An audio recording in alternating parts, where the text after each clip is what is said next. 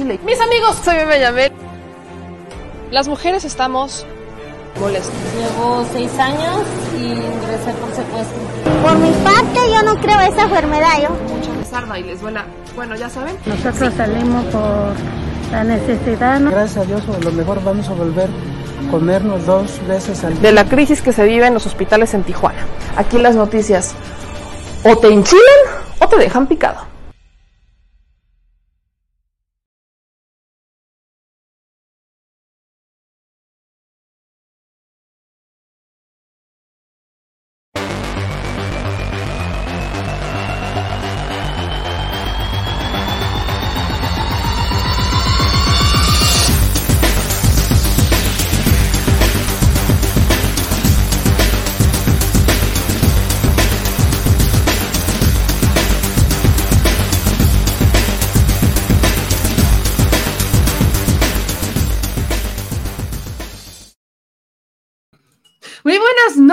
Chilitos de mi vida. Bienvenidos a la transmisión en vivo de este miércoles 13 de julio. Son las 9:42 de la mañana, retardote. Retardo que nos acabamos de poner.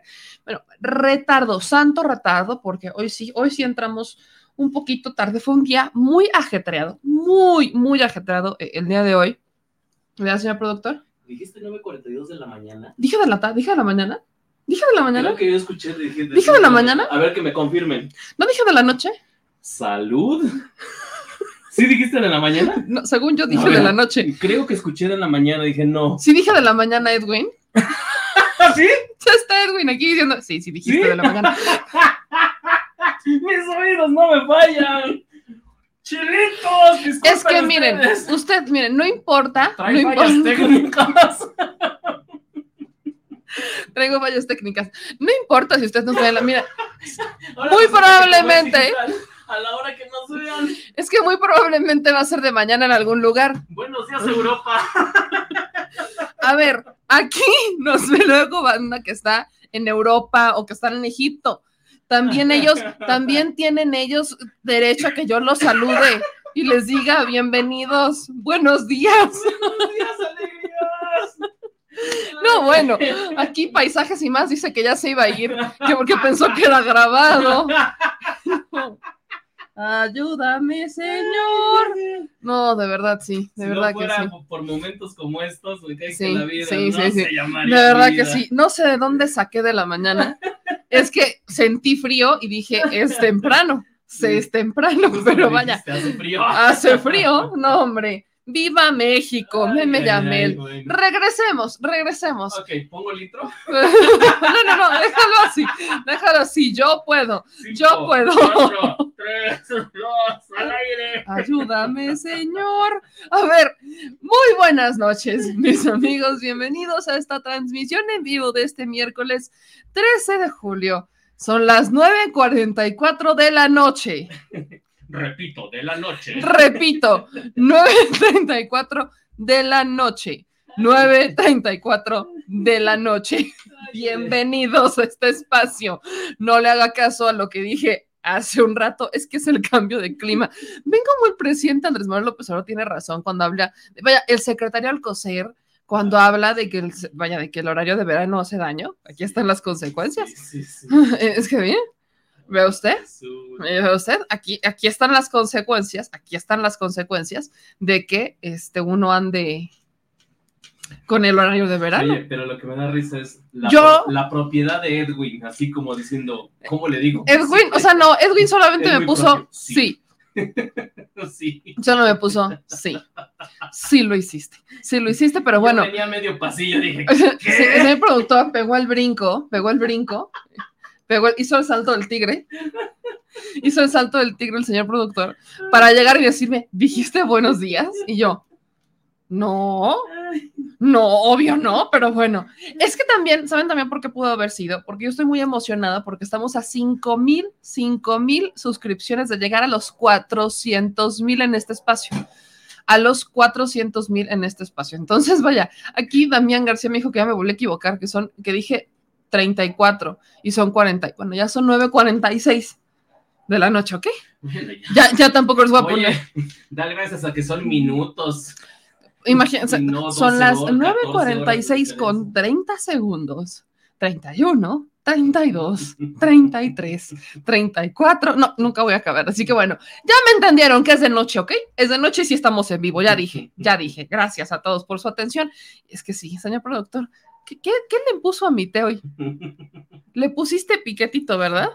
Sí, seguramente le pusiste piquetito. Bueno, ya. Ah. Como le decía, estamos muy emocionados porque estamos a los 5 mil, estamos a 5 mil suscripciones.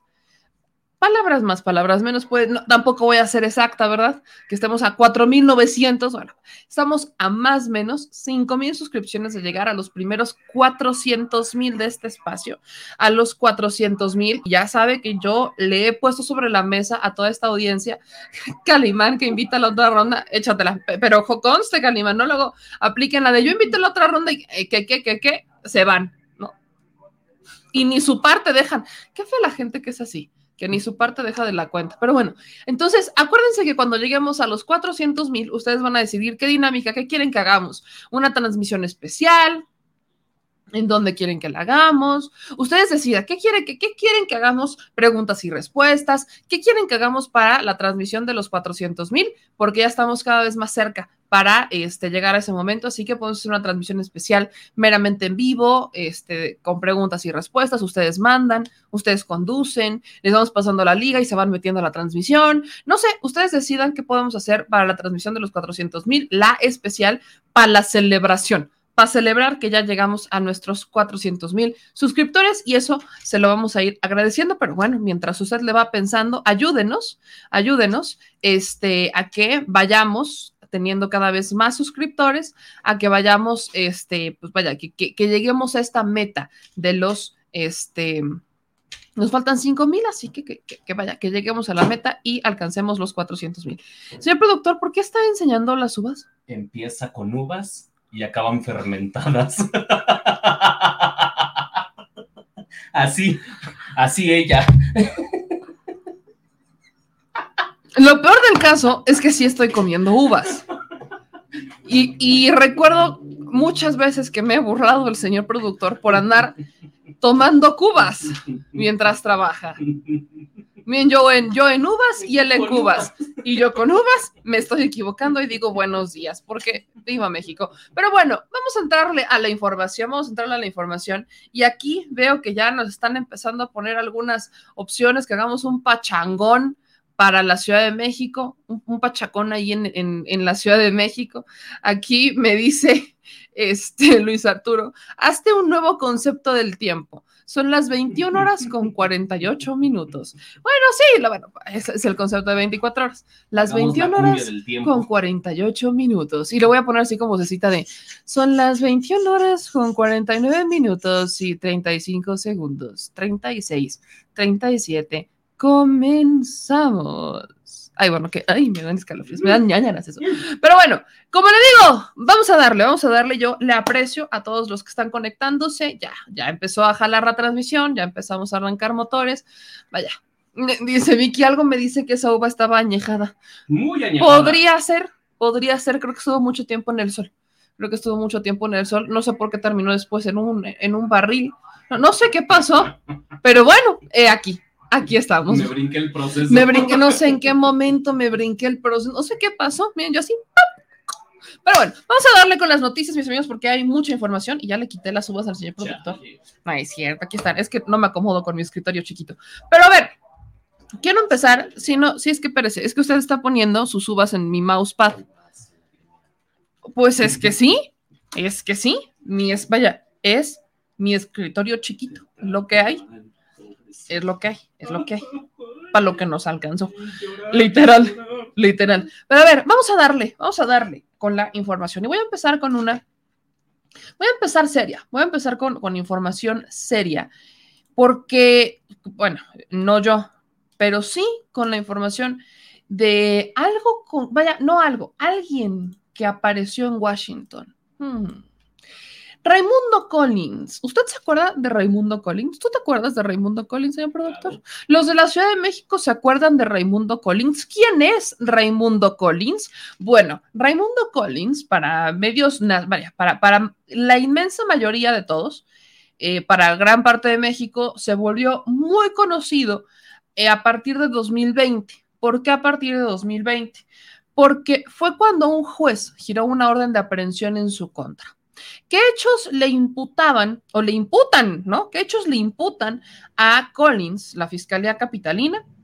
Pues le imputan eh, delitos que habrían ocurrido durante su gestión al frente del INVI, durante la administración de Miguel Ángel Mancera. Esta semana nos estuvimos quejando justamente de la administración de Mancera, de cómo es que, vaya, si somos bastante congruentes, si somos realistas, sobre todo realistas, en lo que tiene que ver, por ejemplo, con la línea 12, no hemos visto una, este, que, se hable de la responsabilidad de Miguel, de Miguel, Ángel Mancera en el mantenimiento de la línea 12, es el que la mantuvo mucho más tiempo cerrada y simplemente yo no veo, yo no veo que un, este, que, se acuse o que se hable, vaya, muy probablemente existen las carpetas de investigación porque se abrió contra varios responsables, pero pareciera que en ese tema se imponían la responsabilidad entre la administración de Sheinbaum y la de Ebrard, pero a la de Mancera no la tocan. Así que aquí hay una, hay, hay un funcionario de la administración de Mancera al cual sí le han imputado algunos delitos y al cual se encuentra prófugo. Esto es interesante. Se encuentra prófugo de la justicia. Este señor, miren, le, voy a buscar una foto de, este señor, se lo voy a poner, ¿no? Ahorita se lo voy a poner porque me parece muy interesante. Pero miren, de las fotos que son quizás más emblemáticas de este personaje antes de ponerle la foto de quién es y el video de lo que le voy a platicar, es cuando le hacen, vaya, empiezan a hacer estos cateos, ¿no? Le hacen el cateo a varias de sus propiedades una de estas propiedades en la alcaldía Álvaro Obregón. Y en esta, vaya, le, realizan estos cateos, bueno, fueron cateos en dos domicilios, el señor cuenta con una ficha roja, nada más para que usted sepa. Y aquí es donde me empiezan a preocupar algunas cosas, pero ahorita le voy a empezar a responder algunos temas. Collins cuenta con ficha roja, orden de aprehensión y le han cateado dos propiedades. Del cateo que le realizaron en dos propiedades, al menos en una de ellas, se encontró eh, un valor, bueno, una, esta propiedad con un valor estimado de 60 millones de pesos y la otra propiedad en Morelos. En esa propiedad, la que tenía en Morelos, se le aseguraron pinturas y ahí es en donde se volvió famoso, porque también se le aseguraron 41 autos de lujo. Ahí es cuando muchas personas empezaron a conocer de Raimundo Collins. Vea usted estas fotos. Estas son las fotos de los coches 41 automóviles clásicos de lujo en una de sus propiedades, en la propiedad de Morelos. ¿Por qué están en Morelos? Bueno, recordemos que todo político corrupto o funcionario corrupto o simplemente persona que tiene recursos, no sé por qué, pero vaya, los que tienen dinero se compran autos de lujo o autos clásicos o autos de un valor bastante alto y deciden irlos a emplacar a Morelos. ¿Por qué hacen eso? Porque en Morelos no se paga la tenencia. Entonces, en vez de emplacar en donde viven, de donde son y en donde trabajan, van y emplacan o han emplacado durante muchos años en Morelos. Bueno, este señor no solamente emplacó, sino que haya guardado 41 autos de lujo, Raimundo Collins. Esta fue la noticia con la que nosotros nos topábamos en 2020, fue en plena, en inicios de pandemia, conocíamos sobre esta información, sobre este personaje que, insisto, cuenta con una ficha roja, cuenta con una orden de aprehensión por delitos eh, mientras fue, este, estuvo, perteneció a la este, gestión de Miguel Ángel Mancera. Pero además de esto, déjeme también decirle que este señor fue también jefe de la policía capitalina en el gobierno también de Miguel Ángel Mancera. O sea, ocupó dos cargos con Mancera. Director del INVI y policía y director jefe de la policía capitalina. Lo que, Lo que actualmente, en el caso de la policía, es el cargo que ocupa Harfush. Este señor está acusado de uso ilegal de atribuciones por parte de la Fiscalía de la Ciudad de México.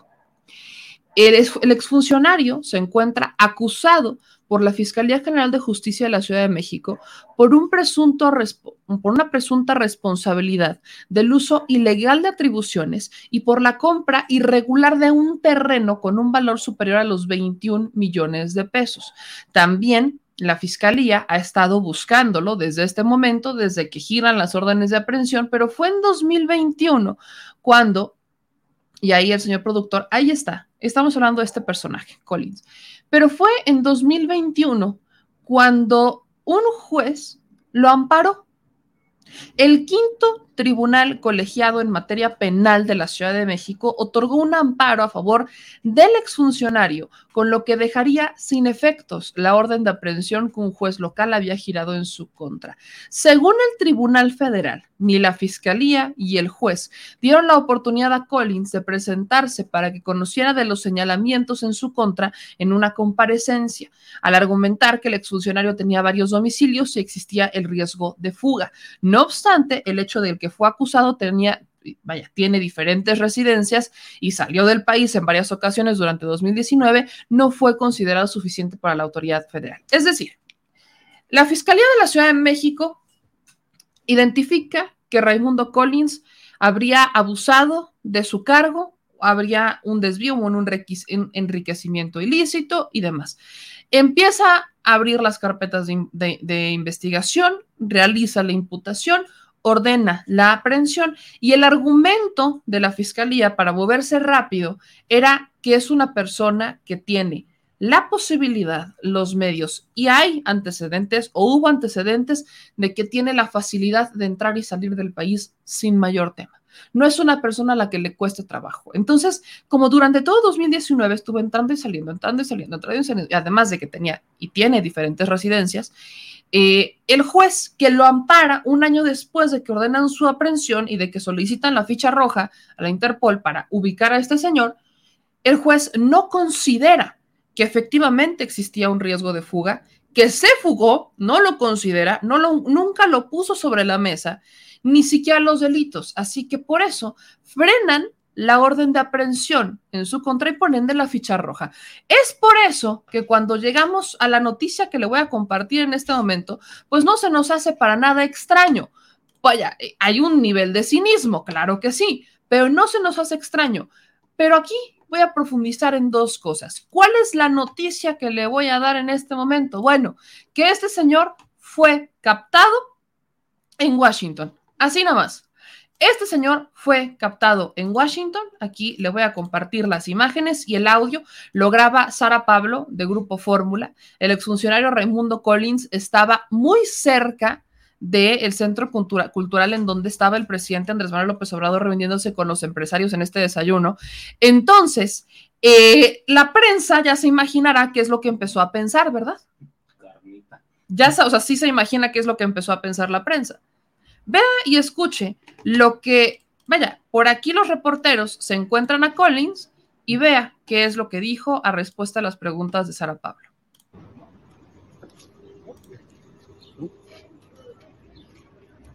Sí, ¿qué dice de su proceso que se le sigue en México? ¿Qué hace aquí en, en Washington? Yo trabajo aquí cerca. ¿A qué canciller, no? verdad? ¿No? ¿Vio a alguien de las autoridades de la delegación mexicana que estuvo aquí? No, están aquí. Ve, Pero estaba usted por el Instituto Cultural Mexicano, No. que es donde estuvieron hace rato el presidente. Ah, no sé. ¿Cuál es No el sé. su proceso? No sé, tendrían que preguntarlo en México. Gracias. Pero usted qué puede decir No voy a de las decirles nada si? Gracias. ¿Lo está litigando? No, no está litigando. ¿Puede regresar a México? ¿Cuál es la situación? No, persíganme, está muy bueno el clima.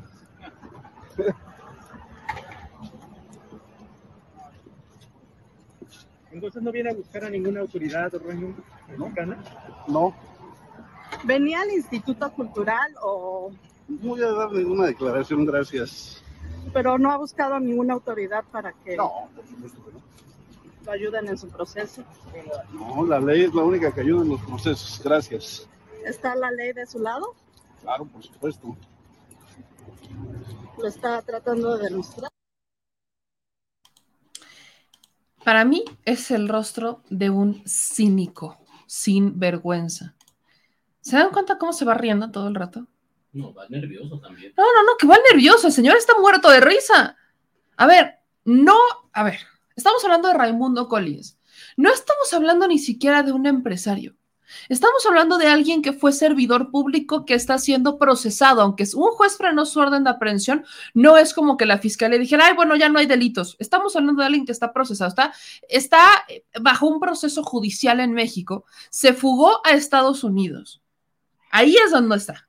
Y además dice que trabaja en Estados Unidos. ¿Cómo es posible que una persona que tiene el antecedente de Raimundo Collins, que al menos ha sido buscado por las autoridades, termine trabajando en Estados Unidos? ¿En qué trabaja en Washington Raimundo Collins? Creo que esa es la primera pregunta que me hago. ¿En qué trabaja Raimundo Collins? Dos, ¿me va a decir que no sabía que estaba el presidente López Obrador en Washington? Neta. Es en serio. Cuando trabajó en seguridad. Cuando fue el jefe de la seguridad capitalina. ¿Es en serio? Además, creo que también tuvo un cargo con Andrés Manuel López Obrador y con Ebrard. No me recuerdo qué cargo. Público, no sé. Ayúdame a checar eso. No estoy. Nacional de la Vivienda, sí. Estuvo en el INVI, ¿no? En el Instituto Nacional de la Vivienda, desde.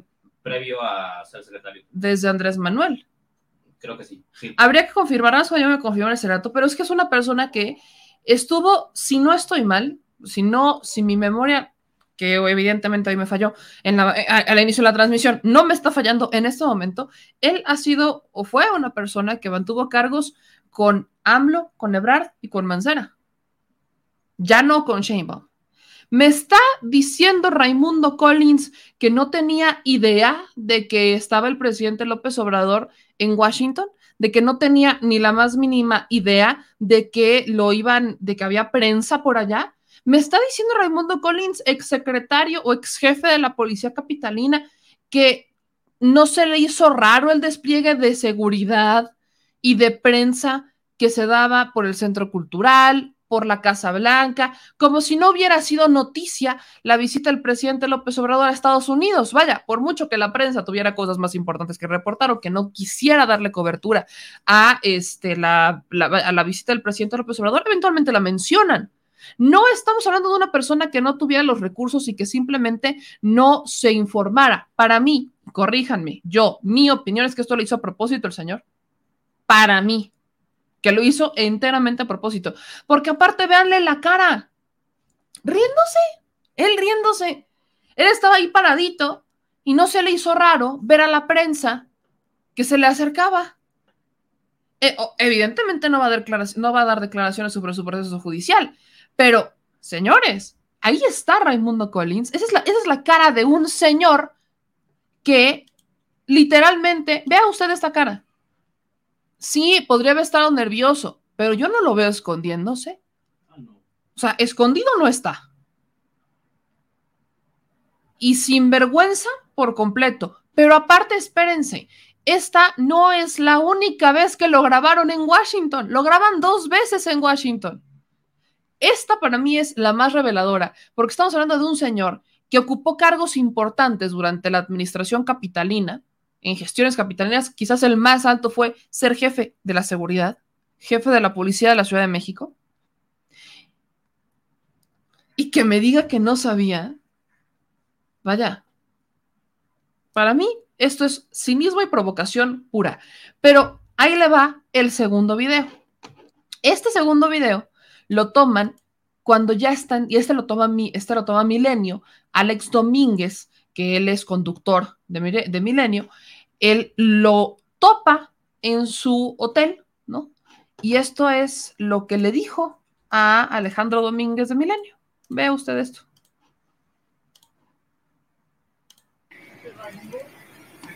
Alejandro Domínguez No, no, no, no, me quiere decir algo, comentario.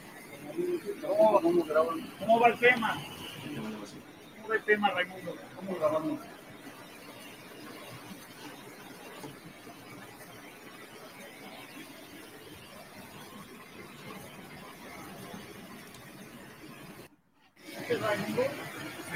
Ahora, no sé qué ocurrió, no sé qué ocurrió primero. Si que Milenio se lo encontrara saliendo de este hotel, que muy para mí parece que va por ahí, y que después se lo encontraran todos los demás, o al revés. Simplemente no sé qué fue primero. Lo único que me queda claro es que este señor es un verdadero cínico. Tranquilo, como si nada. Vaya, Vero Cataño dice, antes no se hospedó en el hotel del presidente. Bueno, eso para mí hubiera sido, ahí sí, ahí sí. Y además no creo que sea tan sencillo. Cuando está un primer mandatario en, un hotel, no creo que sea tan sencillo hospedarte en el mismo hotel en el que está el presidente. Con recursos, sí. Bueno, con recursos. En Estados Unidos. Ok, pero a ver, a mí, a mí me lo dicen cínico, sinvergüenza y que aprovechó todo el tema y le quedó como alillo al dedo. Porque, insisto, es un señor que está amparado. Está amparado. O sea, la orden de aprehensión que se emitió en 2020 ya en este momento fue frenada por un juez desde hace un año.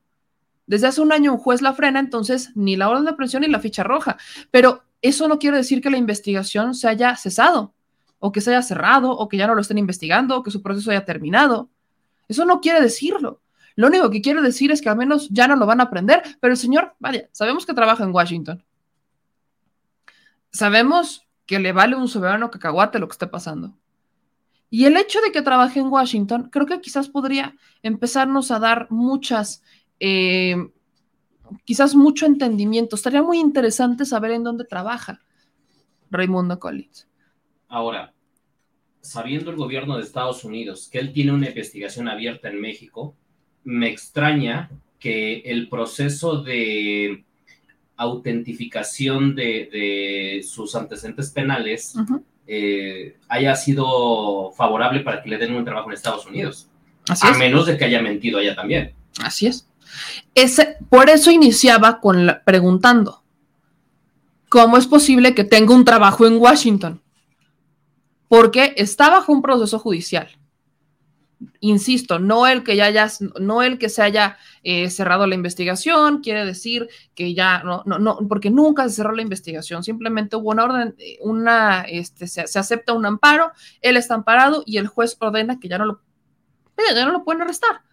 Es exactamente el tema, que nadie no lo pueden arrestar. Eso es exactamente lo que a mí me preocupa. El nivel de cinismo que tienen personajes como Raimundo Collins, que se burlan de la justicia en este país. Y vaya, a mí me queda claro que la justicia no ha dado todos los elementos como para decir, ah, miren, vamos a dejarles claro toda esta bola de corruptos que no vamos a ceder hasta que ellos paguen o devuelvan lo robado, vaya, que devuelvan lo robado y que paguen lo roblado, lo robado y que paguen que, realmente sea justo, porque esto nada tiene que ver con venganza, ni mucho menos es un asunto político, simplemente tiene que ver con algo llamado justicia. Entonces, vaya, mientras la justicia en este país, como se lo decía otras, en otras transmisiones, está bajo un sistema de engranaje entre que apenas la estamos aceitando, la estamos depurando y demás, pues tenemos a unos muchos personajes, como el caso de Raimundo Collins, que se está amparando y que le vale un soberano cacahuate lo que pase.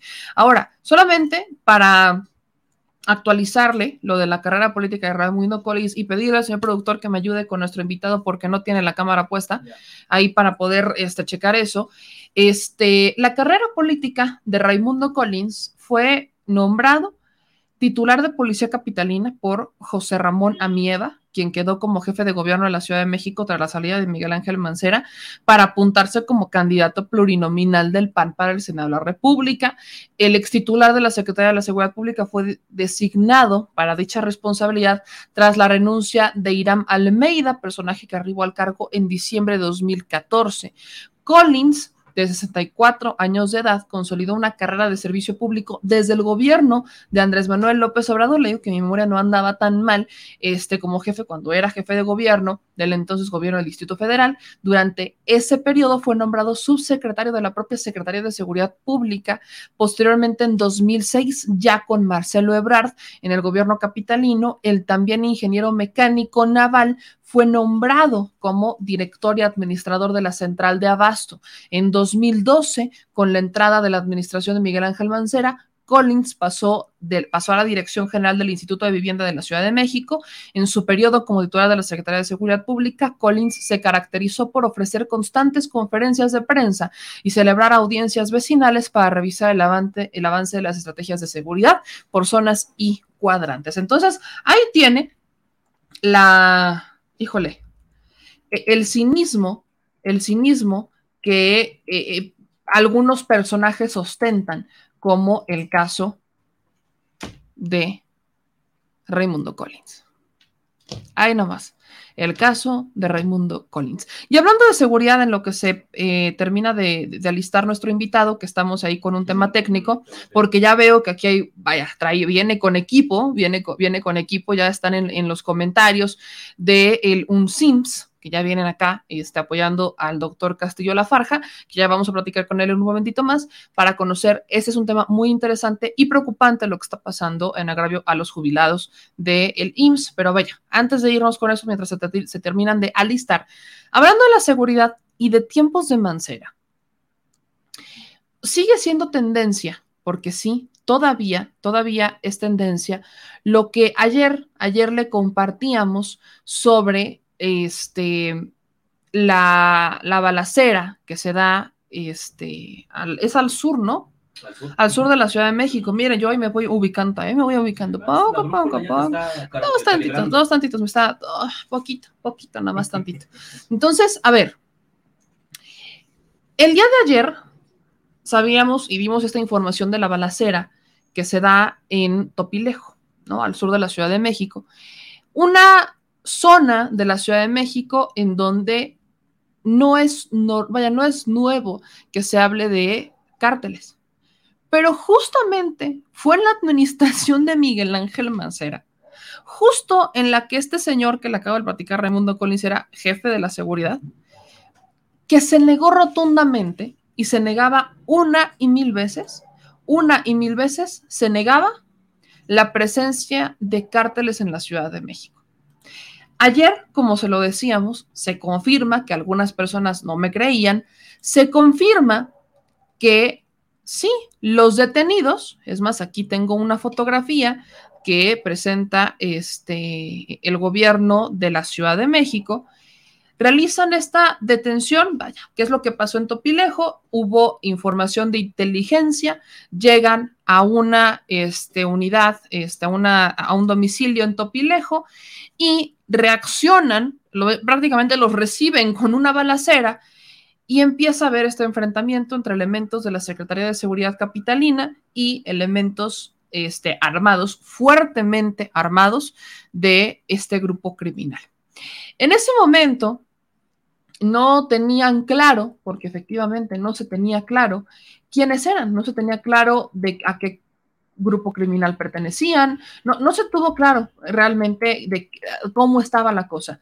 Pero lo que sí era claro es que el gobierno de la Ciudad de México, a través de la Secretaría de Seguridad Ciudadana, estuvo durante 15 días siguiendo a dos autos. 15 días. O sea, aquí hubo, un acto de investigación, hubo inteligencia y hubo seguimiento. Entonces, durante 15 días, agentes de investigación de la Secretaría de Seguridad este, Ciudadana de la Ciudad de México investigaron y siguieron a dos autos para llegar hasta este punto en este domicilio en Topilejo, en donde se dan estos, este, esta balacera. Es más, le quiero sacar el video que ayer le estábamos compartiendo para que toda la gente esté completamente en contexto de esto. Mire, aquí está, aquí está el video que se comparte el día de ayer de esta eh, balacera, ¿no? Estamos ubicados exactamente en el kilómetro 28 de la... El kilómetro 28 de la carretera México-Cuernavaca. Entonces, esto fue el domicilio, fue justamente aquí. Desde hace varios, varios días también los agentes ya habían captado información y habían sido, eh, vaya, captados haciendo levantones a los personajes a los cuales estuvieron siguiendo. Entonces, hubo, y quiero insistir en esto porque hubo actos de investigación, hubo inteligencia, hubo seguimiento y ya habían identificado que se daban levantones aquí en, eh, eh, en, en Topilejo. ¿Qué es lo que pasa? Harfush ya confirma el día de ayer que eran pertenecientes a una célula directiva de los Chapitos, o sea, del cártel de Sinaloa.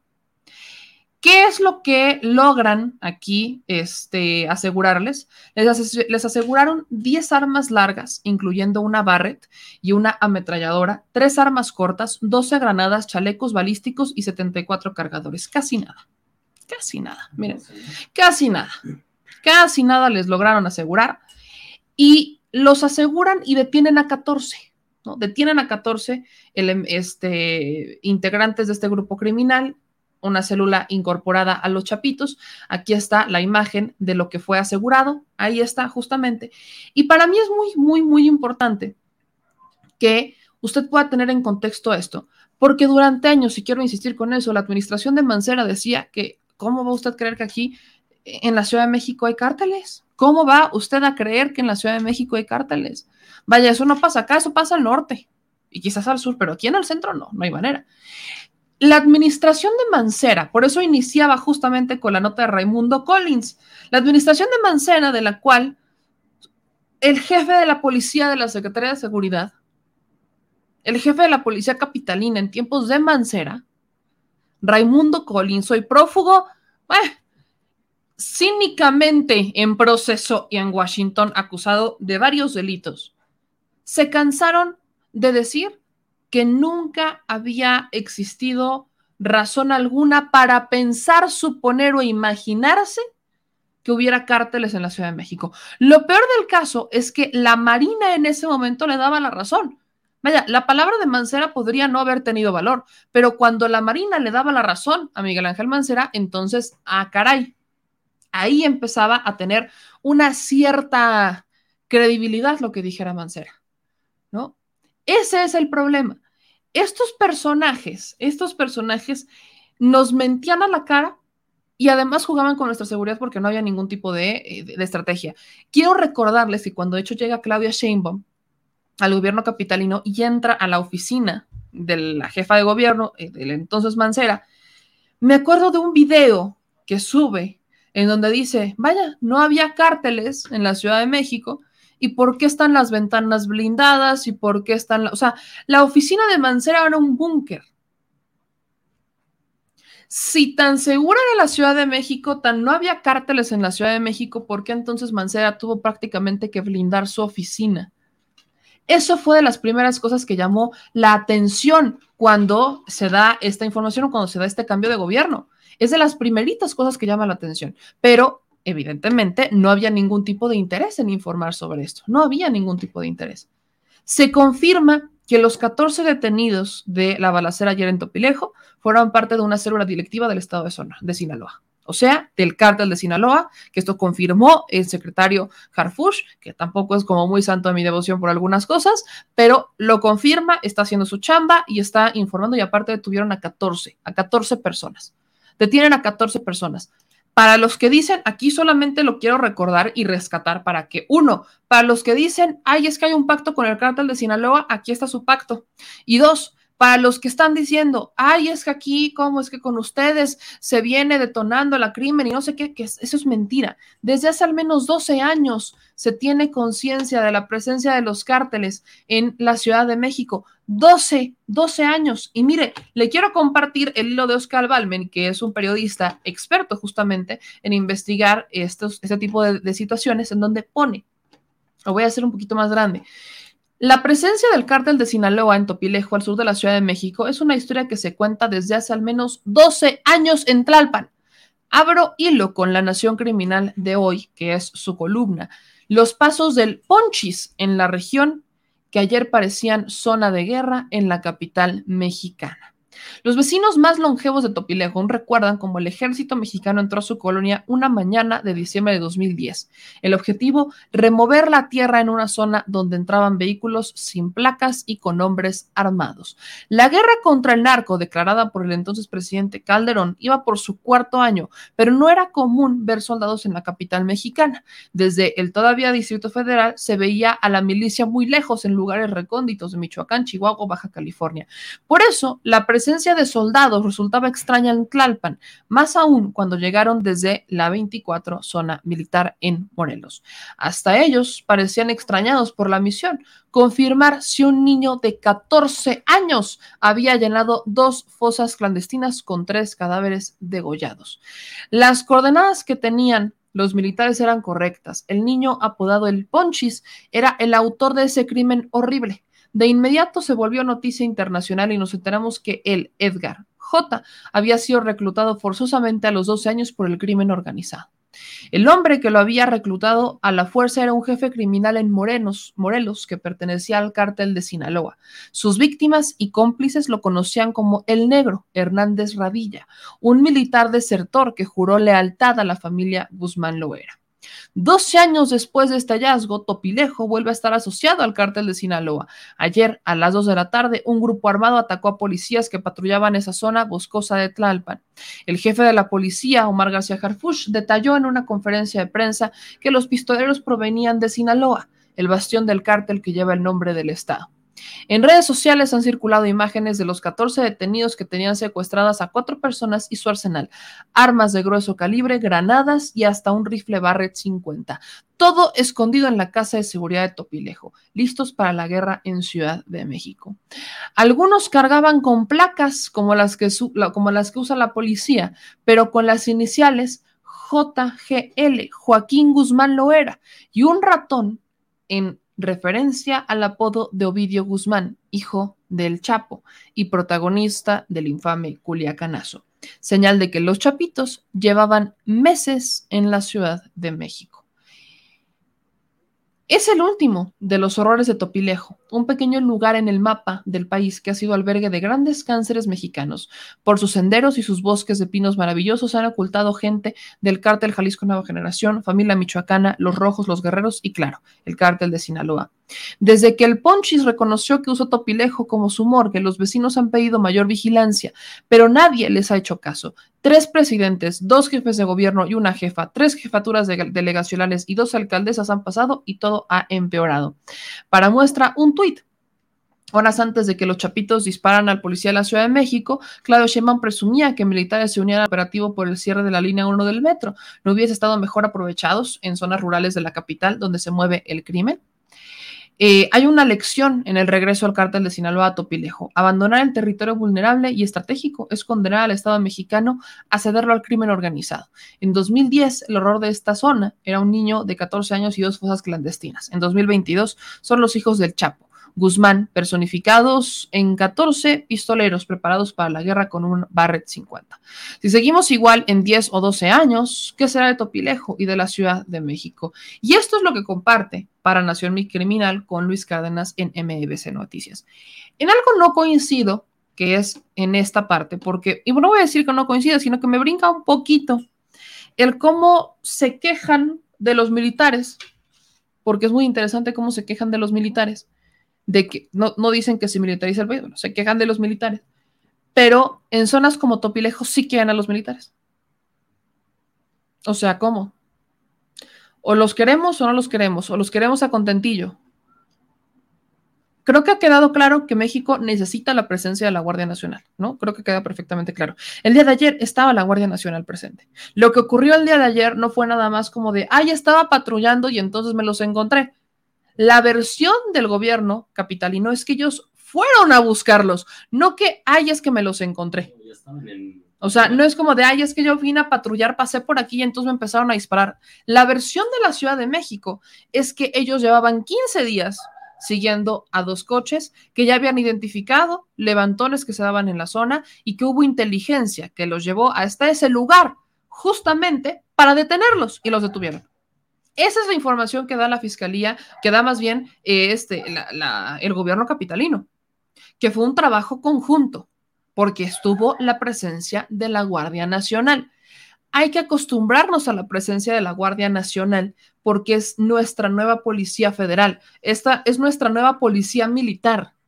Esa es la Guardia Nacional. Son ellos quienes van a terminar haciendo esto de aquí al futuro y esperemos que ya eh, no en un futuro muy largo tengamos que verlos en otras actividades porque ya no tienen que dedicarse a labores del crimen organizado porque ya lograron una reducción. Pero vaya, es un proceso bastante largo. Pero escuchar o leer cuando eh, dicen, no, es que este, vaya, se los encontraron, iban patrullando y se los encontraron, me resulta muy aventurado cuando sí se logró una detención de 14 personas y justamente el propio hilo, el propio hilo de Oscar Balmen asegura que había un olvido. Entonces, a ver, si la zona ha estado olvidada durante muchos años, ¿por qué entonces de la nada habría unas patrullas dándole vueltas a Topilejo? No, creo que todos entendemos, los, entendemos algo similar. Si esta zona está tan olvidada, pues muy probablemente seguiría olvidada y no existiría la presencia de la Secretaría de Seguridad, ¿no? En este caso, bueno, esa es la versión del gobierno, es que sí hubo investigación, que ellos los fueron a buscar y de ahí la detención de 14 personas. Pero para mí era muy importante dejarle claro, y por eso iniciaba con el tema de Raimundo Collins esa transmisión, que desde hace mucho tiempo se sabe que existe presencia de cárteles aquí en la Ciudad de México, no solamente el cártel, el, este, la Unión Tepito, que es quizás el grupo criminal que se reconoce en la Ciudad de México, no solamente la Unión Tepito, no, no, no, estamos hablando de cárteles, el cártel de Michoacán, los Rojos, la familia, la familia michoacana, eh, este, el cártel Jalisco Nueva Generación y obviamente también el cártel este, de Sinaloa. Ahí está la información, ¿no? Ahora digo, sin, entrar en intriga, eh, solamente añadir que esa zona eh, se ha reportado como esa es la salida hacia la Jusco Así es. y hacia la, es la salida de la carretera libre a Cuernavaca. Nada más como contexto, eh, la zona del supuesto secuestro de los Vallarta se hizo unos kilómetros más adelante, donde se hizo el, operativo este de, del que ya sabemos, ¿no? Pero toda esa zona, por ser una zona boscosa, una zona de trayecto hacia el estado de es Morelos. Es lo que dicen, es bosque, los pinos, etcétera, ¿no? Y es la zona eh, de entrada hacia el estado de Morelos, donde obviamente estaba el otro cártel de, este En Morelos, sobre todo Cuernavaca, en, recordemos que en algún, vaya, justo tiempos de la Barbie y en tiempos también de los Beltrán Leiva, era muy fuerte Cuernavaca. Ahí es donde estaban, ahí es donde vivían, es donde operaban, desde Morelos. Entonces, no porque mataran a Beltrán Leiva o que detuvieran a, a la Barbie quiere decir que ya se acabó la operación criminal en Morelos Sabemos que no funciona así. Creo que sería bastante iluso pensar que no funciona de esa manera. Pero para que vean nada más cómo andan las cosas mezcladas unas con otras y casualmente, pues eh, vienen otra vez a desmentir al gobierno de Mancera, un, un personaje que anda muy callado. Mancera anda callado, calladísimo anda brutalmente callado. Entonces, vaya, yo esperaría, esperaría que en algún momento Miguel Ángel Mancera saliera a hablar, ¿no? Tanto empiezan a, a este, no sé, a decir sus, se empiezan a confesar, no sé, quizás Mancera quiera algún cargo próximamente, no, no, lo sé, simplemente no lo sé, pero su vida política creo que depende de decir la verdad, si es que todavía tiene vida política, Miguel Ángel Mancera. Pero bueno, vamos ahora sí con el tema y con el invitado que tenemos el día de hoy, porque miren, me llegó esta denuncia a través de correo electrónico y también a través que, le mandaban un mensaje directamente a el señor productor. Y es una noticia que, mm, miren, me gustaría decirles que me extraña, pero no. Trabajadores jubilados y pensionados del IMSS tienen cinco años en lucha por la recuperación de su patrimonio familiar. Son más de 100 mil afectados.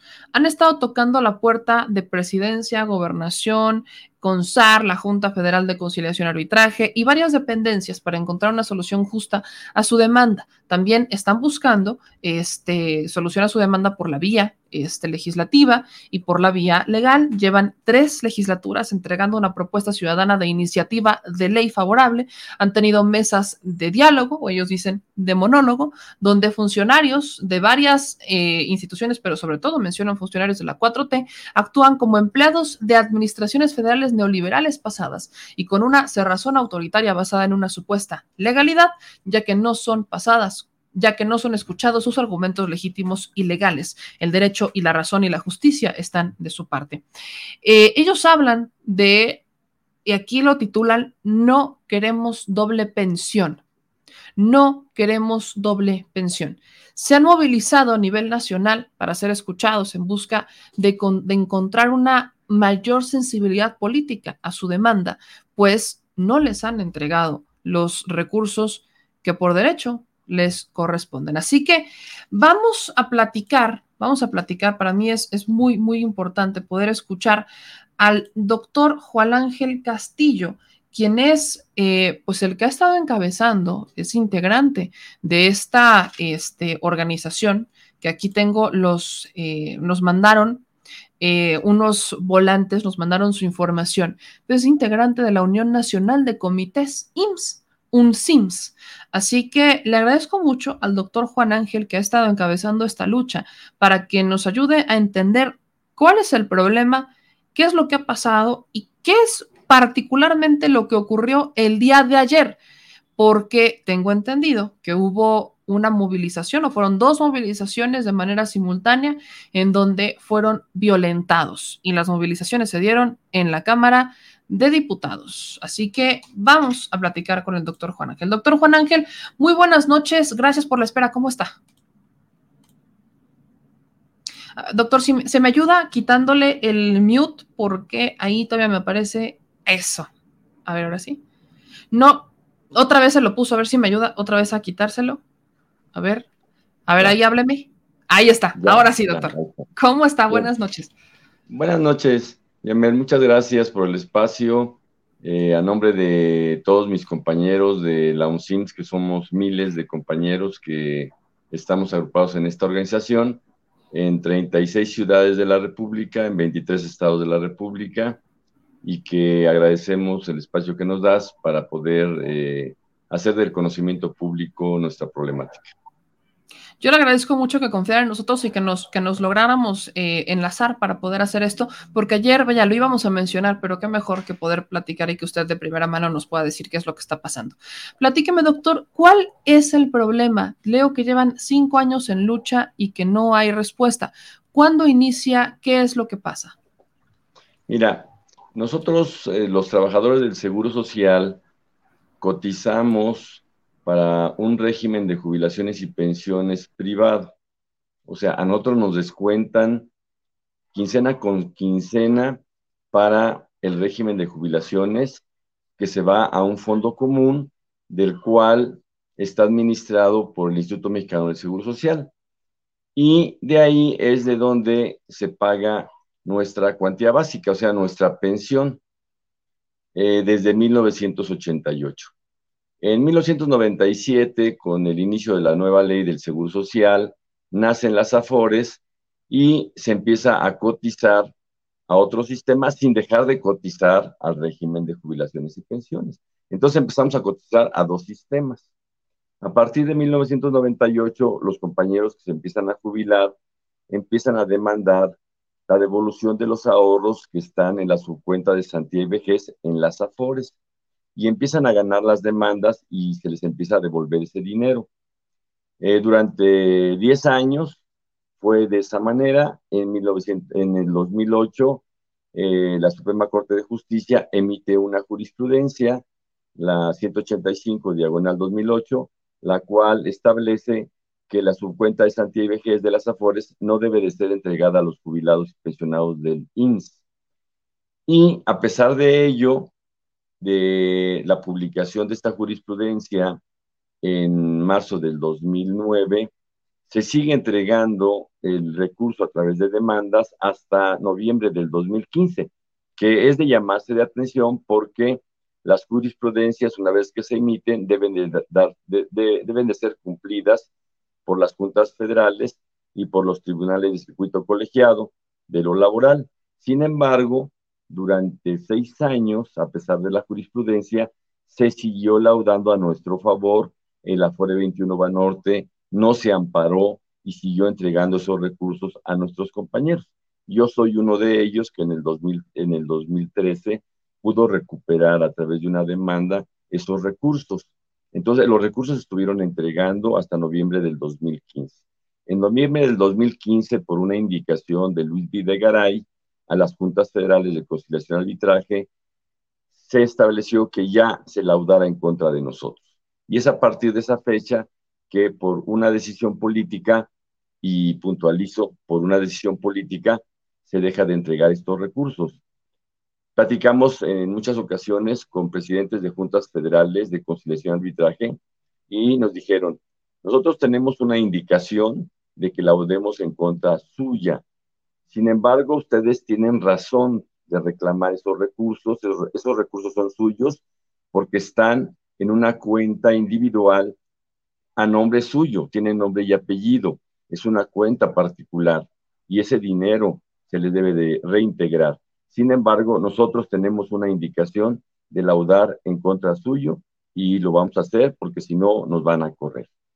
Fue así como a partir de noviembre del 2015 se deja de entregar este recurso y se inicia una lucha a partir de ese año y en el 2017 se da nacimiento esta organización, la Unión Nacional de Comités SIMS, que entre otros objetivos de lucha tiene la recuperación de la subcuenta de santidad y vejez. Hasta este momento, de noviembre del 2015 a julio del, 2000, del 2022, son más de 100 mil los trabajadores que se han jubilado y que no han podido recuperar, recuperar esos ahorros. En síntesis, ese es el problema. El problema tiene varias vías de solución. Una vía de solución es la decisión política que el presidente de la República pudiera tomarla a través de un decreto o con el, o con el simple hecho de decir devuelvan los ahorros, no los devolverían en una decisión política. Sin embargo, a pesar de todos los escritos que le hemos entregado a nuestro presidente, el licenciado Andrés Manuel López Obrador, en las 36 ciudades en donde tenemos comités, no ha habido una respuesta a esa petición de tener una mesa en donde nos escuche, nada más ha escuchado a la que fue secretaria de Gobernación, la doctora Olga Sánchez Cordero, al director del INS, al maestro Suárez Robledo Aburto y al secretario de Hacienda, que ya no está, ya, ya cambió, pero ellos han dado una versión de que nosotros queremos una doble pensión y no es así. Lo único que queremos es que nos devuelvan los ahorros que estuvimos haciendo eh, en, esa, en esa subcuenta de Santí y Vejez. Entonces, ese es el problema. La otra vía que tenemos es la vía legislativa, que es que se elabore una o se eh, diseñe una iniciativa de ley que reforme los artículos que nos perjudican en la ley del Seguro Social y en la ley de los sistemas de ahorro para el retiro, para que una vez que se modifiquen estos artículos nos puedan entregar esos ahorros, porque la jurisprudencia que impide la entrega de esos ahorros vía jurídica, vía jurídica, eh, toma en cuenta estos artículos contenidos en la ley del Seguro Social y en la ley de los temas de ahorro para el retiro. Esa sería la vía legislativa y es por eso que estuvimos ayer en la Cámara de Diputados porque hemos tenido ya varias mesas de diálogo con Ivonne Cisneros Luján, que es presidenta de la Comisión de Seguridad Social, y también tuvimos eh, una reunión con el diputado Sergio Gutiérrez Luna, que es el presidente de la mesa directiva de la Cámara de Diputados.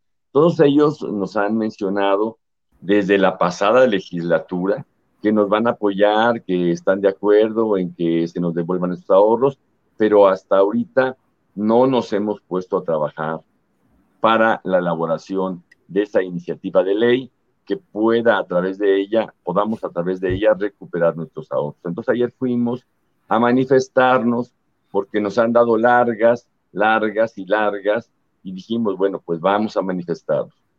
Y estando ahí en, en avenida de, que, está en el eje vial eh, frente a la entrada principal de la Cámara de Diputados, Congreso de la Unión, estuvimos, estuvimos varias horas eh, manifestándonos, eh, estuvimos dialogando con los encargados de gobernación de la Ciudad de México.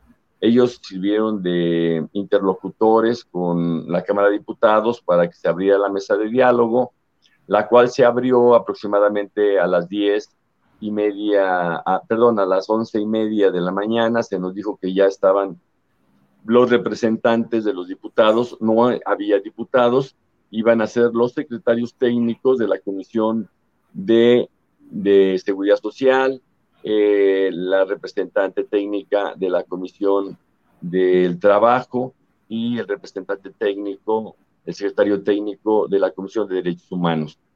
Eh, cuando fuimos la comisión de 10 personas a, entrevistarnos con ellos, fue cuando eh, los policías que estamos viendo aquí en pantalla empezaron a, por los dos extremos de la avenida, a cerrar filas. Los compañeros se sentaron, otros se acostaron en la calle.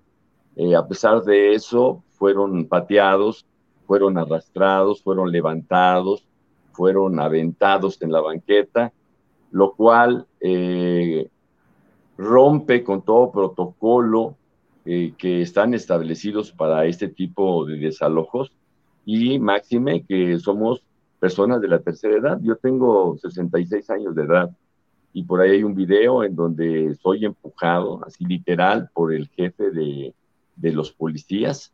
Yo la intención que tenía era platicar con él de que por qué estaban desalojando a mis compañeros, que eran aproximadamente 500. Sí había un acuerdo de que después de la mesa de diálogo nosotros nos íbamos a retirar. Sin embargo, ellos aprovecharon que ya no estábamos la dirigencia ahí para desalojar a nuestros compañeros utilizando la fuerza física. Ese es el problema y desde aquí, este, sí, sí, dime. perdón que lo interrumpa, pero aquí quiero hacer algunas preguntas sobre esto. ¿Por qué, primero, cuánto es el monto que se les adeuda? Y segundo, ¿por qué les dicen que sería una doble, este, doble jubilación o doble pensión? Sí, eh, mira, eh, los tuvimos una mesa de diálogo en gobernación hace un año en donde participó la doctora Olga Sánchez Cordero, el presidente de la CONSAR, el director del IMSS, el maestro Sorrobledo, y este, la Fiscalía, en fin, varias autoridades. Nosotros entregamos nuestros argumentos y después de cuatro mesas nos dijeron que no era posible que se nos entregaran esos ahorros porque eso equivaldría a darnos una doble pensión, lo cual es mentira, porque son ahorros que nosotros recuperamos, que tenemos ahí y que no equivalen a una pensión. Una pensión es de por vida. Mientras nosotros vivamos nos van a tener que estar dando dinero y esto no más es la entrega de ahorros. Eso fue lo que le fueron a decir al presidente de la República. Inclusive en una mañanera un reportero le preguntó y el presidente contestó que lo que queríamos era una doble pensión. Por eso nosotros queremos hablar con el presidente, porque creemos que el presidente está mal informado y no queremos una doble pensión. ¿sí? Una, una doble pensión equivaldría a que nos estuvieran dando un, eh, una pensión mensual y nosotros no queremos eso. Lo único que queremos es que nos devuelvan nuestros ahorros que están depositados en la cuenta de cesantía y vejez, porque nosotros tenemos una jubilación, que no es una pensión, es una jubilación derivada de un contrato colectivo de trabajo y de un régimen de jubilaciones y pensiones privado, al cual aportamos nosotros nuestros ahorros y que es administrado por el INSS. Ahora, doctor, aquí leo un comentario de Mayra para poderlo entender mejor y ayúdenme a entender si, va, si esto es cierto. Me dice Mayra Laura que les dicen que al llegar a los 60 años se borra automáticamente la Afore porque dicen que ganan mucho en su jubilación. Sí, eso es cierto. Lo primero, lo segundo no. Eh, lo primero es que ellos en base a la jurisprudencia y en base a la ley del sistema de ahorro para el retiro, cuando cumplimos 60 años, por ley tendríamos derecho a una pensión, porque nosotros durante alguna etapa de nuestra vida laboral también cotizamos para el seguro social como trabajadores del régimen ordinario, no como trabajadores del IMSS, ¿sí?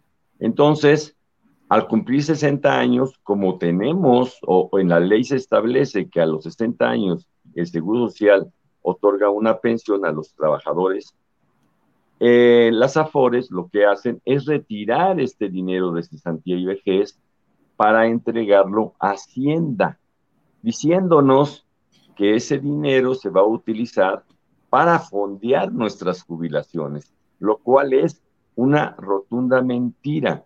El Instituto Mexicano del Seguro Social, a través de varias autoridades, entre ellas el maestro Zorrobledo, han informado que ellos no reciben ese dinero que se retira de las AFORES. Ese dinero va para la Hacienda y nunca es entregado para fondear nuestras jubilaciones. Eso es un robo lo que está cometiendo Hacienda al recibir dinero de las AFORES porque están triangulando el dinero. Nosotros aportamos una parte de ese ahorro de Santía Vejez, otra parte la aporta nuestro patrón, que es el IMSS, y una mínima parte, que es la cuota social, la aporta el gobierno federal. De esa forma se conforma la subcuenta de Santía Vejez, la cual al cumplir 60 años efectivamente se le entrega a Hacienda indebidamente. Ahora, doctor, ¿cuánto es el monto? ¿De cuánto estamos hablando? Estamos hablando eh, en un promedio porque nosotros nos jubilamos de acuerdo a la categoría que ostentamos en el momento de jubilarnos. Entonces hay categorías que tienen un salario, mm, digamos, modesto y hay categorías que tienen un salario más alto, como son los médicos, como es el personal de confianza del área administrativa, licenciados en administración de empresas, que tienen diversas categorías y que se van con niveles de confianza, entonces tienen eh, mejores jubilaciones.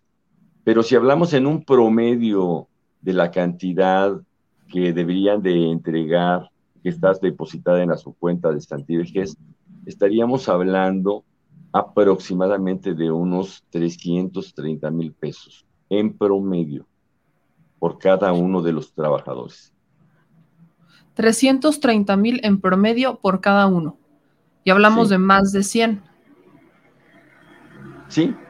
Eh, eh, nosotros, eh, nosotros pedimos una, una información al IMSS para que nos diera este, cuántos jubilados, cuántos trabajadores se habían jubilado en 2016, 2017 y 2018. Y en base a esa cantidad, nosotros hicimos una proyección para el 2019, para el 2020-2021 y nos arroja un, una cifra un poquito arriba de 100 mil jubilados en un periodo de noviembre 2015, julio 2022. Ahora, ayúdame a entender esta parte. Esto aplica, por lo que estoy entendiendo, no solamente para quienes eh, fueron jubilados en 2015, 2016, 2017, 2018, sino también para los que actualmente están siendo jubilados. Así es, nuestro régimen de jubilaciones y pensiones tiene una vigencia hasta el 15 de octubre del año 2005. Esto quiere decir que todos los compañeros que entraron a trabajar al IMSS antes del 15 de octubre del 2005 tienen el derecho a que se les devuelvan estos ahorros. Faltan por jubilarse aproximadamente 90 mil compañeros. Entonces, para explicárselo todavía más a la audiencia, porque esto de la, esto, vaya, yo me acuerdo mucho de cuando le, preguntaban al presidente y él dice que eh, es un tema que se está intentando resolver, pero que se buscaría o que él entendía una doble jubilación, una doble pensión, perdón. Ustedes durante toda su vida laboral dentro del IMSS les descontaban, o sea, ustedes pagaban este a su, le aportaban de su sueldo a esta eh, cuenta de cesantía y vejez si me voy equivocando, me corrige. Sí, eso fue a partir de 1997, que se inician las AFORS. Entonces, ustedes vayan, le van metiendo a este cochinito, le van metiendo a este cochinito, le van metiendo a este cochinito, se van a jubilar y en vez de que se los den, les dicen que no les van a dar nada.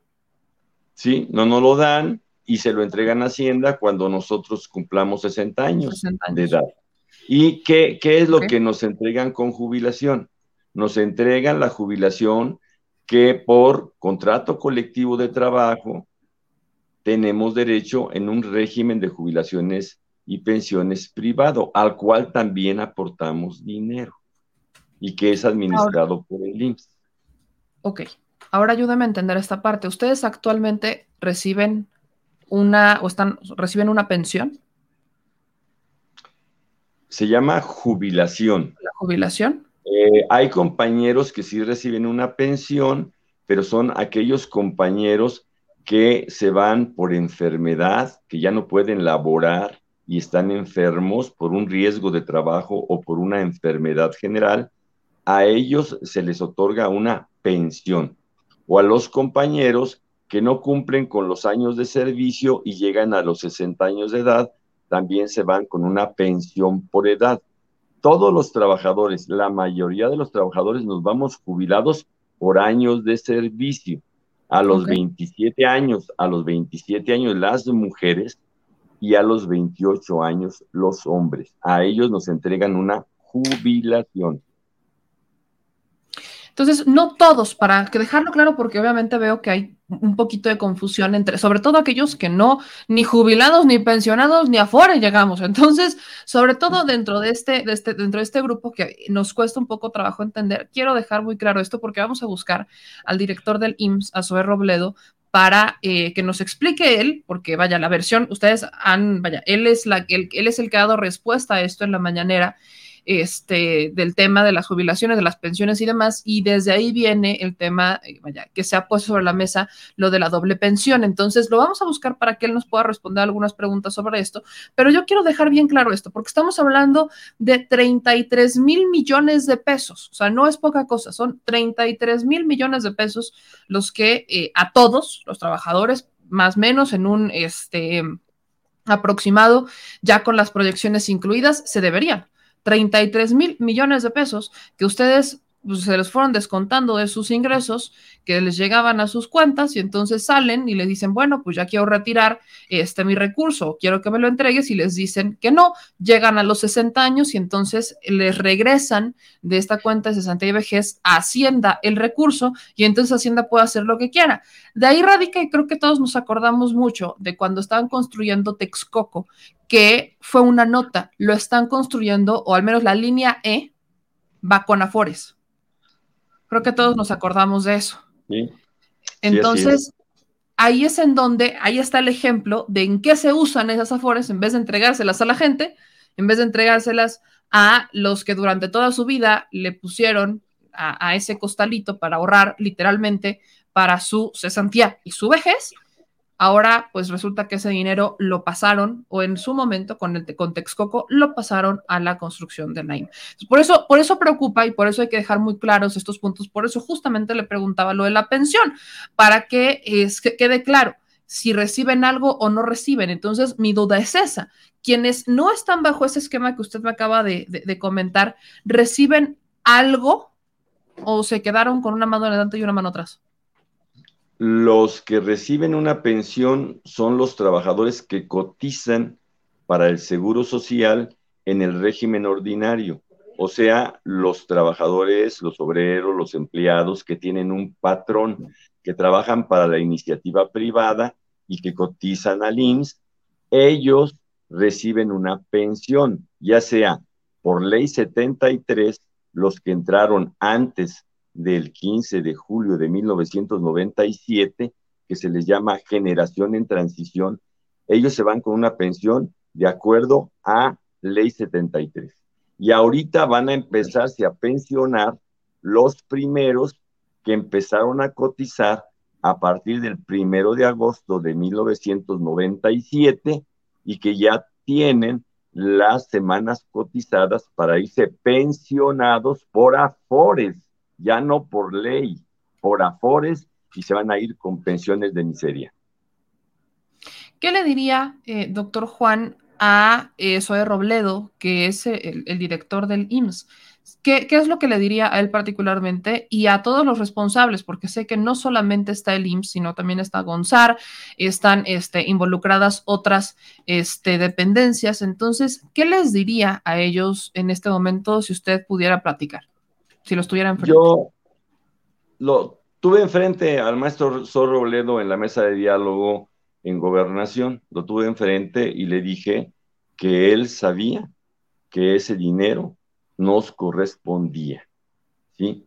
Y, y ahorita también le diría que le pregunte a la presidenta de la Junta Federal de Conciliación y Arbitraje, la maestra María Eugenia Navarrete, cómo hacían antes del 2015 para entregarnos los ahorros de cesantía y vejez, porque la maestra María Eugenia Navarrete en ese entonces era secretaria de conflictos individuales y se establecían convenios, no moches, ¿eh? se establecían convenios con Afore 21 Banorte y con la Profedet para que se laudara a nuestro favor, aún existiendo jurisprudencia, y nos entregaban los ahorros. En 2013, aquí en Puebla, nos entregaron en dos meses cerca de 900 cheques a 900 compañeros de Puebla. y fue por un convenio firmado por María Eugenia Navarrete, por el procurador de la Profedet y por la directora jurídica de Afore 21 Banorte, la licenciada Junías Cervantes. No fueron moches porque no nos pidieron un solo quinto, a nosotros nos entregaron nuestro dinero completo porque así tenía que ser. Que se investigue esto a fondo porque ese dinero es de nosotros.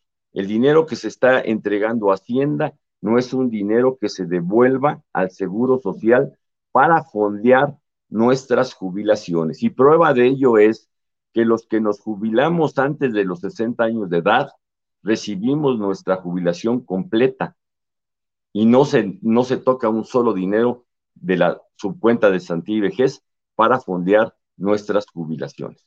Eso es lo que le diría al maestro Sor Robledo, que creo que no eh, se ha eh, empapado del tema y que solamente ha escuchado la versión del área jurídica y contractual del IMSS.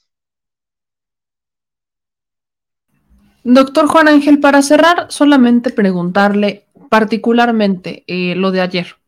El día de ayer realizan estas dos movilizaciones de manera simultánea, una en la Cámara de Diputados y la otra en la Secretaría de Gobernación, solicitando reanudar las mesas de diálogo. Ya me explicó cómo estuvo, eh, cómo se da esa situación de los jaloneos y demás, que empezó a haber una eh, cierta respuesta bastante violenta por parte de las autoridades, por parte de los policías, pero preguntarle, doctor, ¿qué es lo que pasó o qué es lo que va después de ahí? Porque están rechazando enérgicamente la represión en contra del pueblo de México y sobre todo en contra de ustedes que se están manifestando pacíficamente, pero ¿qué otra cosa va a pasar? ¿Solamente se va a dar este posicionamiento a la opinión pública o qué van a hacer? ¿Se van a quedar ahí? No, no, no, no, no de ninguna manera. Nosotros como activistas sociales, defensores de los derechos humanos, eh, conocedores de nuestros derechos humanos, vamos a proceder, de hecho ya iniciamos un proceso eh, en, en, la Comisión de Derechos Humanos de la Ciudad de México. Ayer mismo acudimos a denunciar esta violación eh, y ya se inició un proceso de investigación.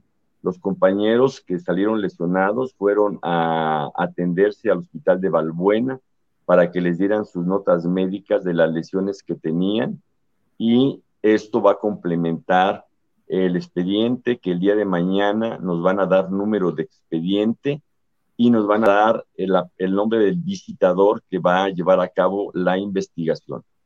Hoy mismo, tengo entendido, la Comisión de Derechos Humanos de la Ciudad de México giró una solicitud al gobierno de la Ciudad de México para que dieran un informe de lo sucedido en, eso, en, ese, en, esos acontecimientos. Eh, ese es el procedimiento que sigue la Comisión de Derechos Humanos de la Ciudad de México.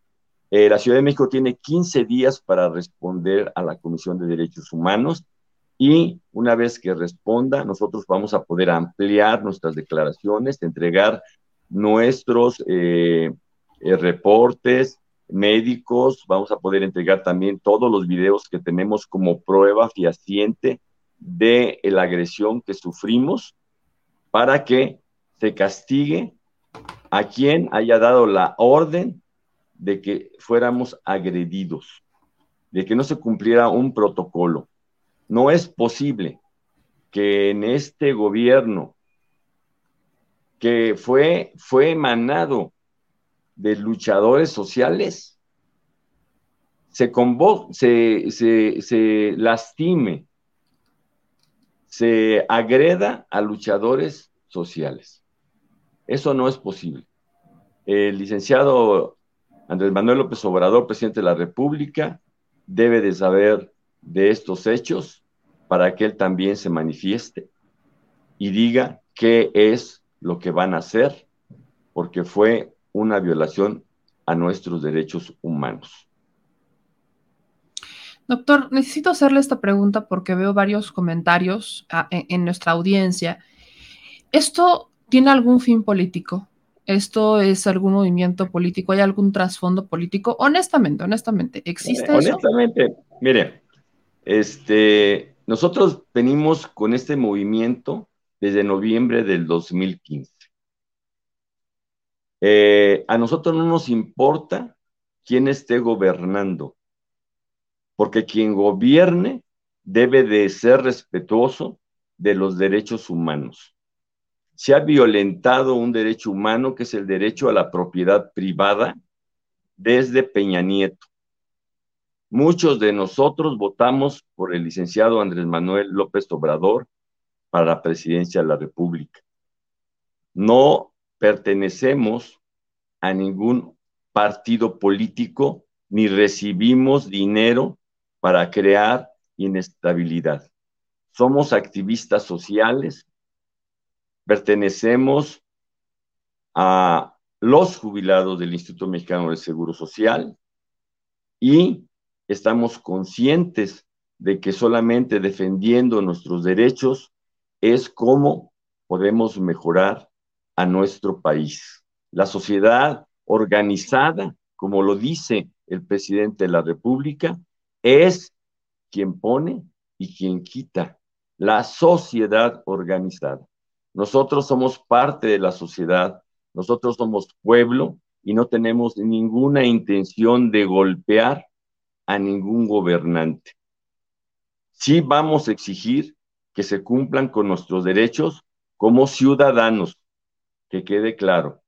No tenemos ni filia, ni en nuestra organización no hay filia política, ni hay filia religiosa.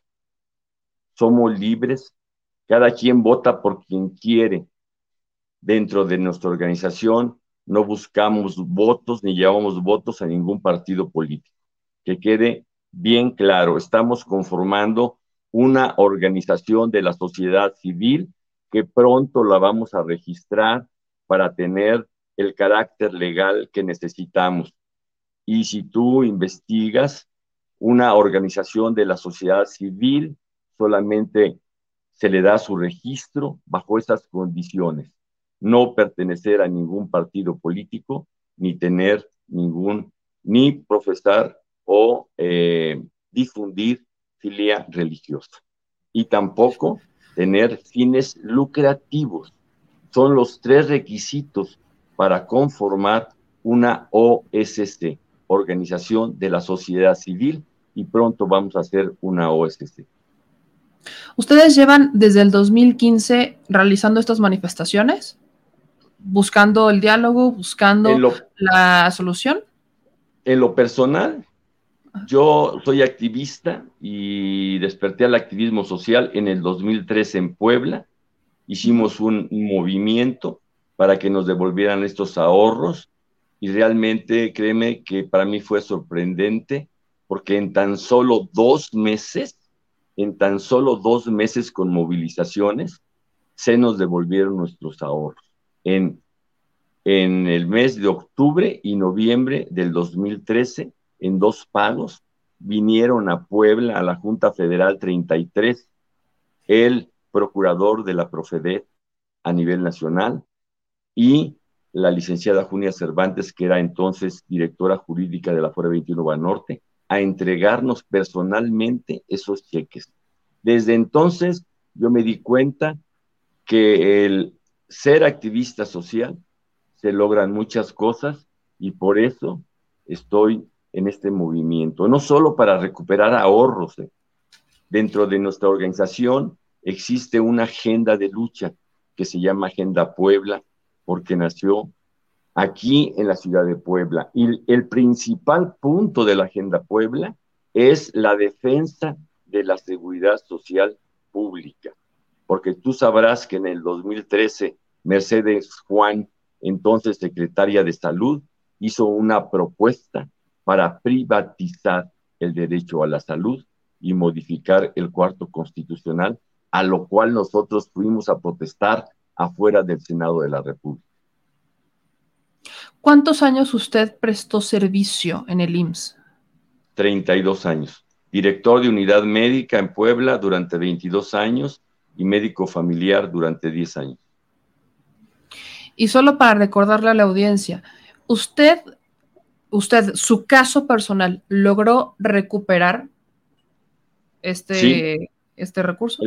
Sí, lo, lo, logré recuperar a través de este movimiento que se hizo en la ciudad de Puebla y eso fue lo que a mí me cautivó porque ya teníamos casi un año en la demanda con Profedet y no se había avanzado nada.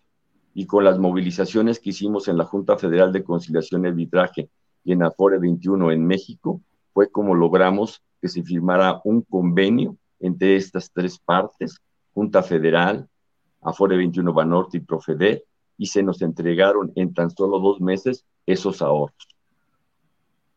Solo insisto para cerrar, porque aquí estoy checando los comentarios de la, de la, audiencia, los estoy sacando para poderlos poner sobre la mesa y quejar todo esto mucho más claro, porque hay, insisto, personas que de verdad creen que esto es un movimiento político, aunque se está dando un interesante debate en el chat que dicen que simplemente no. Mi pregunta va a ser muy concreta. ¿Le reclamaron a Calderón y le reclamaron a Peña? Le reclamamos a Peña desde que se nos dejó de entregar el recurso en 2015. Antes del 2015 hicimos movilizaciones, estando Peña en el poder, y se nos entregó ese dinero. Después del 2015, estando Peña todavía en el poder, hicimos movilizaciones, hicimos protestas, simplemente no hubo respuesta y seguimos con esas movilizaciones y esas protestas por la vía pacífica, por la vía política, por la vía legislativa y algunos compañeros de otras organizaciones están por la vía jurídica también. Entonces aquí a Calderón no le tocó todavía el problema. ¿O sí inició Calderón? No, a Calderón no le tocó. Eh, durante el sexenio de Calderón las demandas las estuvimos ganando y todavía con la jurisprudencia 185 de diagonal 2008 que fue emitida eh, aproximadamente en octubre y publicada en marzo del 2009, que todavía le tocó a Peña, a pesar de esa jurisprudencia, seguimos ganando las demandas y se, y se nos continuaron entregando los recursos. si hubiera sido necesario, hubiera habido movilizaciones también. ¿Cuánto es? Aquí leía que una, eh, alguien aquí en el chat nos decía, y quiero rescatar este comentario, nos dice Rosisal, nos descontaban quincena a quincena durante toda la vida laboral. Este fue un ahorro, aparte otras aportaciones para fondear la jubilación. ¿Esto, ¿Esto es lo que pasaba? Sí, como te comentaba, son dos descuentos los que nos hacían. Uno para el régimen de jubilaciones y pensiones contenido en nuestro contrato colectivo de trabajo, que es el que a, través del cual nos paga nuestra jubilación. Para eso fue creado en 1988. Ese régimen es un régimen privado y es una cuenta individual que la maneja el Instituto Mexicano del Seguro Social. Y a partir de 1997 empezamos también, se nos empezó a descontar también para la subcuenta de cesantía y vejez, a la cual también aporta el patrón y una parte mínima el gobierno federal. Por esa parte se le llama eh, la, eh, la cuenta social, que forma parte de la, de la subcuenta de cesantía y vejez. Entonces, son tres, tres las aportaciones que se hacen a la subcuenta de cesantía y vejez. Por parte del patrón es la mayor cuantía, por parte del trabajador menos y por parte del gobierno federal mucho menos. Pero es a partir de 1997 que nacen las AFORES, que se crea la subcuenta de Santí Vejez y a partir de entonces nosotros empezamos a aportar a esa cuenta que no paga nuestras jubilaciones, que quede claro. Por eso es que nos la tienen que devolver, porque nuestras jubilaciones son fondeadas a partir del Fondo de Jubilaciones y Pensiones del régimen de jubilaciones y pensiones contenido en nuestro contrato colectivo de trabajo. Aquí insisto, vea este comentario, por ejemplo, para los que todavía no lo, no lo han visto como con esta claridad, porque insisto, todavía falta platicar con este pues, con Zoe Robledo, pero acá no dice Tatiana, no es doble pensión, pero sí fue doble descuento. Así es. Uno, a partir de que entramos a trabajar, yo entré a trabajar en 1980, me jubilé en, en el año 2012, y en 1980 eh, teníamos un régimen diferente. En 1988 se modifica ese régimen a un régimen que es una jubilación dinámica, o sea, nos aumentan nuestro salario conforme aumentan, nos aumenta nuestra pensión conforme aumentan eh, las, eh, los salarios a los trabajadores en activo. Por eso se llama régimen dinámico a partir de 1980 y cotizamos para eso. Y a partir de, de 1997 empezamos a cotizar para el nuevo régimen, el cual no nos va, no nos va a pensionar ni a jubilar. Ese régimen va a jubilar únicamente a los trabajadores que empezaron a cotizar con esa nueva ley a partir de 1997 y que son los famosos AFORES. Yo le agradezco mucho, doctor, yo, que nos... Yo nomás que para finalizar, Sí. Yamel, para finalizar, yo te diría, si el presidente Andrés Manuel López Obrador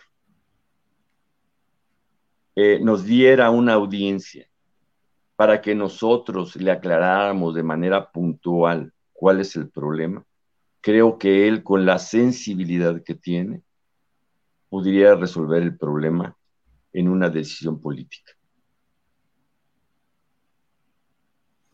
Pues vamos a estar muy pendientes y le digo, le vamos a dar seguimiento a este caso para poder resolver todo lo que no haya quedado claro, entender, vaya, presentar, preguntar si es necesario hasta este tema en la mañanera, pero antes vamos a buscar a Zoe Robledo para ver si esto lo podemos, si él nos puede dar esta versión, vamos a buscar a Consar, vamos a buscar a los que sean necesarios para que nos puedan ayudar a rellenar todo lo que falta y que esto se pueda resolver. Aquí incluso el doctor Juan Ángel nos presentó algunas opciones, no solamente está la opción legal, que es con la que desde Calderón han estado saliendo, porque justo lo que decían es que con Calderón ahí estaban ganando, venían ganando, venían ganando a través de la vía legal, pero a partir de 2015 dejan de ganar a través de la vía legal, este, que les regresaran su dinero, y ahí es cuando empiezan con la lucha, y empiezan con las manifestaciones, y empiezan con los vaya, eh, confrontando a Peña, cuestionando a las autoridades que están encargadas de resolver el asunto en la 4T. Así que vamos a estar muy pendiente. Yo le agradezco mucho, doctor Juan Ángel Castillo, y a todos los que aquí estuvieron presentes, que son justamente eh, algunos miembros de esta organización que están exigiendo exactamente lo mismo de la Unión Nacional de Comités del IMSS. Así que, doctor, estamos muy pendientes y estemos en contacto, por favor. Yamel, te agradecemos mucho a nombre de los 37 comités que están en el país de la UNSIMS, tu tiempo, tu deseo como periodista honesta que eres, de que se ponga muy claro la verdad sobre nuestro problema. Muchas gracias. Un abrazo muy grande y estamos pendientes. Gracias. Hasta luego. Me, me, alargué un poquito con el doctor, ya tengo aquí a mi querida Lina y ya también está Edwin para hablar sobre el último tema, que es el más interesante, evidentemente, el de Nicolás Maduro, pero me alargué un poquito más con esto porque hay muchas lagunas, hay muchas lagunas y no es, no, no es sencillo de comprender. Eh, hay que entender que no todos los que se jubilan, como a veces pensamos por default, o se pensionan, lo hacen cuando llegan a los 60 o 65 años, sino que lo hacen antes. En el IMSS nos explicaban que es por años de servicio. Entonces, si inician jóvenes y prestan tantos años de servicio, los van a jubilar antes de que lleguen a los 60 años. ¿Qué es lo que pasa? Y esto aplicaría o debería de aplicar para todos aquellos a los que les hicieron el, el mismo descuento, porque así debería de funcionar. Si les hacen, y la lógica, vaya, si me voy al pensamiento lógico, me hace sentido.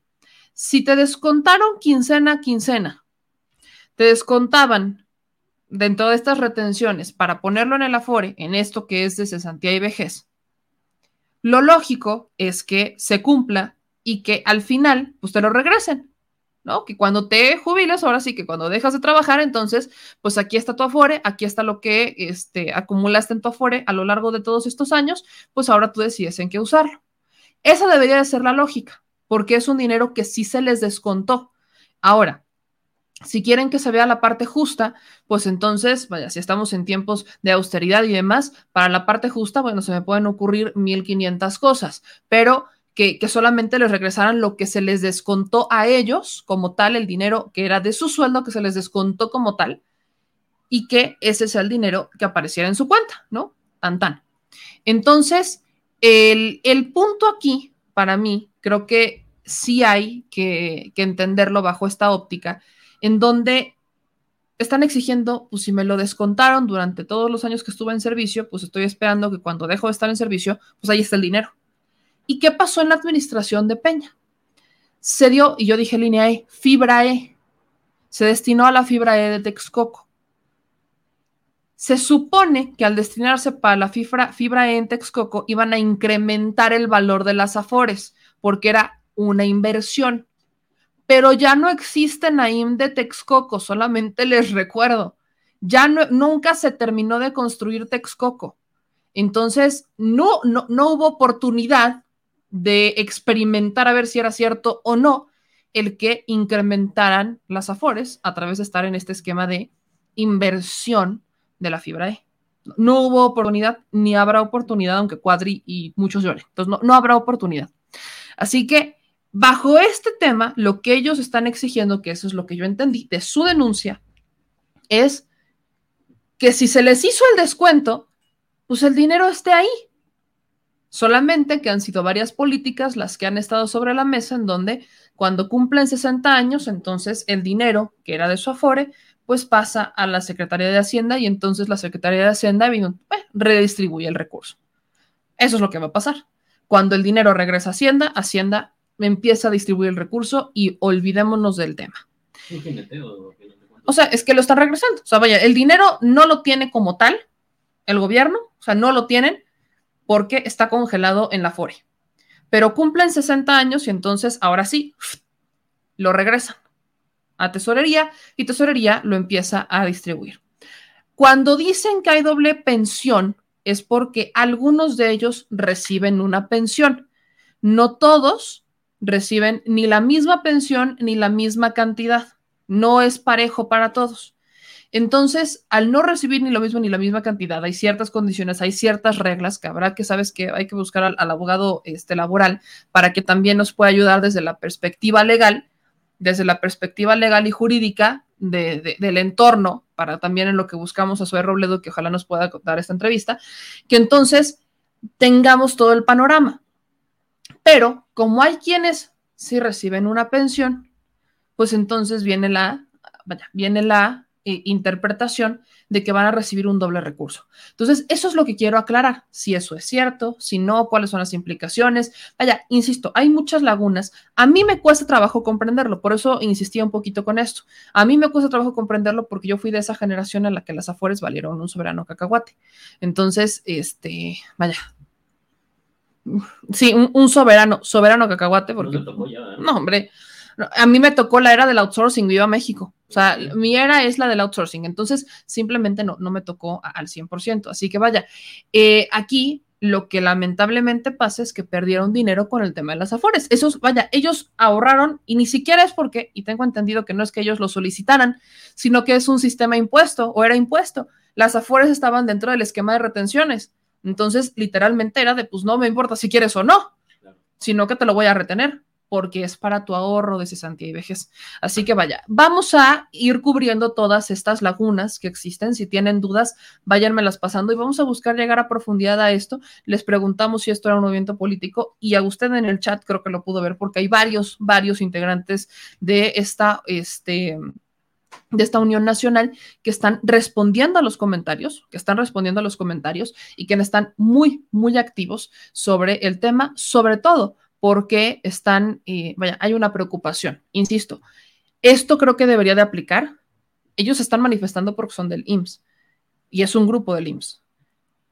Pero esto debería de aplicar para todos aquellos. a todos aquellos que tuvo Afore y que no se lo entregaron. Pero vaya, debería de aplicar así debería de aplicar así. Por eso vamos a buscar las piezas que nos hacen falta para que usted, como siempre, se pueda generar un criterio propio al respecto. Así que vaya, vamos a, ya ahorita terminando el programa, le voy a escribir a este, al equipo de prensa, aunque sea muy noche, al equipo de prensa de Zoe Robledo para que nos puedan ayudar con esta parte. Y vamos a también buscar al abogado laboral y vamos a estar poniendo sobre la mesa todos los puntos para que usted tenga toda la información y se genere un criterio propio. Creo que eso es lo más, lo más válido de todo esto. Y bueno, como decía, como le decía hace ratito, Eh, el tema que se les hace más interesante a la audiencia, porque es lo que me vienen comentando desde el inicio, es lo más polémico. Les digo, les gusta el chisme, les gusta lo polémico, les gusta, les gusta que andemos de argüanderos. Entonces, dicho y hecho, vamos a darnos con México ambidiestro, en donde vamos a tener una invitada. Miren, este México ambidiestro normalmente es, este, ha estado destinado para personajes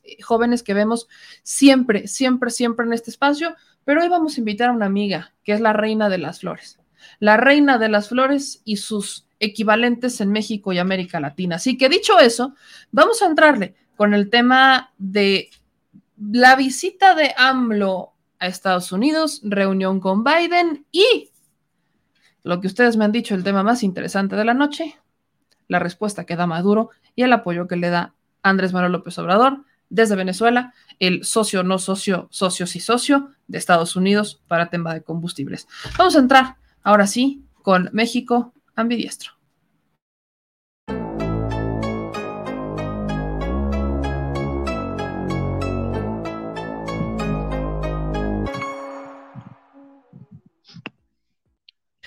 Mi querida Lina, mi querido Edwin, muchas, muchas gracias por la espera. Disculpen ustedes, pero era un tema que ahí teníamos pendiente. ¿Cómo están? Buenas noches. Buenas noches a ambas, al productor y a la audiencia. Muy bien, Meme, feliz de estar aquí, como siempre. Ay, yo ya te extrañaba, mi querida Lina, mi reina de las flores, chula, divina y preciosa. Oigan, pues voy a empezar y, les voy a poner eh, este video que, que, Alina subió a sus redes sociales, porque quiero partir justamente con eso. Eh, mi querida Alina, y, y, lo compartes tal cual en tus redes sociales, en tu Twitter, aquí está, pones, el presidente Nicolás Maduro llama presidente de la dignidad a López Obrador tras, tras su encuentro con Biden en Washington. Sí, el presidente López Obrador habla de las relaciones México-Estados Unidos, está hablando de las relaciones de Estados Unidos con América Latina completa. Y sí. Vamos, antes de poner el video, Aylina, ayúdanos a entender esto, porque de hecho, desde antes de que el presidente fuera a Estados Unidos, tú hiciste un hilo diciendo prácticamente, palabras más, palabras menos, que Andrés Manuel López Obrador ya no solamente iba a hablar por México, sino que iba a hablar prácticamente por toda América Latina. Así es, yo creo que hoy eh, estamos ante una situación, yo ponía en contexto que no solamente se trataba de esta visita del presidente López Obrador a Washington, sino de lo que le antecede durante los últimos tres años, ¿no? No, no solamente durante el último año, ha sido una acumulación de fuerzas, eh, de correlación de fuerzas que han ido cambiando brutalmente. Muchos ha criticado, ¿no? De, Andrés Manuel por parte de la oposición de esta visita, pero lo que no se dice es que esta eh, disparidad, ¿no? Que, que existe en términos de gobernanza, en términos de respeto popular no solamente dentro de su administración, sino regionalmente.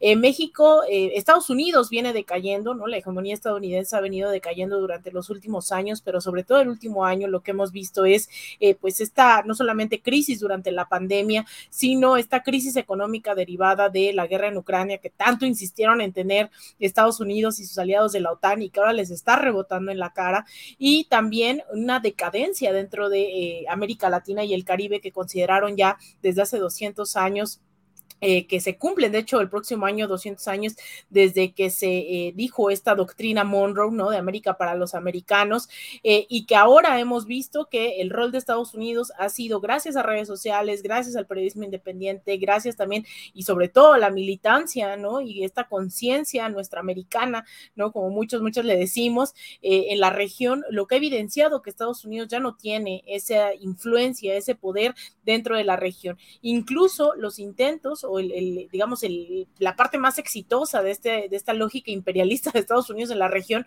fue el golpe de Estado en contra de Evo Morales en el último, en el año 2019.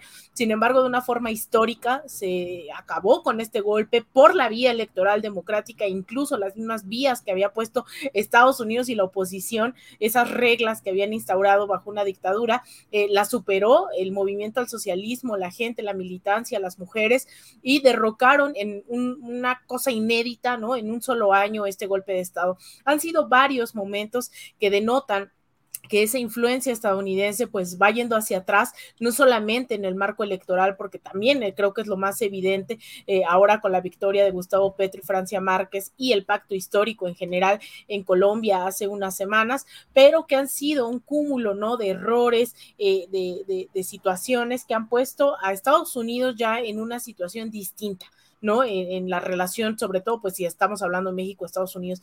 Entonces, con todas estas fuerzas acumuladas, llega el presidente López Obrador con más de 60% de aprobación, no solamente en México, sino dentro de la comunidad mexicana en Estados Unidos y también con el respaldo de los gobiernos llamados progresistas en América Latina. Venezuela no es la excepción, a pesar de haber sido tan... Eh, eh, vilipendiado el gobierno, pues lo que estamos viendo estas declaraciones es de que están muy al tanto de lo que ocurre en México y claro que lo están después de que el gobierno de Enrique Peña Nieto, a través de su canciller en ese momento, Videgaray, encabezara el grupo de Lima, ¿no? El cártel de Lima eh, en contra de Venezuela específicamente y eso se fue haciendo hacia atrás en la política, eh, se dio un paso atrás en la política exterior mexicana, no solamente se dejó de atacar con el grupo de Lima, sino ahora incluso desde nuestra embajadora Luz Elena Baños en la OEA, eh, la embajadora de México ante la OEA, se ha cuestionado el rol de Almagro, el rol de todas estas instituciones en la región.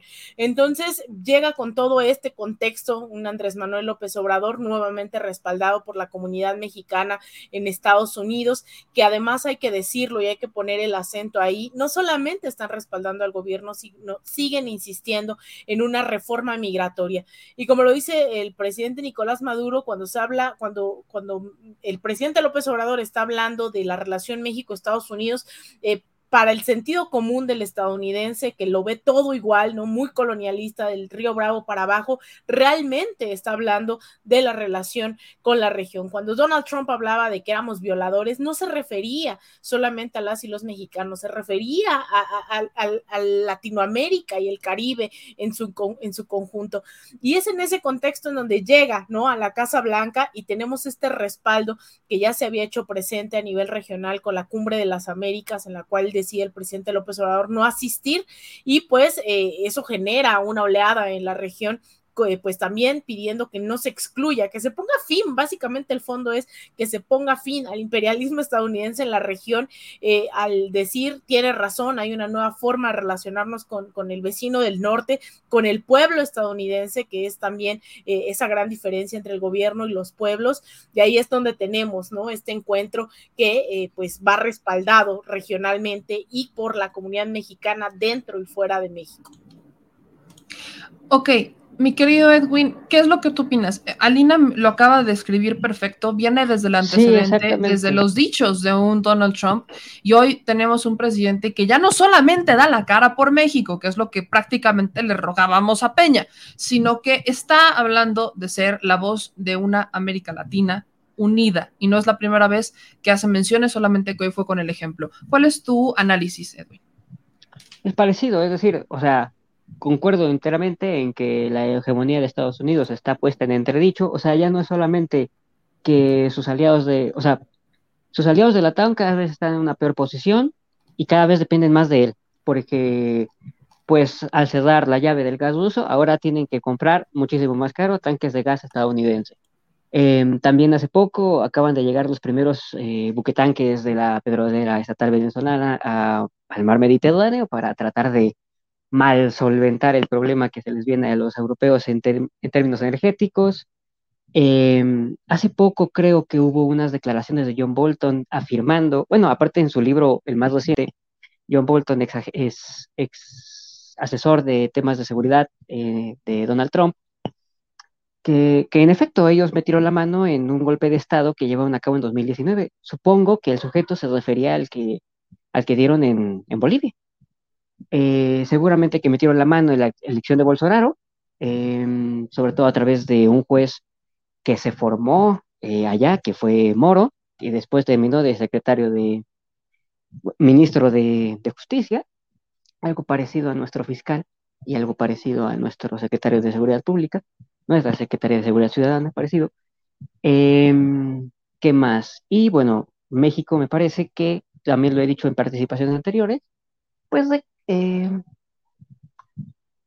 pues reclama este papel de, del hermano, del hermano mayor de Latinoamérica frente a la gran potencia colonialista que viene a ser Estados Unidos, ¿no? Que viene a meter la mano en cuanto le, en cuanto le viene en gana. Y bueno, la declaración del presidente Maduro, que si es el, que si el presidente de México es el presidente de la dignidad, el presidente de la verdad, pues creo que tiene toda la razón. Nos puede gustar más, más o menos Maduro, em, pero creo que en ese sentido tiene toda la razón. Es decir, eh, fue a hablar por parte de Latinoamérica, por parte de tratar de, de, frenar, de que frenen esta urgencia injerencista que siempre han tenido en América Latina, porque ellos lo entienden como pues una especie de, su zona de influencia, ¿no? Y pues es eso. Creo, o sea, creo que creo que hasta ahí puedo decir. Ok, vamos a escuchar justamente este audio, bueno, este video que, Alina sube a sus redes sociales, porque hay algo que a mí... me... Exacto, pero lo, vamos a escuchar. Escúchale, ponga la atención. Es histórico, así lo observo yo, así lo creo, así lo califico, la posición sólida, clara, diplomática, firme del presidente Andrés Manuel López Obrador sobre todos los temas de la vida económica, de la migración, de la vida social, de la relación política entre los Estados Unidos de Norteamérica y México. Y tenemos que decir que si el presidente Andrés Manuel López Obrador habla de las relaciones entre México y Estados Unidos, está hablando de las relaciones de Estados Unidos y América Latina completa una posición de dignidad que reconocemos públicamente y aplaudimos del presidente de México, presidente de la dignidad, el presidente de la verdad. De verdad. El presidente de la dignidad, el presidente de la verdad. Alina, ¿Cómo es que Andrés Manuel López Obrador llegó a este momento? ¿Cómo es que nos topamos con un Nicolás Maduro expresando este apoyo y este reconocimiento a México de forma, vaya, sin tapujos, sin ningún tipo de filtro, diciendo es el presidente de la dignidad? ¿Cómo llegamos a este momento? Bueno, yo creo que la política exterior mexicana es uno de, los tantos hitos, ¿no? De los últimos años en la región.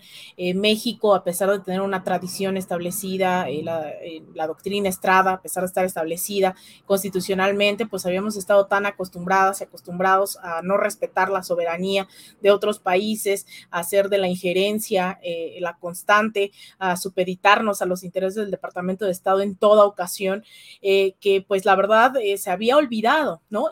Incluso me atrevería a decir y recordar que la política exterior, incluso durante el priismo, también no era una cosa descabellada, ¿no? Podremos acusarlos de, de, ataques a la prensa, de persecución política, de asesinato de estudiantes, de, periodistas, pero lo cierto es que en la parte de la tradición de la política exterior estuvo marcada por dar asilo en los 60 en los 70 a muchos y muchas de las exiliadas de las dictaduras en América Latina, incluso una relación muy cercana a Cuba. Eso obligaba incluso a un Enrique Peña Nieto a decir esto de los héroes, ¿no? Que zarparon de Tuxpan durante el funeral de un Fidel Castro. Y después la política exterior eh, dio un salto cuántico atrás con el panismo, ¿no? Recordemos esto de de Vicente Fox, que decía que los mexicanos hacen el trabajo que ni los negros quieren hacer en Estados Unidos, eh, el come si te vas con el comandante Fidel Castro, etcétera, etcétera, ¿no? Fueron muchos episodios de, eh, pues, de, poca dignidad de la política exterior los que nos llevaron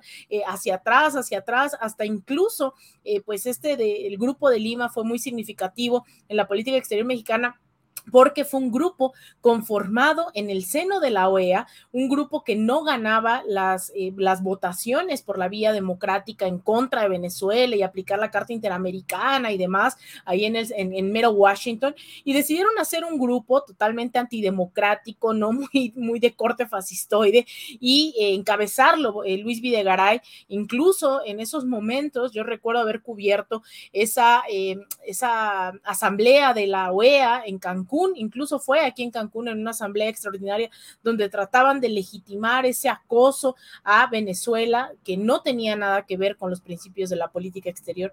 Y después hemos visto un cambio total en eso. Eh, primero se mantuvo al margen México, eh, no, no, no se pronunció ni a favor ni en contra en este respeto de la soberanía, estuvo muy imparcial.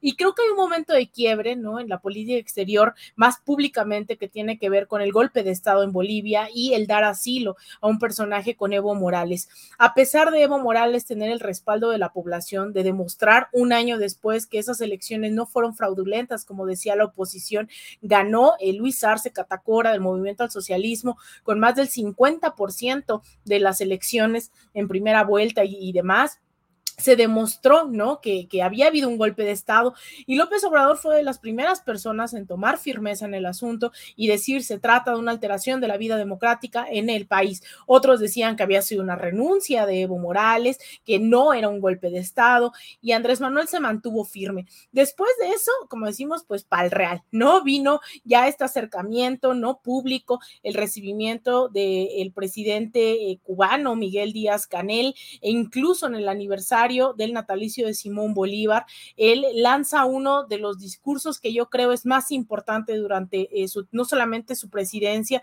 sino en materia de política exterior regional, que dice, ¿no? Habla por primera vez de lo servil que es la OEA, habla de eh, crear, que en el horizonte está la, comunidad europea, que después fue la Unión Europea, eh, un, símil, ¿no? Que se puede construir en América Latina de integración regional desde una perspectiva totalmente bolivariana, Eh, entonces, yo creo que ahí se ha ido perfilando ya el presidente López Obrador, que logra consolidar también ese liderazgo a través de enviar, por ejemplo, pues casi que refuerzos al gobierno de Pedro Castillo en Perú, el ir y respaldar eh, en Honduras con Xiomara Castro eh, la reforma eléctrica que están llevando a cabo, se sale del protocolo y nuevamente condenar una y muchas veces el bloqueo en contra de Cuba. Entonces, es inevitable que llegue hoy un presidente Nicolás Maduro a decir este tipo de situaciones, ¿no? Que es el presidente de la dignidad, de la verdad, se consolida como un líder regional y también tiene que ver con que Estamos ante un momento en donde en México ya no es tabú como lo era hace tres años, hace dos años, hablar de Venezuela y de Cuba.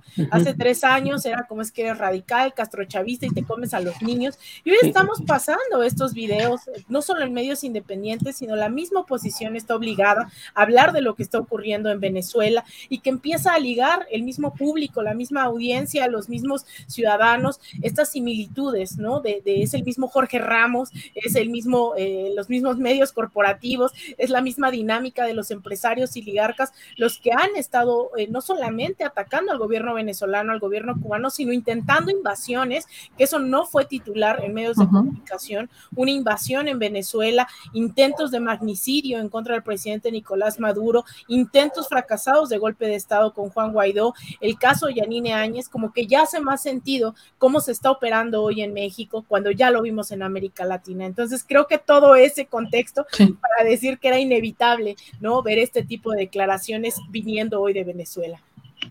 Dice eh, Alina que era inevitable llegar a este momento y coincido mucho, pero quiero rescatar eh, lo que hizo Andrés Manuel López Obrador en Estados Unidos en frente de Biden. Para mí fue histórico cuando en su cara y en su casa le hace un elegante reclamo por lo de Ucrania bajo la óptica de, vaya, allá sí eh, están mandando armas, ¿no? Qué padre. Y mandan dinero y estuvieron detrás de un problema que se pudo haber resuelto, que hoy les está costando más a ustedes por las sanciones, pero no quieren resolver de fondo los problemas que originan la migración. No es la primera vez que va el presidente Andrés Manuel López Obrador a presentar eh, propuestas, no a pedir, a presentar propuestas para resolver un problema regional y ha sido la solución de los problemas eh, a través de una inversión de 4 mil millones de dólares, que nada se compara a lo que mandaron a Ucrania. Entonces, el presidente Andrés Manuel López Obrador tiene este, este mensaje en Estados Unidos y yo le sumaría el escenario de la Cumbre de las Américas, justamente lo que también compartía Lina. La Cumbre de las Américas, el hecho que el presidente había dicho, yo no voy, que vaya eh, Ebrard, porque, pues vaya, es la cumbre de las Américas, tendrían que haber estado todos invitados, ya si no quieren venir cada quien, pero todos tuvieron que haber estado invitados y eso no pasó, así que yo no voy. Y desde ahí empezó a hacer olas en América Latina. Estas olas, ¿a dónde nos van a llevar? Edwin, ¿a dónde crees que nos podrían llevar? Porque el presidente plantea algo similar a eh, la Unión Europea, algo similar, pero que se respete la soberanía. La soberanía monetaria, sobre todo. La soberanía y se respeten a los países en su diversidad. Entonces, ¿hacia dónde podríamos ir, Edwin? A ver, creo que pueden profundizarse todos los lazos culturales, políticos, comerciales con toda América Latina. Yo, yo particularmente no soy fan de lo que representa la Unión Europea. ¿Por qué? Porque básicamente a mí me parece que la Unión Europea es eh, como la continuación, es una especie de cuarto like eh, que utilizan para que Alemania siempre tenga un una especie de superávit comercial y los países pobres sean los que con su pobreza paguen eh, pues ese superávit comercial alemán, ¿no? Que mantiene la industria alemana, que por cierto el superávit comercial alemán pues está, llegó a cero, por ejemplo, ¿no? ¿A dónde nos puede llegar? Hay que, no hay que olvidar que también México eh, ya, ya forma parte también del debate público de Estados Unidos. Es decir, lo que pase aquí tiene también repercusiones allá. ¿Y a qué voy? A que pues Biden tiene cierto interés porque pues ya van a empezar eh, las temporadas de, de elección. Por ejemplo, Trump ya anda muy bocón como siempre ha sido porque sabe que muy probablemente vuelva a ser el aspirante republicano a la presidencia de Estados Unidos. Y Biden tiene pues todo el interés de de que si no él, por lo menos el del Partido Demócrata, porque incluso hay gente dentro del Partido Demócrata que, no, que, no les gustaría ver a Biden postularse para una, un, segundo un, segundo mandato, pues que por lo menos que el representante del Partido Demócrata, que además, que además, eh, pues en ciertos estados eh, cuenta con el voto latino, pero sobre todo el voto mexicano, ¿no?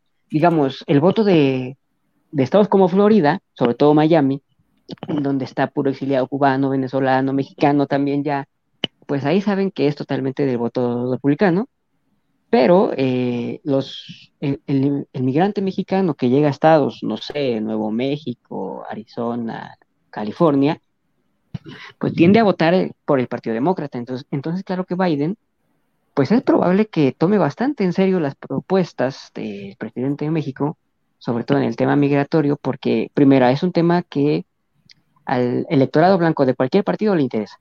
Y segundo, es un, es un problema que al electorado demócrata, eh, latino o mexicano americano, le importa también. Entonces, y reitero, o sea, los Estados Unidos tuvieron un gran error hace muchísimo tiempo de modificar sus reglas migratorias, porque antes era, era un flujo de ida y vuelta, lo trataron de implementar más o menos después de la Segunda Guerra Mundial, esta política del buen vecino eh, y el trabajo temporal, los braceros y todo esto, y los migrantes iban y venían.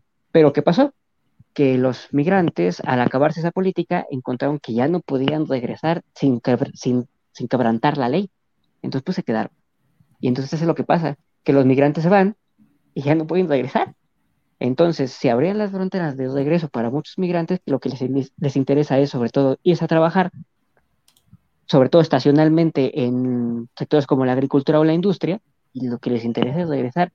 Entonces, pues creo que hacia allá vamos, ¿no? Es decir, a que México va a pesar cada vez más en el debate político estadounidense y que se van a ampliar em, las relaciones de todo tipo con los demás países de América Latina, a, cuales, a, los que dejamos de ver durante mucho tiempo hoy y veíamos por encima del hombro y nos interesó sobre todo ser, en términos de política exterior, la coleta de Estados Unidos. Es decir, es más, creo que es lo único bueno que hizo Fox, fue no meterse, eh, no ser la coleta de Estados Unidos, tanto en Irak como en Afganistán. ¿Qué, ¿En qué problemas nos hubiera metido? Pero, ¿qué es lo único bueno que hizo ese señor? No hacer nada en ese sentido. Alina, me voy con la última ronda, con la última ronda para conocer sus opiniones y ya después sus conclusiones y sus redes sociales. Todavía alcanzo a leer en los comentarios que llegan aquí eh, uno que otro, eh, que entiendo que son pro 4T, pero que dicen es que eh, Maduro no es un presidente, es un dictador. Y hemos nosotros trabajado durante tantos años, bueno, no trabajado, hemos vivido todos estos años con la narrativa de la prensa occidental, la, la, prensa que maneja Estados Unidos, la prensa que aquí en México la hemos cuestionado muchísimo, que no nos ha enseñado el otro lado de la moneda, solamente nos ha dejado con una versión de la historia y sus variantes para que creyéramos que era la historia completa, sin que volteáramos a ver el otro lado. Entonces, con este tema vemos que es Venezuela, vemos que es Cuba, vemos también que es Bolivia y Perú, al menos. Eh, corrígeme si alguno se me va, pero creo que al menos estos cuatro países son los que, incluyo a México, eh, más eh, guerra mediática interna tienen, en donde más conflictos tienen con las narrativas de la prensa. ¿Cómo esto ha afectado? porque hoy tenemos a un presidente de México que está lanzando la voz, que está usando la tribuna de este, la máxima tribuna de, su administración para poner sobre la mesa el otro escenario que no lo hace la prensa y que no lo hacen los gobiernos. Entonces, muchas veces se piensa que por el apoyo que ha expresado a Cuba o que ha expresado a Venezuela, se va a casar problemas con Estados Unidos porque existe este bloqueo por parte de Estados Unidos a Venezuela y Cuba. Eh, se, piensa que el apoyo del presidente que le da a, eh, a, Bolivia, que le dio a Evo o que le da a Perú es, eh, va, va a ocasionarle problemas con los inversionistas extranjeros. Pero en los hechos, ¿qué de esto es cierto? ¿Qué de esto es falso? y cómo impacta en la construcción de una nueva América Latina, porque ya no es la misma que teníamos hace cinco años pues mira, esto va para una tesis doctoral, ¿no? Para, ¿Vas? para toda una serie de, de, televisión, documentales y demás.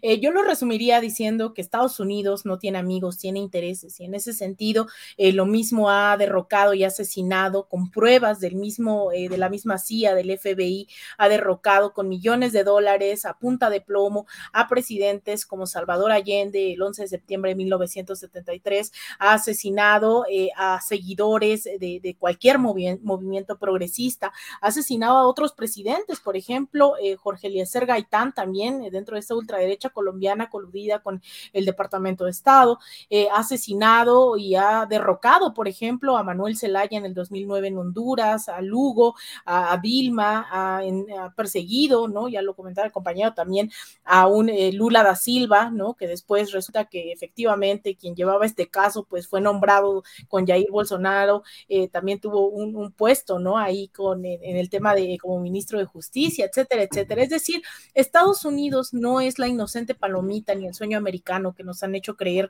eh, sean los libros de texto, ¿no? Eh, sea en Hollywood, sea a través de películas, de lo que sea, ¿no? Y cualquier espacio, yo lo tengo claro, en el cual se nos permita debatir, estamos, eh, digamos, em, eh, tenemos muchos años, muchas décadas de propaganda encima, lo cual no hace un debate, eh, pues, que esté equiparado, ¿no? Podremos poner dos y dos eh, en, un, en una mesa debatiendo porque sí, porque no en los gobiernos progresistas, pero llevamos una desventaja de décadas atrás. Y el caso de Venezuela no es la excepción. Eh, ni, imagínense un poco, yo voy a tratar de resumir en dos minutos. Eh, Venezuela era un país que así como aquí se hizo el pacto por México, en Venezuela se hizo en 1958 el pacto de punto fijo y fueron los dos mismos partidos, Acción Democrática y COPEI, los que estuvieron gobernando Venezuela a tal grado que llegaron a unos niveles de corrupción y de decadencia que incluso dentro del ejército buscaron organizarse para dar un golpe de Estado que fue fallido, encabezado por en ese, en ese momento por Hugo Chávez, quien fue a la cárcel, sale de prisión y en el 94 comienza, ¿no? Con su agenda alternativa bolivariana, tocando puerta por puerta llega a las presidenciales en el 98, ganando masivamente. Estaba tan destruida la sociedad, la, la parte, la, la, la, llamada clase política en Venezuela, que imagínense que en el 97, en lo, quien iba a ganar era una Miss Universo, ¿no? Y es por eso que por la vía democrática, Hugo Chávez y el movimiento eh, bolivariano eh, deciden competir electoralmente y él no era socialista, él no era comunista, ni mucho menos, eh, incluso empieza a gobernar en el 99 con una asamblea constituyente llamando a todos a hacer una nueva constitución y en el 2002 le intentan dar un golpe de Estado y son los mismos militares, pero sobre todo el mismo pueblo venezolano quien lo pone de regreso en el Palacio de Miraflores. Eso le hizo entender que no necesariamente estaba en un juego, ni mucho menos, la oligarquía, las grandes élites venezolanas iban en contra de él, aun cuando no se asumía socialista. Fue con el tiempo y la conclusión de este mismo proceso y estos mismos ataques mediáticos y demás que se vuelve, ¿no? Con un programa socialista y fue reelecto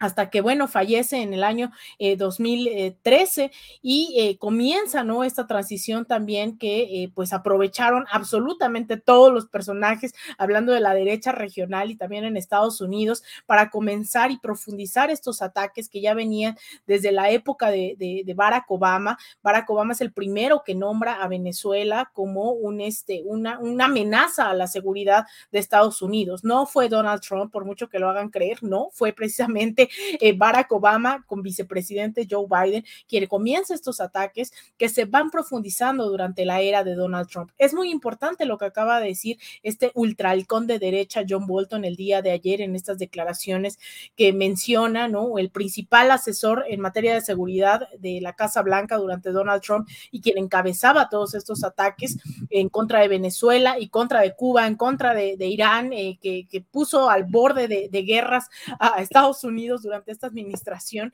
eh, pues lo que dice es, no es fácil orquestar golpes de Estado, ¿no? Porque le hace, el, entrevistador le hace así como un comentario de, eh, pues es muy fácil, ¿no? Y él dice, no, no, no, o sea, casi que con todo respeto es muy difícil esto de dedicarse a tirar gobiernos en el exterior y es algo que ya había dicho en otro momento, incluso decía abiertamente, vamos por el petróleo de Venezuela.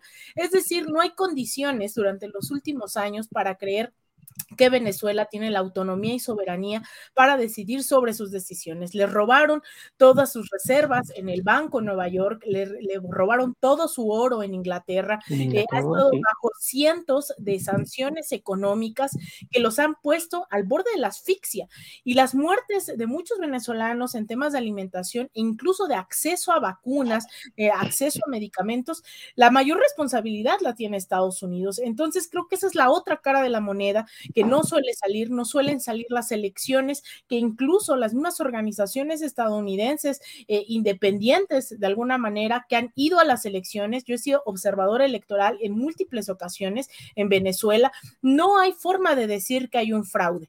Eso eh, lo han dicho las mismas organizaciones estadounidenses, organizaciones internacionales, no hay pruebas de fraude, están todas y todos invitados a ir a, los procesos electorales y ahora Venezuela bajo este asedio se encuentra, eh, para mi gusto, ¿no? Para mi felicidad también, en un proceso también de reconsolidación. Hoy el Partido Socialista Unido Venezuela en los próximos días habrá una renovación de dirigencias estatales, nacionales, eh, que vamos a ver, ¿no? También cómo se lleva a cabo y creo que hay mucho, mucho que debatir, más allá de si no nos gusta gusta algo o no del presidente Nicolás Maduro, lo cierto es que así como se trata de establecer en los medios internacionales, en el New York Times, en el Washington Post, que aquí hay una dictadura, lo mismo ha sido en Venezuela, pero no solo los últimos tres años, sino los últimos 20 años. Ay, nada más, evidentemente 20 años merman, 20 años han generado, han generado, vaya, hay rastros de estos 20 años. Mi querido Edwin, estamos en el camino para dejar atrás eh, lo que dicen aquí en los comentarios, el imperialismo yanqui. Estamos lejos de este eh, imperialismo o de esta, de esta versión neoliberalista que vino o que pasó realmente a, a perjudicar tantas y tantas vidas, no solo en México, en América Latina. Me parece que, dado que es el mismo centro imperial yanqui, como lo dicen en los comentarios, o sea, es el mismo Estados Unidos el que está haciendo agua en muchísimos temas, o sea, tiene 40 millones de pobres, por lo bajo se le murió un millón de personas por cuestiones de COVID, o sea, tiene tantísimos problemas eh, Estados Unidos eh, societales que desde luego que México encontrará la manera, no solo México, sino toda América Latina encontrará una manera de acomodarse mejor eh, respecto de esta urgencia imperialista estadounidense. Em, ¿Qué más? Bueno, lo de Venezuela, así como dice Alina, em, pues 20 años de propaganda pesa. Tan es así que en algún momento le quisieron dar un golpe de Estado al mismo Hugo Chávez, me parece que en el 2000 o en el 2002. Eh, también ha habido múltiples elecciones, sobre todo de gobernaciones, lo que tenían los equivalentes a nuestras entidades federativas venezolanas. Hace poco hubo una muy importante en la que incluso el candidato que manda el polo patriótico llamado, eh, que lidera el Partido Socialista Unificado de Venezuela, o Unidos de Venezuela, no sé bien, eh, que era el ministro de Exteriores de Maduro, y pierde, y reconoce esa, esa derrota electoral. Gana el otro polo, digamos, el polo opositor, porque hay muchísimos partidos y, bueno, se unen en dos grandes polos, el llamado polo patriótico y el polo opositor. Y gana este polo opositor y, claro, eh, cada que ganan, pues sí reconocen eh, la, victoria y sí reconocen la eficiencia, la eficacia del, del sistema electoral venezolano y cada que pierden, pues no, que es una dictadura, que, no hay garantías democráticas y cosas, que las elecciones están amañadas y cosas por el estilo. Incluso, no me, no me, ahorita no recuerdo bien si fue 2013 o 2014 o 2015, algunos de esos tres años, en los que uno de los observadores eh, internacionales de las elecciones en Venezuela fue una fundación estadounidense, eh, poco sospechosa de ser bolivariana, chavista, eh, la Fundación Jimmy Carter, y justamente al ser observadores de, esos particulares procesos electorales, dijo que uno de los sistemas electorales mejor, o sea, de los mejores que había visto hasta entonces, pues el sistema electoral venezolano, que me parece o tengo yo el conocimiento de que han implementado una especie de, de sistema electrónico que tiene, o sea, tú votas de manera electrónica, pero también aparece tu voto en una especie de papeleta física, ¿no? Entonces, pues, ¿a qué voy?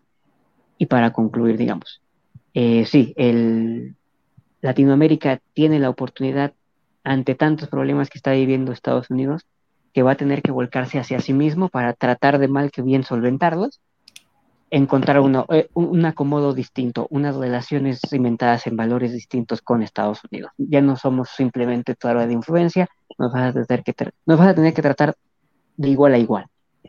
Y eh, bueno, eh, toda la propaganda contra Venezuela llevan más de 20 años haciéndola, la seguirán haciendo, siempre dirán que es una dictadura cuando ellos pierden elecciones, cuando ellos ganan elecciones van a celebrarlo, y tan es así. las, sanciones económicas son, por parte de los Estados Unidos sobre todo, son tan visibles que incluso un estudio de la ONU, tampoco poco, o sea, poco sospechosos de ser también castrochavistas bolivarianos, eh, ellos mismos cuantifican que hay entre 40 y 50 mil muertos venezolanos que son directamente atribuibles a las sanciones estadounidenses, la ONU. Entonces, pues ya ahí la dejo, ¿no?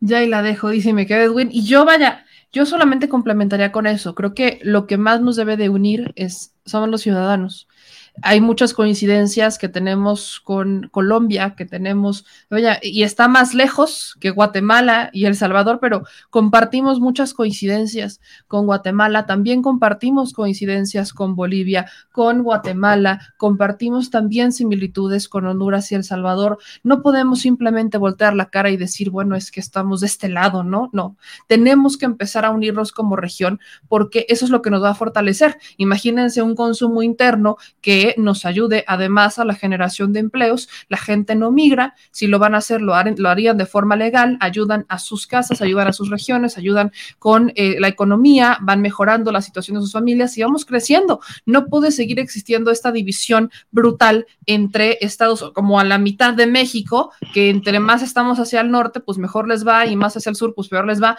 No puede seguir existiendo esa división en donde México es el ombligo y literalmente se parte a la mitad no puede seguir existiendo porque somos países completos y tenemos, vaya, miles de, eh, de, matices que no, no podemos dejarlos a un lado, tenemos que empezarnos a integrar. Así que yo gran parte de todo eso también lo dejaría en la sociedad. Pero mi querida Lina, mi querida Edwin, les agradezco infinitamente que estén en este espacio. Mi querida Lina es la primera vez que viene a México ambidiestro, pero dije, pues de una vez, de una vez yo soy feliz de tener a mi querida Lina siempre en este espacio y pues ayúdenme con sus redes sociales y si quieren cerrar algo, ustedes ya, ya saben que este es su espacio. Voy pues contigo. Muchas gracias. Ahí está. Muchas gracias, Meme. Pues un gusto estar contigo, con tu audiencia tan generosa, eh, que, siempre nos recibe, nos, nos apapacha y que también nos cuestiona. Y eso creo que es lo, más valioso, ¿no? En la gente que debate e incluso, ¿no? Eso, eso yo lo he dicho muchas veces en las oposiciones en América Latina. Se agradece que haya oposiciones con argumentos, con debates y no justamente oposiciones golpistas, oposiciones que servilistas, ¿no? Tan colonialistas, cuestionando si el presidente habla inglés o no, sino realmente dispuestas a, a debatir, a argumentar y a construir esa América Latina que queremos, ese México que queremos. Yo les dejo mis redes sociales, me pueden seguir en Twitter, ahí aparece, ahí está, en arroba Alina Duarte guion bajo. En Instagram es al revés, primero es guion bajo Alina Duarte. En facebook.com diagonal Alina Duarte Periodista en mi canal de YouTube y también les espero este viernes. El Instituto de Formación Política de Morena aquí en la Ciudad de México va a tener un evento con alguien que también admiro mucho, es Medea Benjamin, una mujer guerrera en Estados Unidos que ha cuestionado justamente la política exterior estadounidense en múltiples eh, ocasiones, la han eh, detenido, la han, la, han metido por todos lados, ¿no? A Medea y no cede, ha cuestionado al mismo John Bolton eh, en, ante el Senado, a la OEA, a Luis Almagro, y va a estar aquí en la Ciudad de México. Vamos a tener una charla a las seis de la tarde, tanto por redes sociales como en Liverpool número 3, eh, aquí en la Ciudad de México. Entonces, ojalá puedan acompañarnos para hablar de México, de Estados Unidos, de esta visita del presidente López Obrador a Washington y también del rol geopolítico que México está teniendo. Entonces, pues ahí los espero, meme, y nuevamente agradecerte por este espacio. Siempre un placer estar contigo al Chile. Y un abrazo, Edwin, qué gusto estar contigo aquí. Muchas gracias, Alina. chingonería lo que nos Halagado acabas de de estar. compartir. Perdón que te haya interrumpido, me Edwin, pero qué chingonería lo que van a tener el viernes. Vamos a dar la difusión para que gente pueda ir, de verdad. Qué, qué chulada, mi querida Sí, también ojalá puedan encontrar a esta persona en, ah, en Twitter, Medea Benjamin. Creo que trabaja en una organización que se llama Código Rosa, Code Pink, Estados Unidos. Y de hecho, ellos organizaron una contracumbre. Ellos organizaron una cumbre de los pueblos en Estados Unidos. Y ella fue de los organizadores. Y ahí andaba, mi querida ella Lina. también, sí, Yo dije, sí, ya sí. va, tiembla, Los Ángeles, tiembla. Ahí va, ahí va la representante de México a dar guerra. Bien hecho. Yo ya estaba pensando, a ver a qué hora tenemos que ir a sacar a Lina de una cárcel. Pero qué bueno que no pasó. Qué bueno que no pasó, mi querida Lina. Te quiero, te quiero con el alma, mi querida Lina, es una chingona. Es que si ya querida saben Edwin, cómo soy, ¿para que me invitan. Es correcto, es correcto, es que por eso te invitan. Yo, Mi pues, querido totalmente Edwin. hal- halagado de estar aquí con ustedes dos, tu, tu espacio, meme, compartirlo con Aline esta vez, eh, alguien a quien, bueno, yo respeto mucho, eh, la sigo en Twitter, eh, la gente también puede seguirme en Twitter, ahí está, solo tengo esa red social por ahora, después, después ya veré si hago un podcast o algo así, o un canal, ya he visto que la gente pide un canal, eh, entonces veré qué hago, y pues ahí está mi, ahí está mi, mi Twitter. Muchas gracias por el espacio y totalmente halagado de. Oye, Pues ¿sabes nomás te también? Ajá. También que me quedé, eh, la gente aquella vez que hablamos de Alito eh, visitando esta internacional socialista como chafa, se quedó como con la onda de que, oye, que, que explique mejor qué fueron las internacionales socialistas, a ver si un día nos ponemos de acuerdo tú y yo, o sea, para meternos otro pequeño Pues espacio. aquí tra- traemos a, a mi querida Lina, que si algo sabe, Sí. son de internacionales socialistas, las reales y las fakes. Sí, las reales No, y hombre, las nos fakes, armamos otra. Nos ponemos de acuerdo con mi querida Lina para, para darle con eso. Y pues yo les mando un abrazo gigante a los dos, lo- los quiero muchísimo. Y pues mi querida Edwin te va la próxima semana y mi querida Lina, ahí tenemos pendiente, ya no sé si un café o un vino, una uva fermentada al menos, no tengo idea, pero vaya, ahí tenemos pendiente algo. Hay algo tenemos Claro que pendiente cuenta con ello, bebé. Para Te estar mando un aquí, abrazo. para tomar un minito, un cafecito, para echar chisme, lo que sea, cuenta lo con que ello. sea tú. Pues les mando un abrazo y pues a toda la bonita audiencia, esto, esto fue México Ambidiestro.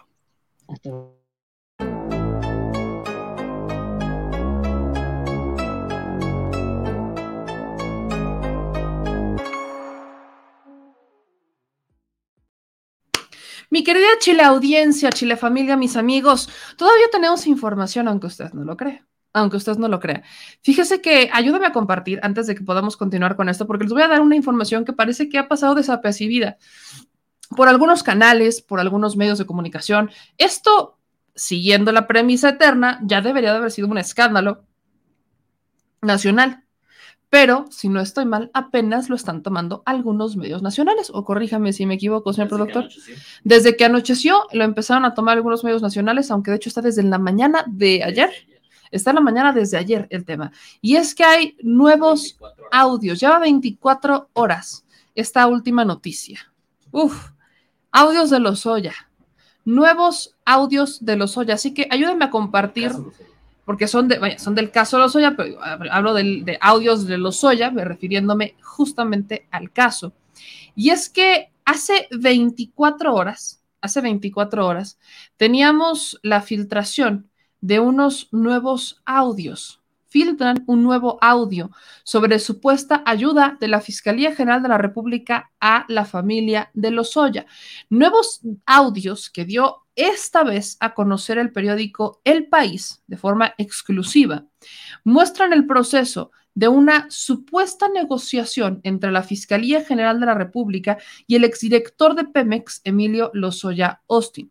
El más reciente es sobre la extradición a México, pero de la madre de Lozoya, Hilda Margarita Austin.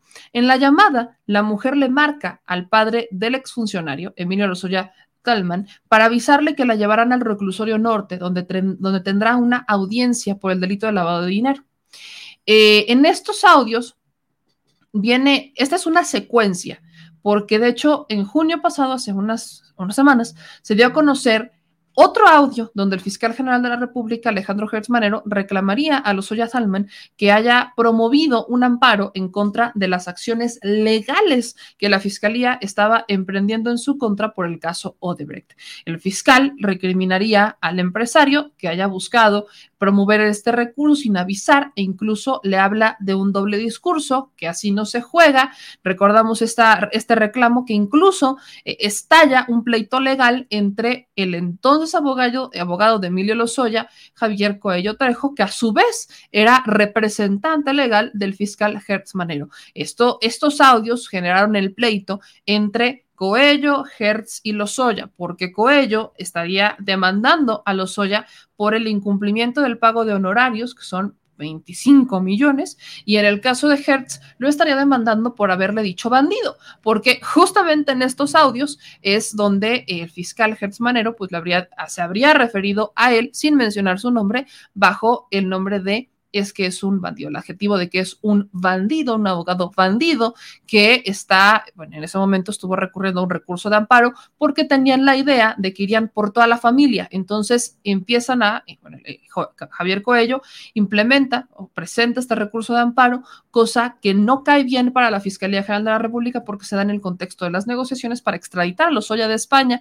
Entonces se supone, bajo lo que entendemos de estos audios, bajo ese contexto, que eh, pues el papá de Lozoya, que es el que entregaría a Lozoya, este, Emilio Lozoya, a la Fiscalía General de la República, pues ya traía esta negociación muy avanzada con la Fiscalía, pero eh, su abogado presentó este recurso de amparo para evitar que detuvieran a toda la familia y esto no cayó bien para Hertz, lo cual pues dijo que había sido un doble discurso, que esto no era como un ejemplo de, eh, cooperación con la fiscalía bajo el proceso de buscar este criterio de, este, de oportunidad. Entonces, hoy tenemos un nuevo audio. Este audio ya es, pero sobre Lozoya, con la intención de hablar o arreglar la extradición o el movimiento de la mamá de Emilio Lozoya, Hilda, que ella, recordemos, Hilda Austin, estuvo implicada por su hijo, ya que el dinero, en vez de que el niño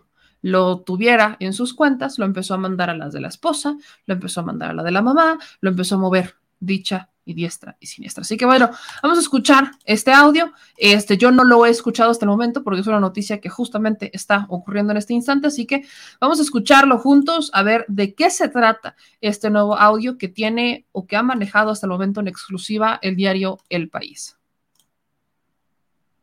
Está usted hablando a la Fiscalía General de la República. Si conoce el número de extensión, márquelo ahora. De lo contrario, marque cero y una operadora la atenderá. Gracias.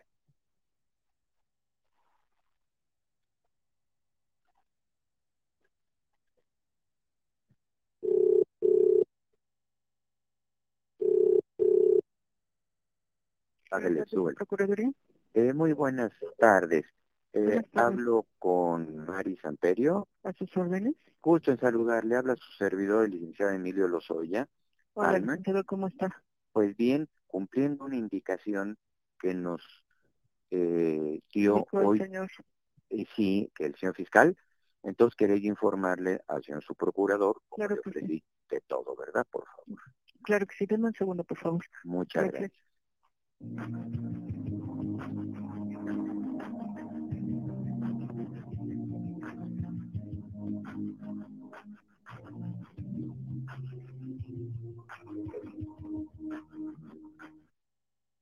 Bueno. Eh, señor licenciado, muy buenas tardes. ¿Qué tal? ¿Cómo está? Buenas tardes. Me va a soñar o nos va a soñar, pero queréis informar. No, ya hasta me da pena. El señor fiscal muy generoso me habló en la mañana, pero lógico, con toda razón, molesto, porque habían iniciado indebidamente una gestión solicitando la suspensión. Ya firmamos la cancelación de la suspensión como eh, y continuamos en la línea de eh, colaborar, ¿verdad, mi querido licenciado? Entonces ya van, no, me disculpe usted mis barbaridades jurídicas, ya llevan los escritos al juzgado o a donde procede para que eh, pues, eh, se suspenda, ¿verdad? Termine, están- ¿verdad? ¿Se están desistiendo del amparo? Sí, desistiendo del amparo, claro, como no, como, No, hay- o sea, razón de ser. no, no, no, pues, este, mire, esto fue el día anterior al que tuviésemos la oportunidad de hablar con usted y con él, con señor fiscal. Entonces, una tontería, este, ya le pedí una disculpa nuevamente, nosotros seguimos y desde luego cuando el señor fiscal o usted vean algo, inmediatamente le ruego me avisen y cualquier, perdóneme el término, tontería o tarugada se corrija, ¿verdad? De nuestra parte, ¿verdad? Pues nada, estar al pendiente. Estar al Correcto. pendiente ahorita de, de lo que venga de Alemania, ¿eh? Eso, todavía no tenemos noticia, ¿verdad? Todavía no, pero digo, estar al pendiente. Estoy al pendiente, le pido también a usted eh, una disculpa, pero sobre todo al señor fiscal le dice, ¿verdad? Por favor. Muy bien. Un Perfecto. abrazo y que no le demos guerra, mi querido licenciado. Y pues. un gusto siempre hablar con usted, licenciado, de veras. bien. Un abrazo. bien. Hasta luego. Pues ese es el audio, ese es el audio que, que, que escuchamos, vaya, lo, lo acabamos de escuchar todos. Cuando se refieren, vaya, les voy a dar el contexto, es la primera vez que lo escucho, lo escuché al mismo tiempo que ustedes. Este audio sería la siguiente llamada que hizo el papá de Emilio Lozoya a raíz del primer audio que escuchamos hace meses, bueno, hace unas semanas, en donde el fiscal Hertz Manero le reclamaría por haber presentado este recurso de amparo, en donde pues estamos hablando de un criterio de oportunidad, en donde se buscaba la extradición de Emilio Lozoya de España a México para que él tuviera ciertos beneficios a, vaya, eh, eh, si es que él colaboraba. Veíamos este escenario, bueno, escuchábamos este escenario. Eh, esta sería la segunda llamada que hace eh, hacia la fiscalía el papá de Emilio Lozoya inmediatamente, que es al subprocurador Juan Ramos. Ya habíamos escuchado otras pláticas porque se filtraron otros audios de eh, justo en la ola de los audios que se filtraron hace unas semanas entre el, papá de Lozoya y la fiscalía. A muchos de ellos era solamente uno con el fiscal directamente, que es en donde el fiscal le reclama, y están los demás este, con Juan Ramos, el subprocurador en investigación de delitos federales. Todo esto ocurre en 2019. Todos estos audios ocurren en 2019, ya le podemos poner un contexto, pero es el seguimiento. Aquí es el seguimiento a esta llamada, a este reclamo que hace el fiscal. Y para muchos quizás pensaban, bueno, es que podría tener que ver otra vez con la extradición de Lozoya, pero no, porque hablan de Alemania. El papá de Lozoya le pregunta que si ya sabemos algo de Alemania. ¿Y por qué Alemania? Vale la pena recordarle que en 2019 detuvieron a la mamá de Emilio Lozoya en Alemania detienen en Alemania a Hilda Austin. Esto fue en julio, a finales de julio, por ahí del 23-24 de julio de 2019, es cuando detienen a la mamá de Emilio Lozoya. Esto lo informó, este, lo informaron las autoridades. Ella, particularmente Hilda Austin, está acusada de recibir el 22 de noviembre de 2012 de Tochos Holding Limited 185 mil dólares a una cuenta de BBVA Bancomer, de la que es único beneficiario Emilio Lozoya dinero que fue utilizado para comprar una residencia en Ixtapa, Guerrero. Los recursos que presuntamente se utilizaron para la compra del inmueble supuestamente tienen su origen de en favores pagados a Emilio Lozoya por la constructora de Odebrecht, ¿no? La cual fue beneficiada con contratos. Así que el esquema Odebrecht, recordamos, y le recuerdo solamente esto, que también permeó en la mamá de Emilio Lozoya porque el dinero habría llegado a través de su cuenta, el cual único beneficiario es Emilio. Entonces, este dinero habría servido para comprar propiedades, particularmente la de Ixtapa Guerrero, y ahí se vaya, viene la línea directa de eh, Holdings Limited, y después llega este, a las cuentas de familiares de Emilio Lozoya en las que está su mamá, su hermana y su esposa. O sea, Emilio Lozoya no tuvo empache. no tuvo empache en dividir el recurso a través de estas cuentas. Entonces, en 2019 detienen a la mamá de Emilio Lozoya en Alemania y por eso es que el papá pues está este, bueno, preguntando sobre si se sabe algo de Alemania o no. Ahora, quiero hacer una aclaración que hice en su momento con los primeros audios, ¿no? Uno, a mí me queda perfectamente claro, perfectamente claro que hay alguien que quiere pasar a perjudicar a Hertz. ¿eh? O sea, esto a mí me queda perfectamente claro, yo no tengo duda de eso. ¿Por qué no tengo duda? Porque aquí siempre nos remitimos al fiscal. Platicando con Santiago Nieto, le preguntaba qué opinaba sobre el tema de los audios hace un par de semanas y nos contestaba el doctor Santiago Nieto que, bueno, la fiscalía no tendría que estar haciendo nada asesorando a la familia cuando, pues para eso tienen a su abogado, ¿no? Para eso tienen a su abogado, para eso está su legítima defensa, sino que podría parecer que la fiscalía los manipuló, que la fiscalía pudo haber tenido ahí que meter mano, etcétera. Entonces, bajo la perspectiva de algunas personas, y no puedo generalizar, es, no fue, no, no fue mejor, vaya, Sí estaban bajo el tema de las negociaciones, pero al haberlas hecho de esta manera se ve mal, se siente mal. No quiero decir, y lo digo con toda claridad porque sí pasa, pasa mucho que hay gente que entiende e interpreta algo muy distinto a lo que le estoy diciendo. Entonces, esto de ilegal no tiene nada, porque están bajo el contexto de las negociaciones para el criterio de oportunidad de Emilio Lozoya y extraditarlo de España a México y eso involucraba en su momento pues que Emilio Lozoya pues estuviera este pues con ciertos privilegios bajo la óptica de que él iba a entregar información para poder ir con las personas quienes habían ordenado esto que son evidentemente sus superiores quienes se habrían beneficiado de este esquema además de reparar el daño. Esto es un hecho. Entonces si venimos bajo esta dinámica para mí es lógico que estén haciendo negociaciones. Lo que se ve mal es que no hayan sido a través del abogado y que hayan sido de forma muy directa hacia la familia, que se hayan dado tal cual, que se hayan dado tal, tal cual, este, eh, de una instrucción del fiscal, o sea, que prácticamente el fiscal los asesorara para hacer esto u lo otro, dependiendo a lo que le convenía a la fiscalía y que no fuera la defensa, que para eso la tienen. Eso es lo que se siente mal. Pero como tal, desconozco, y aquí quizás habrá un abogado o abogada que podría ayudarnos en el tema, si esto representa un delito o no. A lo que yo he leído, no representa ningún tipo de delito, a lo que yo he leído. Corríjanme si me equivoco porque no soy abogada y no soy experta y lo diré mil veces. Entonces, este es un punto. Hay alguien que tiene estos audios que para mí es el papá de Emilio Lozoya. Porque en todas las llamadas la constante es el papá de Emilio Lozoya siempre escuchamos la voz del papá de Emilio Lozoya.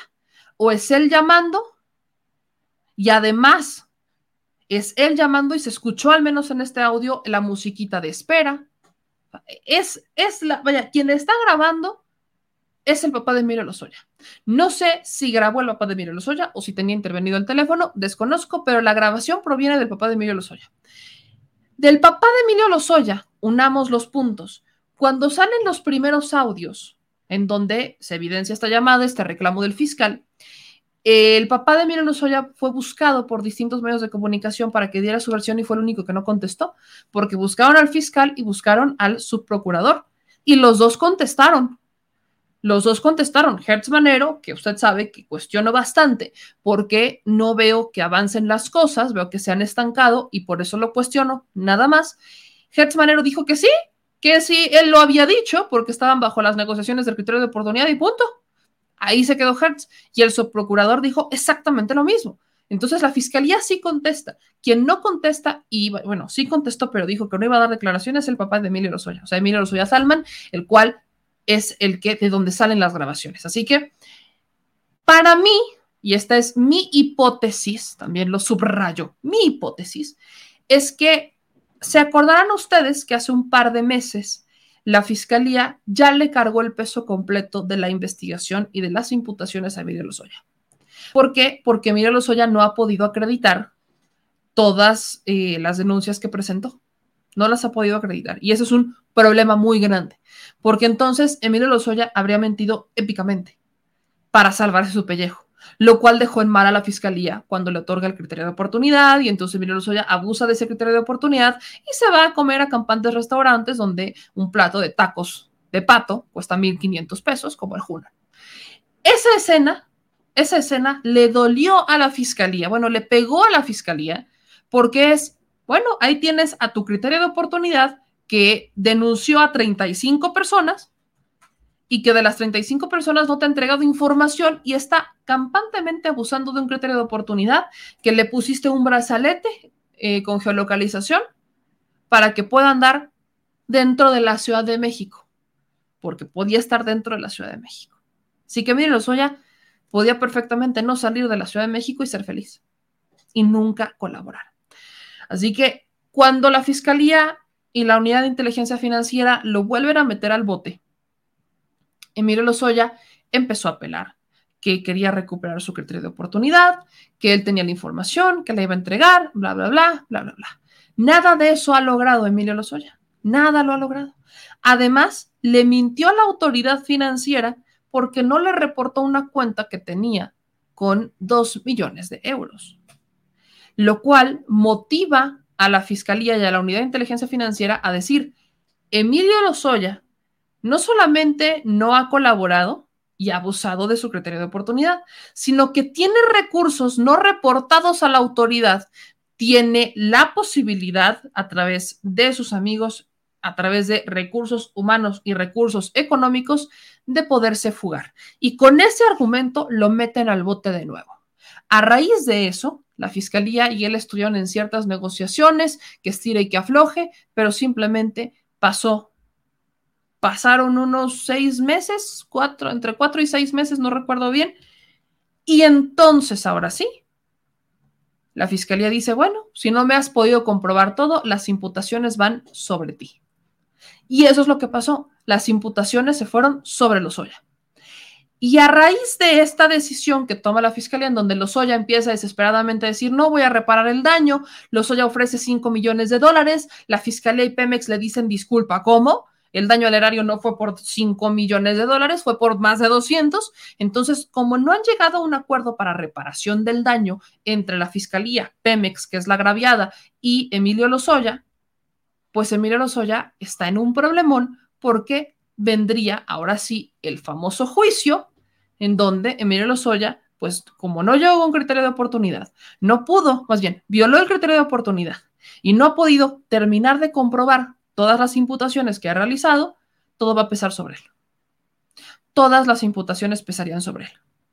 Y a mí me parece que a raíz de esta decisión es que el papá de Emilio Lozoya podría estar presionando a la fiscalía con estos audios para hacerle como manita de puerco, para ver si cede y le baja tres rayitas con Emilio Lozoya. Para mí huele a eso. No es algo que tenga comprobado, pero a mí me huele a que va por ahí. Huele a que va por ahí. Ahora, hay otro audio. Ese mismo día, Emilio Lozoya, o bueno, Lozoya Talman, se comunica con una asistente y le instruye, ¿no? Y este, este, este video lo tiene también el país, pero este ya está publicado por Aristegui que todos están ocultos, por eso han sido como exclusivas, porque para verlos uno tiene que leer sus notas, tiene que entrar al portal y entonces sacar el audio. Y lo estamos haciendo para que usted no recurra a toda esta dinámica, porque a veces es complicado. Entonces, bueno, en este segundo audio que también publica el diario El País, eh, Lozoya Salman se comunicaría con un asistente y le estaría instruyendo a conseguir un certificado médico y le dicta lo que debe decir el certificado médico. Vamos a escucharlo. Esta también es la primera vez que yo escucho este audio con ustedes, así que vamos a ver ahora con qué sorpresista nos sale este segundo audio. Hablando a la Fiscalía General de la República. Si conoce el número de extensión, márquelo ahora. De lo contrario, marque cero y una operadora lo atenderá. Gracias.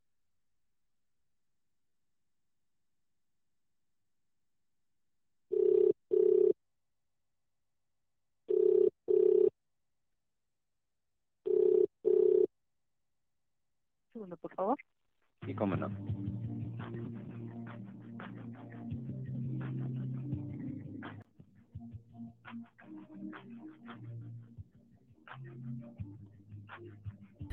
No los publico.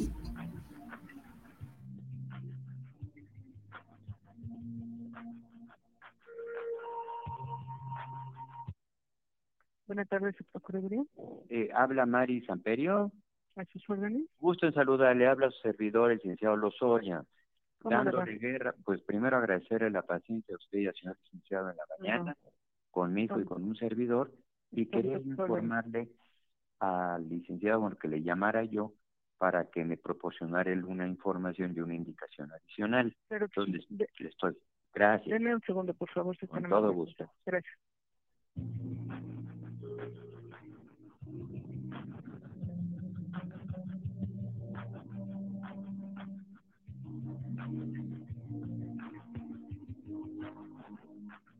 Bueno, Mi querido licenciado, muy amable, primero por aguantarnos en la mañana No, tanto no tiempo.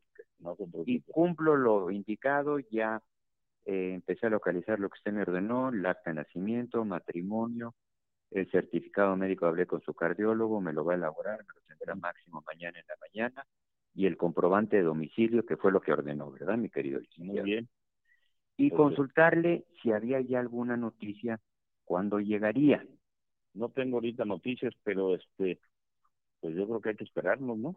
O sea, yo porque lo, lo que ustedes ordenen, el señor fiscal y usted, para cancelar el boleto, para que me alcance el tiempo y como dijo él atinadamente, no, la ironía, no nos vayamos a cruzar, ¿verdad, mi querido? Sí, este, yo no tengo ahorita noticias, pero pues, lo que dijo el fiscal fue algo muy, muy claro, no sé que a acusar o algo, entonces, este, Entonces más vale pues, valórelo, valórelo, pero pues a lo mejor sí, ¿no? No, no, yo Eso creo que eso sí no hay duda. Pero yo no quería yo ponerme a sus órdenes y eh, si me permite por esta vía o quiere que mañana que, le- que vaya, vayamos, le entreguemos eso y le hagamos No, eso lo Mm. deben de tener ustedes. nosotros. Ah, ustedes lo deben de tener para que en, en cuanto llegue este su esposa, este, los abogados este, solicitan eso y acreditan lo que yo le dije. Eso, mero. Sí, Todo sí. lo que usted ordenó. Sí, no.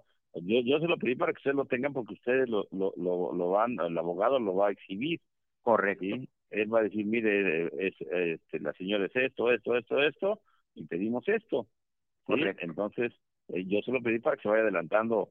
este, Correcto. Por si su abogado no se lo pide y esas cosas. Lo que usted ordene y desde luego aquí el abogado y consultar, le reitero mi disculpa por la ignorancia, este, No, no se le pone a disposición del juez, eh, nosotros la esperaríamos en algún lugar que ustedes o ustedes nos indiquen cómo se procedería. Este, no, cuando ella llegue, se lleva directo al juzgado. Correcto. Sí. Y, y Al- nosotros tenemos que estar en el juzgado o dónde, perdón la en ignorancia. el juzgado. en el juzgado. Sí. Este, y ahí ya usted nos daría alguna indicación, ¿verdad, mi querido licenciado? No, ya en el juzgado, pues ya les van a dar acceso este, a, a, a ella, a, a que estén presentes ahí, y Correcto. ya ahí entra ya la actuación de sus abogados. Correcto. Sí, ahí ya entra la actuación de sus abogados. Yo nada más le adelanté esto porque le digo, no sea que sus abogados no se lo pidan y cuando lleguen a la audiencia no lo Hagamos tengan, ridículo. no lo tengan y pidan una cosa que no justifiquen. Claro. Entonces, por eso yo se lo adelanté. Pero esto es para, para sus abogados y ya abogados sabrán qué más le piden. Correcto. que, este, si están en la misma idea que usted, pues ya le dicen, "Ah, no, mira, me falta esto, me falta el otro. Eso Correcto. sí ya, este, sí, ya ellos eh, se presentan, ellos lo exhiben ante el juez, dicen, aquí está esto, pues yo acredito que la señora es esto, esto, esto, y solicito esto, esto, esto, y ya.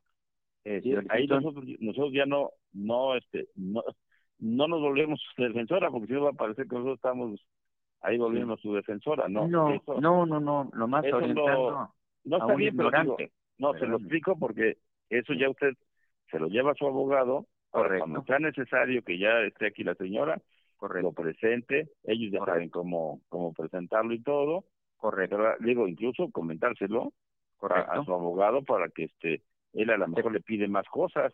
Eso, para estar Sí. preparados, ¿verdad? Exacto, eso es, esa es la idea.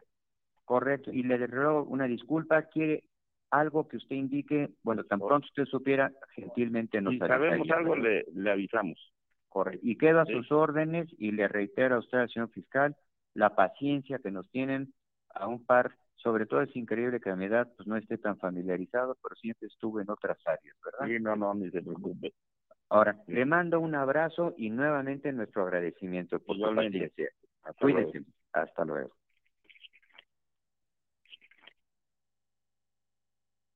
Aquí hay una secuencia de todos estos audios, porque estos son en el mismo contexto de extraditar a Emilio Lozoya, pero aquí particularmente se están refiriendo a Hilda Austin, a la mamá de Emilio Lozoya. A ella se están refiriendo. Lo que nos estarían dando a entender aquí, y perfectamente lo dijo el subprocurador Juan Ramos cuando dice, nosotros, vaya, no está bien, nosotros nos volveríamos su defensor, así que el subprocurador solamente está en un papel de asesoramiento, de asesoramiento a la familia Lozoya.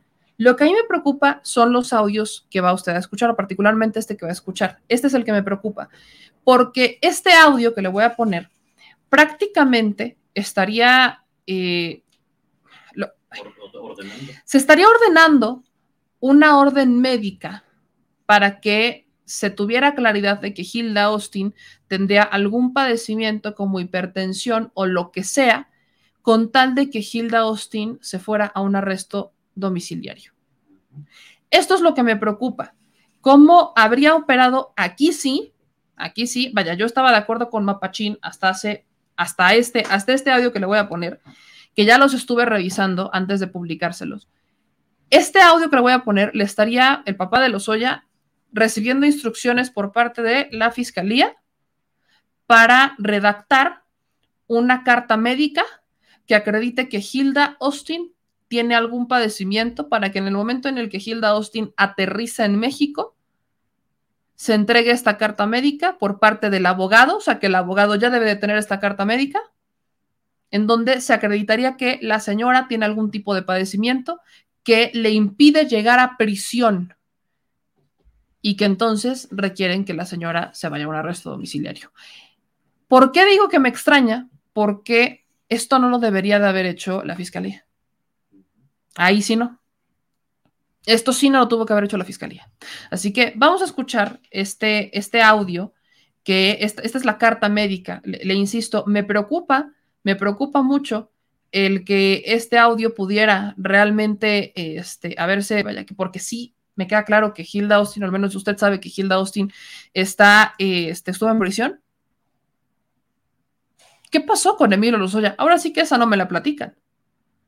Emilio Lozoya tenía que entrar a el reclusorio norte, pero nunca pisó reclusorio norte y la fiscalía armó todo un operativo para despistar a la prensa, llevando a una persona al reclusorio norte, cuya, vaya, fue un, un operativo de la fiscalía para despistarnos a todos y sacar a Emilio Lozoya por un helicóptero, llevárselo a un hospital y después darle el criterio de oportunidad. Bueno, a estas alturas ya no sé si fue un hospital, pero bueno, llevárselo a un hospital y que Emilio Lozoya nunca pisara la prisión. O sea, el problema es que cuando una persona tiene algún padecimiento y está en esta situación, para eso están los médicos que la revisan, que los revisan. Pero en el momento, En el momento, en cuando, vaya, cuando recon- por aquí están entrando, están en el hangar y ahí está el médico esperándolos para hacerle una revisión previa, una revisión médica, para determinar cómo viene y entonces ver si es necesario trasladarla a un hospital o no. por regla, todo es Exacto, todo extraditado debe ser revisado Debe ahí. en el hangar.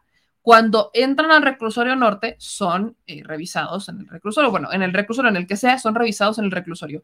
Entonces, me queda claro que aquí el asunto no era con Lozoya, no, vaya, no era con la familia de Lozoya, sino era con él. Pero estos privilegios, sigo preguntando, ¿son legales? Esa es mi pregunta. ¿Son legales? Para mí hay muchas inconsistencias aquí que algunas personas dicen que son completamente legales, que entran dentro del esquema de una negociación, porque lo que estás buscando es que suelte la sopa, o sea, dar ciertos beneficios, apapachar tantito. Entonces, que esto podría estar dentro de las este, atribuciones de la fiscalía, pero hay quienes también están diciendo que esto es un delito, porque entonces la fiscalía está tomando el papel de defensa y hay, evidentemente, pues una, este, un conflicto de interés o habría ahí una, eh, ciertos privilegios que no debería tener. esta es la duda que a mí me queda. Por eso no estoy asumiendo que sea un delito. Pero si alguna me voy a poner a leer y voy a poner a preguntar si es que existe o no, porque esto podría darse bajo el contexto. Pero bueno, vamos a escuchar este audio, el de la famosa carta médica que se habría negociado antes de que llegara Hilda Austin a México.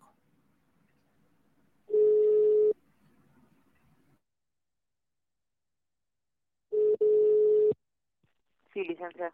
Mire, va a hablar usted con la asistente, se llama Esther, del doctor Lupi. Le va a dar el... ¿Perdón? Esther se Esther. llama. Esther. Sí. Le va a dar... Lo que queremos es que el doctor elabore una carta hoy mismo para mandarla a recoger nosotros, y si no por fax, pero yo diría el original, Sí. ¿está claro? En que diga, soy el doctor tal, he atendido, vaya anotándolo, soy el doctor tal, he atendido a la señora Hilda Margarita Austin y Solís, o como la tengan ahí, Hilda Austin de Lozoya. ¿Está claro? Sí. Como lo tenga en el expediente. La señora padece de hipertensión o de lo que sea. Desde hace tiempo la atiendo, dos años, y toma en consecuencia el medicamento anacorto, como se llame, punto y aparte, quedo a sus órdenes para aclarar cualquier duda.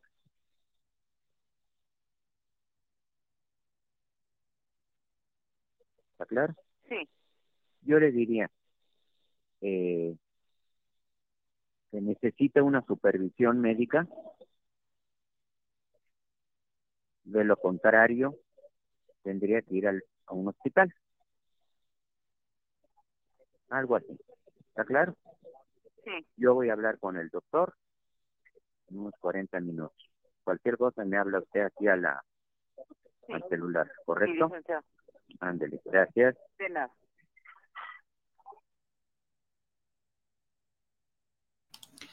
Ahí está el cómo el papá de Emilio Lozoya le pide a su asistente que le hable al doctor para redactar una carta médica sobre los padecimientos que podría tener Hilda Austin este, de Lozoya, al doctor que ha atendido a Hilda este, Austin, y además le pide, ¿no? Le dice, y yo le pondría que necesita supervisión médica para evitar que la señora terminara en prisión y que entonces por su condición tuviera que recurrir a un eh, arresto domiciliario o dentro de un hospital. Vaya, eh, insisto, esta llamada es del papá, o sea, es, es la voz de Emilio Lozoya Talman, de su asistente y del asistente de la fiscalía o del fiscal, del subprocurador más bien, del subprocurador Juan Ramos. Así están las llamadas. Este, las llamadas que hace sobre todo el, el papá de Lozoya son a través de su asistente, que lo comunique con tal, y la asistente es la que hace el enlace con la llamada a la Fiscalía General de la República directamente a la extensión de Juan Ramos. Eh, Juan Ramos es el que le dice, bueno, le va diciendo el paso a paso, esto sí, esto sí, esto no. Juan Ramos, el subprocurador de delitos federales, es el que le dice que eh, la fiscalía, bueno, que eso lo tiene que revisar directamente con su abogado, porque la fiscalía, vaya, si esto evidentemente no puede ser porque la fiscalía estará actuando como defensor de Emilio Lozoya y eso no va por ahí, entonces que tendría que haberlo checado con el abogado. Y en estas conversaciones, bajo este mismo contexto, en estos días, se da también la conversación en donde el fiscal, directamente Hertz Manero, le habla a Emilio Lozoya Salman y le reclama por haber presentado el recurso de amparo, que ya escuchamos el primer audio, que es en donde Emilio Lozoya Salman, pues habla por primera vez o después de este reclamo con el subprocurador para decirle, bueno, que prosigue, ya desistimos del amparo, vamos a hacer las cosas bien, etcétera. Por supuesto, y le repito a toda la audiencia que esto está bajo el contexto 2019, buscando el criterio de oportunidad para Emilio Lozoya. Esta negociación es, eh, es un tema de hay que enamorar, todos tenemos que estar de acuerdo, todos nos tenemos que querer, todos vamos a buscar a jugar con la misma rueda, pero creo que se hace a través de las defensas. A mí, insisto, no soy este, abogada. Ahora, aquí la única duda que me queda es si el papá de Lozoya grabó las conversaciones o si le intervinieron el teléfono. ¿Por qué? Porque aquí viene algo adicional que redactan en esta eh, nota, en esta investigación del país, en donde dicen que una vez que la fiscalía, que la fiscalía libera las órdenes de aprehensión en contra de Lozoya, de su esposa y de su mamá, implementó a la par una campaña de vigilancia en la que apuntaba a sus parientes y hasta la escolta de la secretaria particular. Esto podría, así que esto puede venir de dos lados. Uno, que el papá de Lozoya hubiera filtrado las llamadas por lo que le explicaba hace un momento. O dos, que esta fuera una filtración de la fiscalía. Que la fiscalía, al implementar una campaña de vigilancia hacia los familiares de Lozoya para saber cuáles eran sus pasos rumbo a esta negociación, sea quien tiene estas conversaciones, quien tiene estos audios, y entonces ahí sí es la fiscalía quien vuelve a filtrar esta información. Si es la fiscalía la que está filtrando esta información, entonces hay que, vaya, para mí no hay duda que hay alguien dentro de la fiscalía que está estorbando al fiscal o que lo quiere sacar o que trae algo en contra de Hertz Manero dentro de la propia fiscalía. Recordemos que hacer estas filtraciones no es, este, no, se debe de hacer, vulnera, viola el debido proceso de todo caso y podría recurrir eh, la defensa de Emilio Lozoya a varios criterios con tal de sacar algún tipo de privilegio adicional a los que ya les dieron desde la fiscalía. Así que vaya, eh, insisto con toda esta dinámica, con la explicación, vamos a ver qué es lo que pasa, sobre todo porque eh, hay ciertas lagunas. Para mí hay dos cosas muy claras o los audios vinieron directamente del papá de Lozoya para presionar al fiscal de que le baje tres rayitas por el tema de que ya se le fue encima a su hijo, o vienen como una filtración por parte de la propia fiscalía. Pero voy voy a cerrar con esto y voy a ser muy, muy, muy, muy clara. Si esto representa un delito y alguien quiere sacar al fiscal, lo mismo que dije y he dicho tres veces, y esta creo que es la cuarta, que se presenten denuncias. Punto. La única manera en la que se puede modificar al fiscal o se puede remover al fiscal es si se comprueba que él cometió algún delito grave. Es por la comisión de un delito grave. Si se están filtrando audios en vez de denunciar para que se abran carpetas de investigación en contra del fiscal para darle elementos al presidente para remover al fiscal, bueno, a mí no me queda claro. O sea, si esta es solamente una campaña en contra de Hertz Manero porque el Estado le molesta a alguien Hertz Manero, bueno, creo que en primero no está funcionando porque sí, el fiscal, el presidente lo sigue apoyando. O sea, si lo que quieren es que el presidente lo remueva a punta de filtraciones de audio, no va a pasar. A esas alturas ya deberían de conocer a Andrés Manuel López Obrador como persona, como este, como luchador social y como presidente y político. Es una persona que si no hay denuncias, no, no valida el tema porque me queda, y creo que a todos nos queda claro que es un asunto mediático y hay una diferencia entre lo mediático y lo judicial.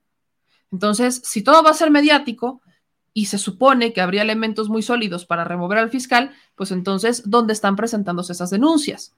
Y miren que el fiscal no es santo de mi devoción. ¿Por qué? Porque para mí se ha estancado mucho el proceso. O sea, no estoy defendiendo al fiscal en ningún escenario. Yo no creo que el fiscal tuviera que estar dándole consejos a la familia de los Oya sobre cómo llevar su defensa. No lo creo. Vaya, para mí se tuvo que haber hecho a través del abogado y que fuera un tema entre abogado y fiscalía. Para mí, no soy abogada. Esto es, una, es un tema ciudadano, como una persona que paga impuestos y que está indignada con la corrupción que existe en este país. Entonces, para mí, para mí, no se tuvo que haber recurrido a este esquema, pero esa soy yo. Esta soy yo. Entonces, no estoy hablando, y también lo dejo muy claro porque sí hay muchas personas que empiezan a interpretar cosas que yo no estoy diciendo.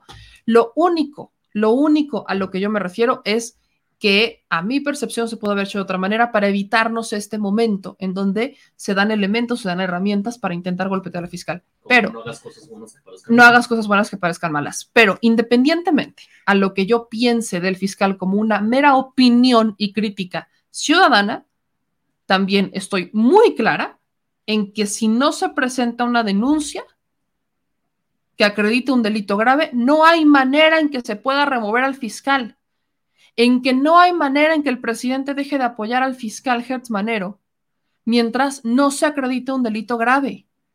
y que alguien está muy interesado, y esto también lo digo con toda honestidad, alguien está muy interesado en tumbar a Hertz o en manchar a Hertz o algo, porque sí, Hertz es el, es el eslabón más débil de la 4T, de la transformación de este país. Si no tienes una procuración de justicia pronta y expedita, es a lo primero que le van a tirar. Entonces, sí, yo estoy clara y estoy muy consciente de que estas filtraciones representan una campaña más política que jurídica. Porque si efectivamente esto representa un delito grave, ya se habrían presentado, vaya, yo no me imagino a la fiscalía abriendo una carpeta de investigación, es algo que lastima, es algo que también se cuestiona, porque la fiscalía por oficio se está viendo algo así y esto representa un delito grave, debería de abrir una investigación. Pero eso no, vaya, soy realista, no creo que pase. Ojalá me sorprendan, pero no creo que pase. Así que si alguien está tan interesado en filtrar estos audios y está tan, tan, tan certero de que esto representa un delito grave que podría remover al fiscal, ahí está el, el mecanismo para presentar denuncias, que se abra una carpeta de investigación y entonces denle herramientas al presidente para que pueda actuar, pero de apuras oídas y de apuros audios y de apuras eh, juicios públicos no lo va a hacer. Simplemente no lo va a hacer. E institucionalmente va a seguir mandando el mensaje de que apoya a Hertz. yo no lo comparto. Incluso el presidente le ha apretado ya sus tuercas a la fiscalía varias veces, diciéndole que va lenta, que le meta, que le apure, ha cuestionado la autonomía de la Fiscalía como de todos los órganos autónomos que le han restado poder al Ejecutivo. Y esto, vaya, es muy consciente de esto el presidente. Así que hice toda esta explicación para que no caigamos en la mala interpretación que normalmente se le da. Pero me voy con este audio, y sí, sí estoy en vivo, mi querido Benito, todavía estamos en vivo, pero este es el último audio que vamos a presentar sobre la llegada y la extradición.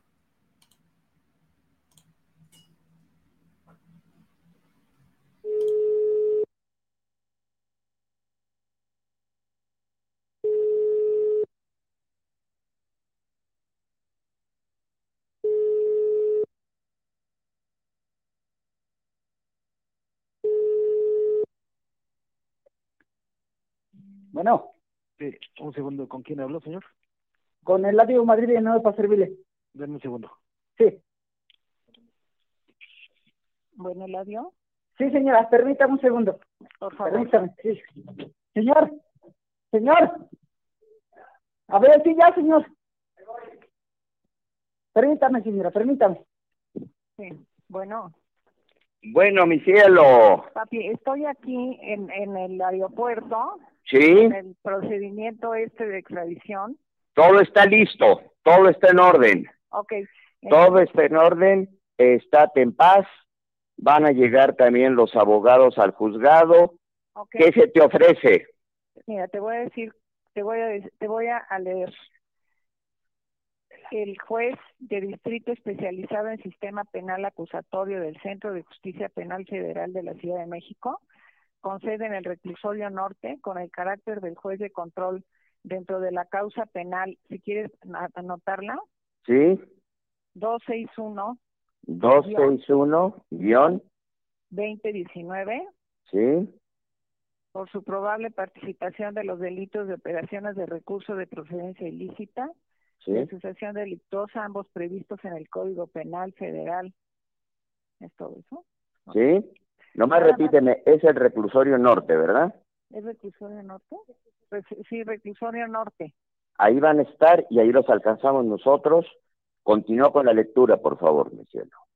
Sí, Reclusorio norte con el carácter de juez de control dentro de la causa penal 261-2019 ¿Correcto? por su probable participación de los delitos de operaciones con recursos de procedencia ilícita y asociación delictuosa, ambos previstos en el Código Penal Federal de, pues no sé a qué horas se pueda ir. Tú- Aquí nosotros, No yo ahorita le hablo, ya todo está preparado para que te lleven al reclusorio norte con el juez. Ok. El juez, ahí van a estar los abogados, tú te apoyas en los abogados, lo que opine mi abogado. Ok. Se supone que en algunos momentos nos van a dejar entrar, pero está todo organizado, de esa manera, ¿correcto, mi Ok. cielo? Perfectamente. La idea es que te den, de que te otorguen el arraigo domiciliario para que puedas estar en la casa. Va a ser todo un proceso largo, etcétera, pero ¿cómo estás? ¿Ya te revisó el médico? Sí, así. Pues un poco alterada la, la presión. Obvio, obvio. ¿Te dieron el producto? ¿Te dieron Sí, tu me, pro- lo- me dieron uno porque nada más tengo para un día. Yo lo voy a llevar el que tengo aquí en la casa. Ok, perfecto. Producto Anacont, ¿verdad? ¿Cómo se llama? Atacante. Ata, atacante, correcto. Mantente serena, estamos todos coordinados, eh, Dios nos va a ayudar. Eh, ¿Qué se te ofrece? Sí, de que voy a, voy a estar, puedo estar en comunicación contigo ¿Sí? a cualquier momento. Entonces, para que tengas, porque ahorita traté de tu teléfono, no se pudo. No, no alcanzó a entrar. ¿Es Ah, a este teléfono o a cuál te marco? Al tuyo. No, no, ese ya no, de aquí yo creo que no sé a qué horas nos iremos de aquí. No te han dicho, pero a mi celular o a dónde me van a hablar, a dónde. O sea, permíteme tantito.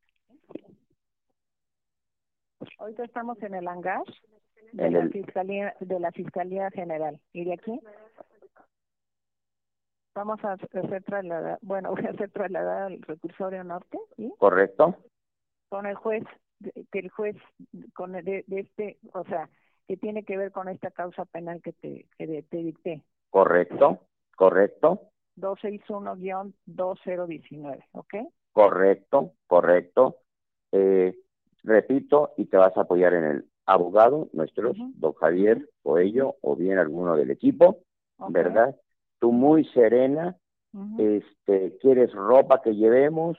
No, ahorita está bien, o sea, está Correcto. bien. Ujú. Correcto, mi cielo. Bueno, vamos a organizarnos, coordinados, te extrañamos, te adoramos, particularmente yo, y vamos a tratar que hoy mismo, Sí, mira, que cualquier cosa, pues nos vamos a estar comunicando, pero... a, a no mi a celular, sí, a tu celular, y porque no sé a qué horas el juez nos, nos reciba, ¿no? correcto, probablemente van a ser varias horas, llegas, opina la fiscalía, luego opina la defensa, el señor juez emitirá eh, su fallo, pero el propósito es que recibas arresto domiciliario y que, tenga, que tengamos en la casa hoy mismo, aunque fuera en la noche. ¿Está claro?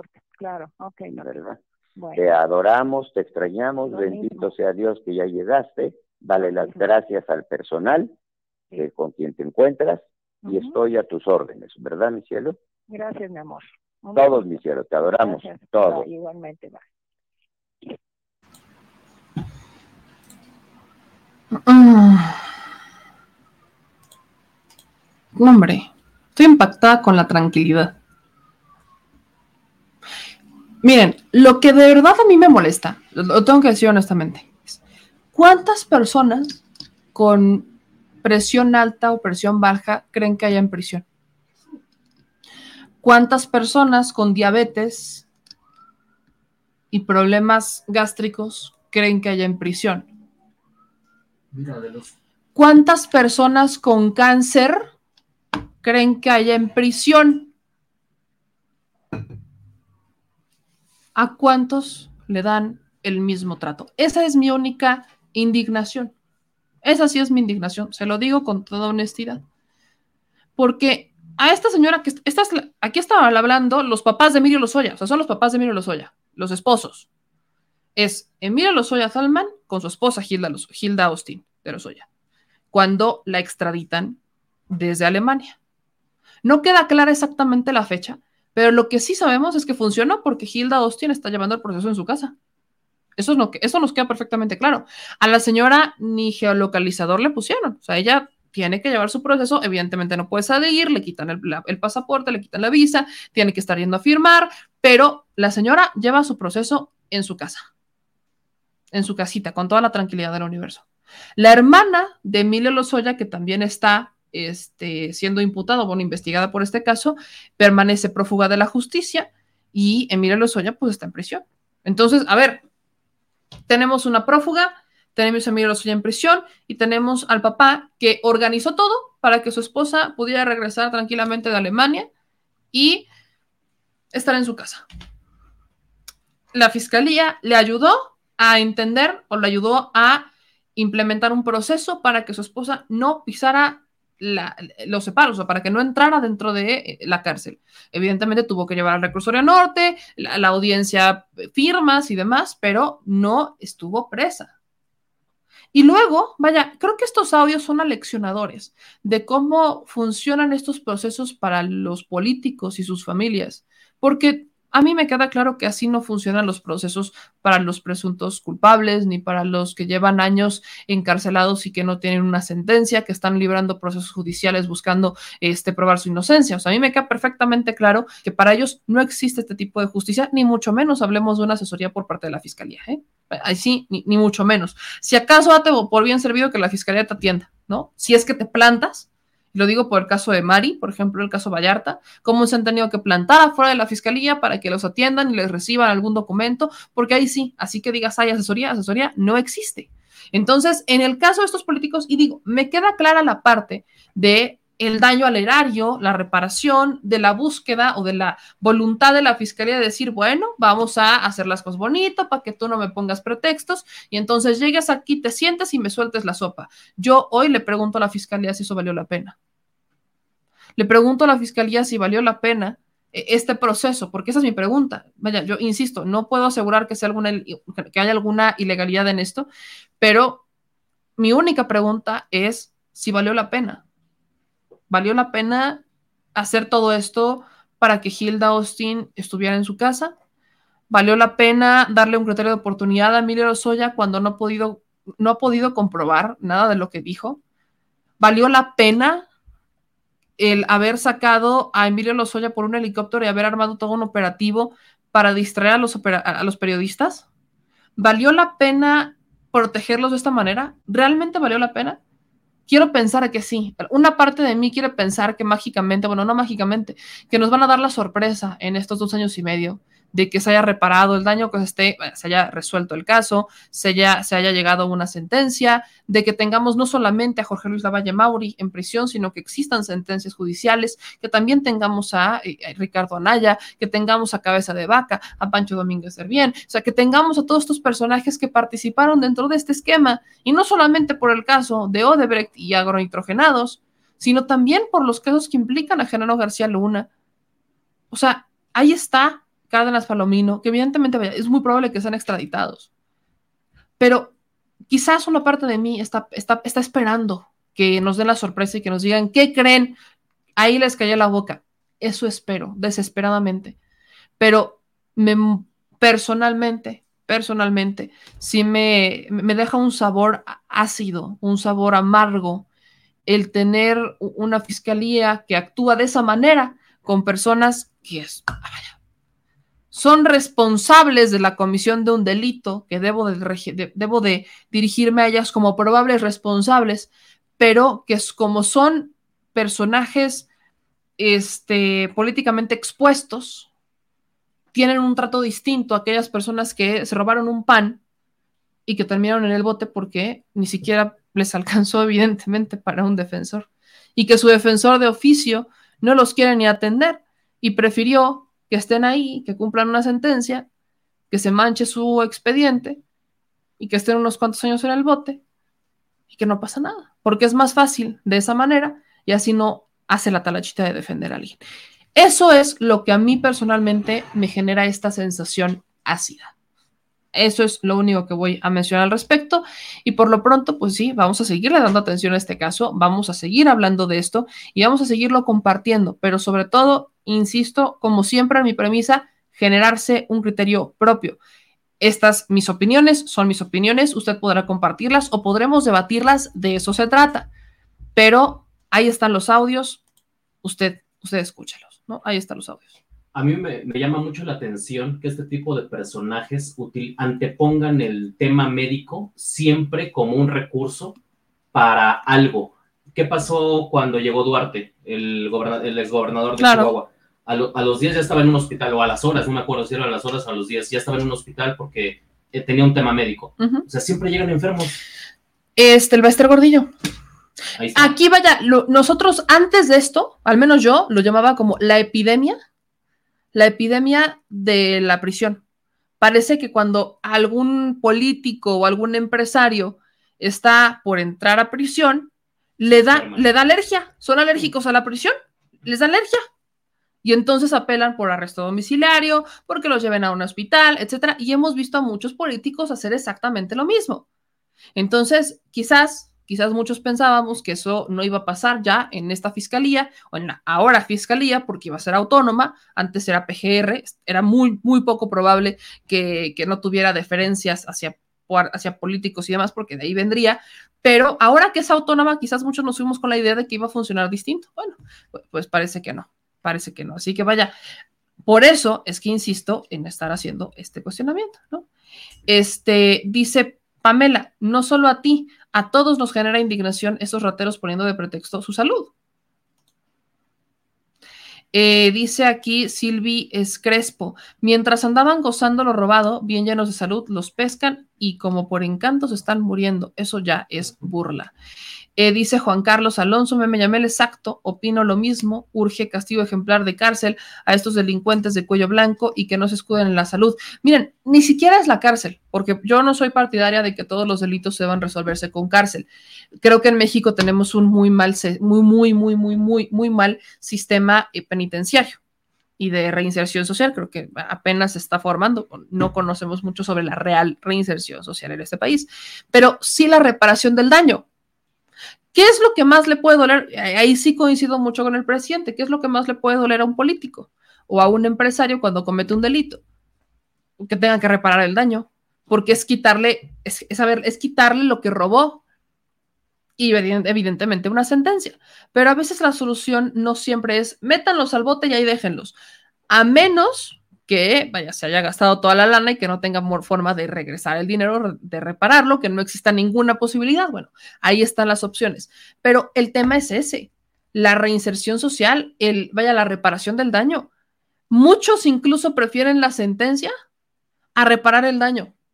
Muchos políticos prefieren estar en el bote a tener que reparar el daño. Y eso es bien indignante, bien, bien indignante. Dice este, acá en sus comentarios 4T, la nueva generación. Creo que el tiempo y forma es la solución. Nos dicen por aquí un abrazo, un abrazo por allá. Dice Micaela Palacios. Aquí yo me pregunto, ¿y por qué a Rosario Robles no la dejaron salir de la cárcel y a esta fina dama mamá de los hoy así? Ni de chiste quiere que salga Rosario Robles de la cárcel, aclaro, ¿eh? Ahí también, Micaela. ¿Qué pasa en el caso de Rosario Robles? Rosario Robles no, no, no, no, no fue bendecida con la, asesoría del fiscal o no quiso hacerle caso.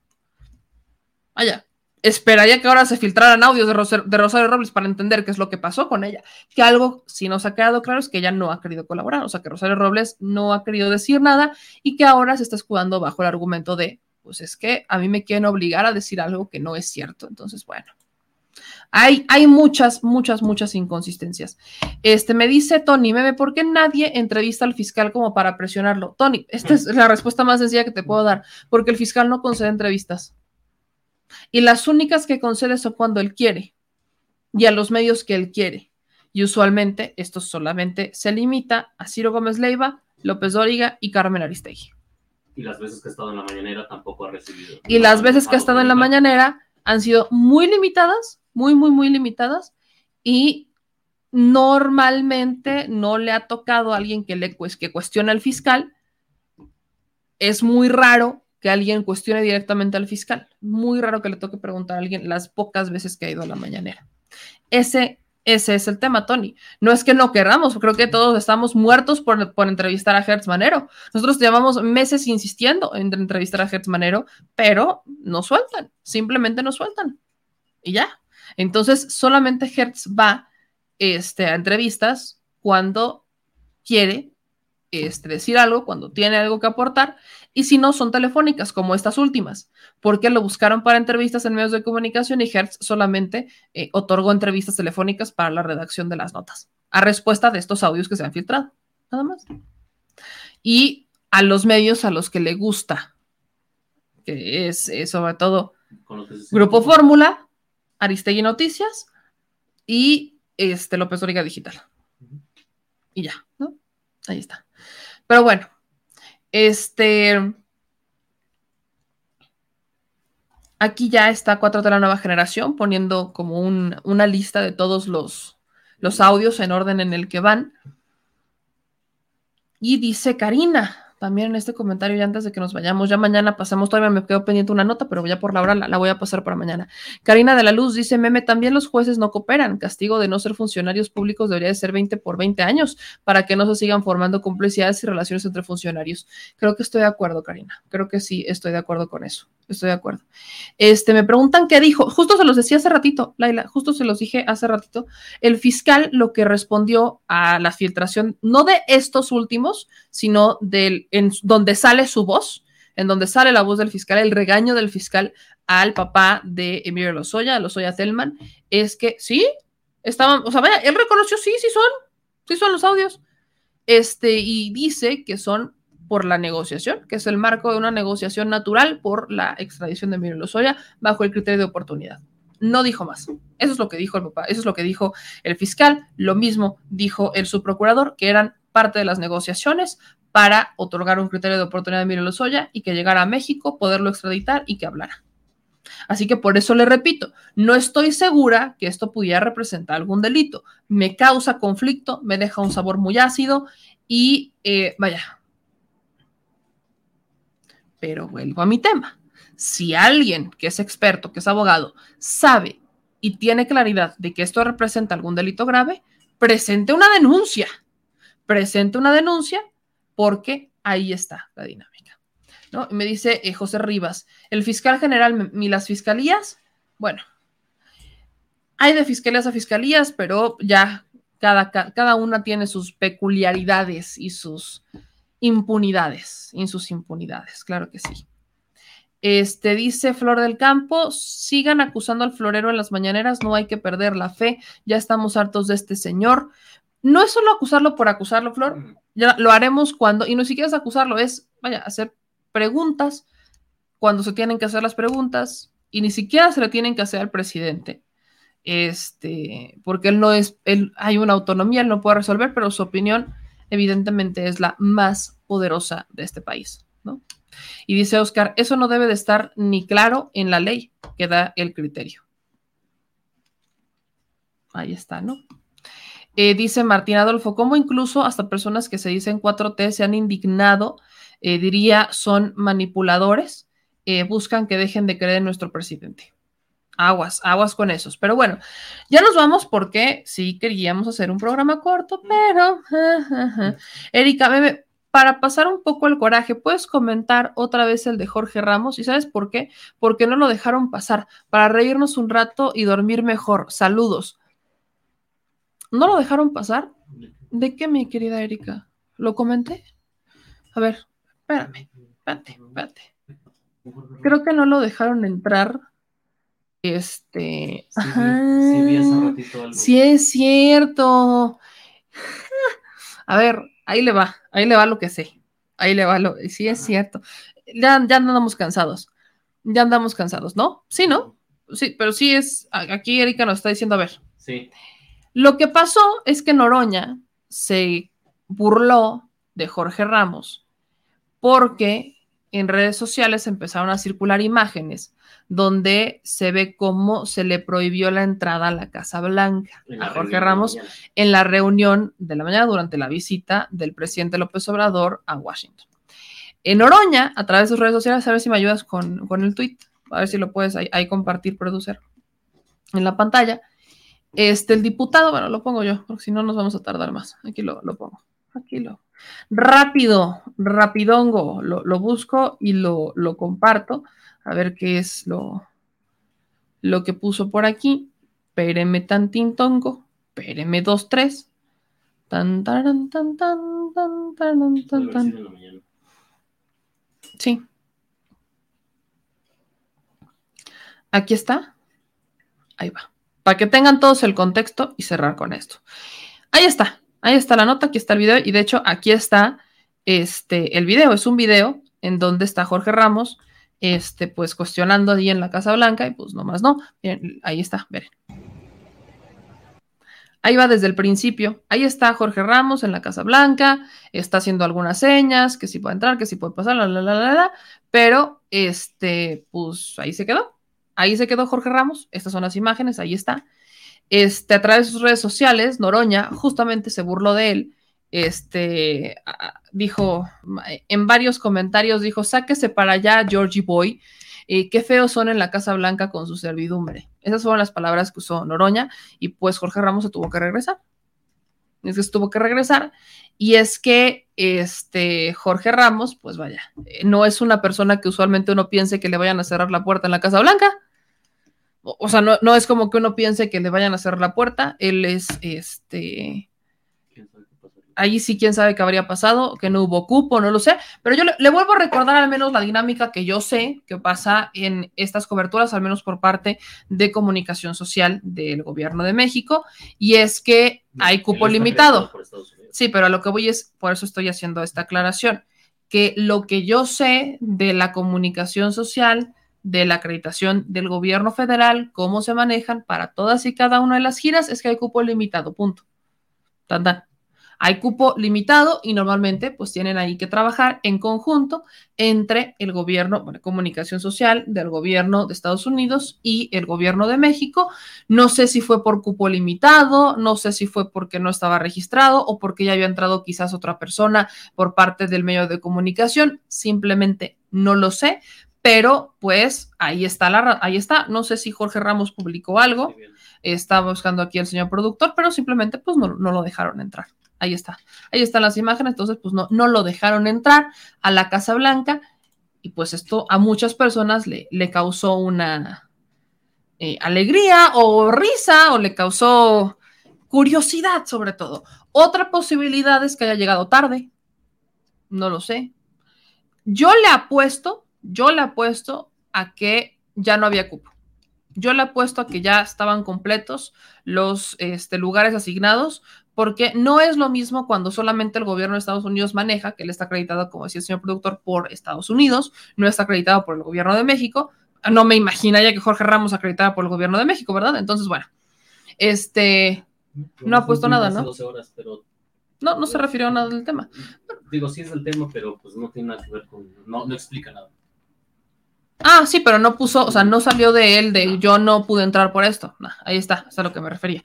Entonces, este, vaya, cuando el gobierno de Estados Unidos tiene todo el control de la prensa y tiene todo el control, pues ya sabe a quién deja entrar, vaya, ya están acreditados muchos, ya saben quiénes son y pues pásenle, ¿no? Para eso está la oficina de prensa en, la Casa Blanca. Pero cuando es una es un evento conjunto con dos administraciones, pues no pueden decir a todos, pásele, venga, chepa acá. No, hay un cupo limitado y eso siempre nos lo han manejado. Hay una restricción, siempre la han manejado en todos los eventos, todos, todos, todos, todos, todos, todos. Llámese Casa Blanca o llámese este Estado de México o llámese Chinches Bravas. Para todos siempre hay una, eh, un límite de, este, de, reporteros que pueden entrar a acreditarse porque este, tienen que darle, o sea, le dan oportunidad a los medios locales y a los medios este, nacionales. Entonces aquí muy probablemente le dan oportunidad a los de Estados Unidos y le dan oportunidad también a los de México y pues ahí pudo haber sido el que nos acreditara. Quizás pensó que por ser de Univisión pues iba a poder entrar sin mayor problema, que su acreditación, vaya, que no iba a haber tema. Para esos eventos es obligatorio la acreditación. O sea, sí, pero lo que voy es que muy probablemente pensó que ya tenía la acreditación, Ingesu. Ah, que por traerlo. Ajá, que solamente por traer acreditación, o sea, dijo, ah, ya, con esto ya pasé, con permiso y muy probablemente las cosas se habrían manejado de otra manera. Pero ahí sí estamos haciendo puras suposiciones, puras conjeturas. Lo único que es cierto es que no entró. Listo, no entró. Hubiera sido bueno que alguien le preguntara, Juay de Rito, que le dijeron, dijo, si quería nutrir el chisme, pues para el chisme, pero ahí está. Y dicho eso, ya nos vamos, ya nos vamos, nos aventamos un programa de tres horas y media, porque bueno, me encanta, porque le voy a confesar algo, el productor me dijo antes de entrar al programa, hacemos un programa de una hora ya, ¿eh? Así fue, fueron las palabras. Hacemos un programa de una hora y ya. Digo, porque tenemos que recargar actividad por lo que sigue. Me encantó, sí, sí, pero me encantó porque vamos a hacer un programa de una hora, ya vamos a descansar porque estamos, estamos muy, este... No, y es que justo lo habíamos hablado. Hoy fue un día muy movido. Ajá, fue un día muy... Sí, fue un día muy este, movido. Traemos ya el cansancio. Que miren, okay. para mí el día movido tuvo la cereza en el pastel, que yo lo voy a decir porque yo no me voy a quedar. Para mí, la cereza del pastel de hoy fue para mí esta escena. Punto, final. Ajá. Ahí nada más soporten. Soporten. Este, hoy fue un día muy, muy ajetreado. Este sábado ya, ya se los compartiré después, pero eh, fui a la octava, me invitó a mi querido Edgar, que le mando un abrazote, este, a un programa. Y entonces voy saliendo del programa y pues va entrando. Ay, no sabe usted. Yo admiro a Regina Orozco con todo mi corazón. Eh, tiene una voz. Me acuerdo mucho cuando, ahora sí que spoiler, me acuerdo mucho cuando estaba de crítico en la academia, que yo veía la academia hace muchos años. Este, y me acuerdo mucho cuando fue crítica de la academia. Mucho, mucho, mucho, mucho, mucho, mucho, mucho, mucho cuando fue crítica de la academia. Me encantaban sus críticas y me encantaba la pasión que le ponía y me encantaba cómo se vestía, cómo se arreglaba y cómo entraba con toda esta experiencia que tiene, con esta voz hermosa que soprano. No, no, no, no, no, no. Vaya, es, es una chula. Entonces, vamos haciendo el crossover, va entrando ella y voy saliendo yo y yo, vaya, yo en modo fan. Y lo más bonito que me pudo haber dicho es que ella ve el programa es lo más bonito que me pudo haber dicho una persona a la que admiro tanto, una mujer que considero chingoncísima, chingoncísima y con un alma brutalmente hermosa, y con una sonrisa gigante. Entonces, que me haya dicho que ella ve el programa, para mí fue emotivo. No lloré porque me aguanté de la emoción, pero lo confieso. Entonces, es, es una chulada, es una chulada, eh, Regina, Regina Orozco. Entonces, vaya, este, pues ahí, ahí justamente es que la, pude ver, ahí nos tomamos foto y este, los voy a estar invitando porque yo quiero que usted vaya este 13 de agosto al Metropolitan porque va a presentar, va a presentar Regina Orozco. Este, hay una, una, nueva, una nueva producción que ya se los voy a estar compartiendo por acá para que usted vaya y de verdad que a mí yo en modo fan. Entonces yo estaba en modo fan, súper emocionadas, súper emocionada. Entonces, vaya, le mando un abrazo por si lo está viendo, pues muy buenas madrugadas, ¿verdad? Pero muchas, muchas felicidades por todo el trabajo que hace y una verdadera, verdadera chulada para Regina Orozco. Y vaya, yo estoy feliz de la vida, estoy rifada, esta foto la voy a imprimir, la voy a enmarcar aquí atrás. Soporten. Ya dije. Y el día que me encuentre a Mira Alcázar, espérense, que le voy a empezar a hablar como, como los del infierno. Aquí el señor productor me va a ayudar, me va a ayudar con el acentito. Me va a ayudar con el acentito. ¿Sí o no? Ahí está, ahí está. y si me encuentro al cochiloco. Uy, no, ese cabrón, voy. Agárrate, papá, agárrate. Es, es compa, es compa. Pero bueno, ya dormimos, así que vaya. Una emoción, una emoción, este, que sí nos dio por aquí, pero bueno. Dicho eso, les mando un abrazo a todos. Dicho eso, ya. Dicho eso, ya nos vamos a dormir. Aunque Rosa Godínez dice, ay, wow, qué emoción, saludos, buena noche, lástima que no respondes lo importante que se te pregunta, ¿ok? Uy. Uy. Uy. Rosa, disculpe usted, Rosa, no tengo vista biónica para ver todos los comentarios. a ver, échale, Rosa, ponme la pregunta, échale, mija, échale. A ver, yo, ¿de verdad creen que yo tengo vista biónica que estoy todo el tiempo así viendo comentario por comentario, comentario por comentario, comentario por comentario, porque han de creer que nada más llegan los de Facebook o los de YouTube, ¿verdad? Me llegan los de YouTube mezclados con los de Facebook, mezclados con los de Twitch. Que sí, quizás los de Twitch son menos. Como el de Julio Katz. Pero ahí hay un buen, ahí hay un buen. Hay un buen de comentarios que nos han llegado, entonces yo creo que han de pensar que yo nada más voy viendo que estoy pendiente de todos los comentarios así, a ver, para responder uno que otro hay muchos que se me pasan. Creo que ya hemos establecido esta dinámica, ¿verdad? Creo que ya hemos establecido la, lógica, pero a ver, y hay una, ahí les va. Cuando usted de verdad quiere que yo, y tiene la oportunidad, pero quiere que yo le lea un mensaje, para eso está el super chat. De hecho, esa es la lógica del super chat. O sea, no es nada más como que, ay, super chat. No, la lógica del super chat es que se resalta el mensaje para que lo veamos, para que justamente lo podamos ver y lo podamos leer. Esa es la lógica del super chat. Esa es, vaya, el que YouTube haya creado la dinámica del super chat fue para eso, porque los comentarios pasan tan rápido y llegan tantos comentarios que incluso aunque les ponemos que los espaciemos por un minuto, o sea, que vayan espaciados un minuto por un minuto por un minuto, pues entonces llegan varios comentarios y nos llegan todas las plataformas en donde transmitimos. Y aparte transmitimos desde tres canales de Facebook, o sea, son tres canales, tres, tres, tres páginas de Facebook desde las que transmitimos, más YouTube, más Twitch.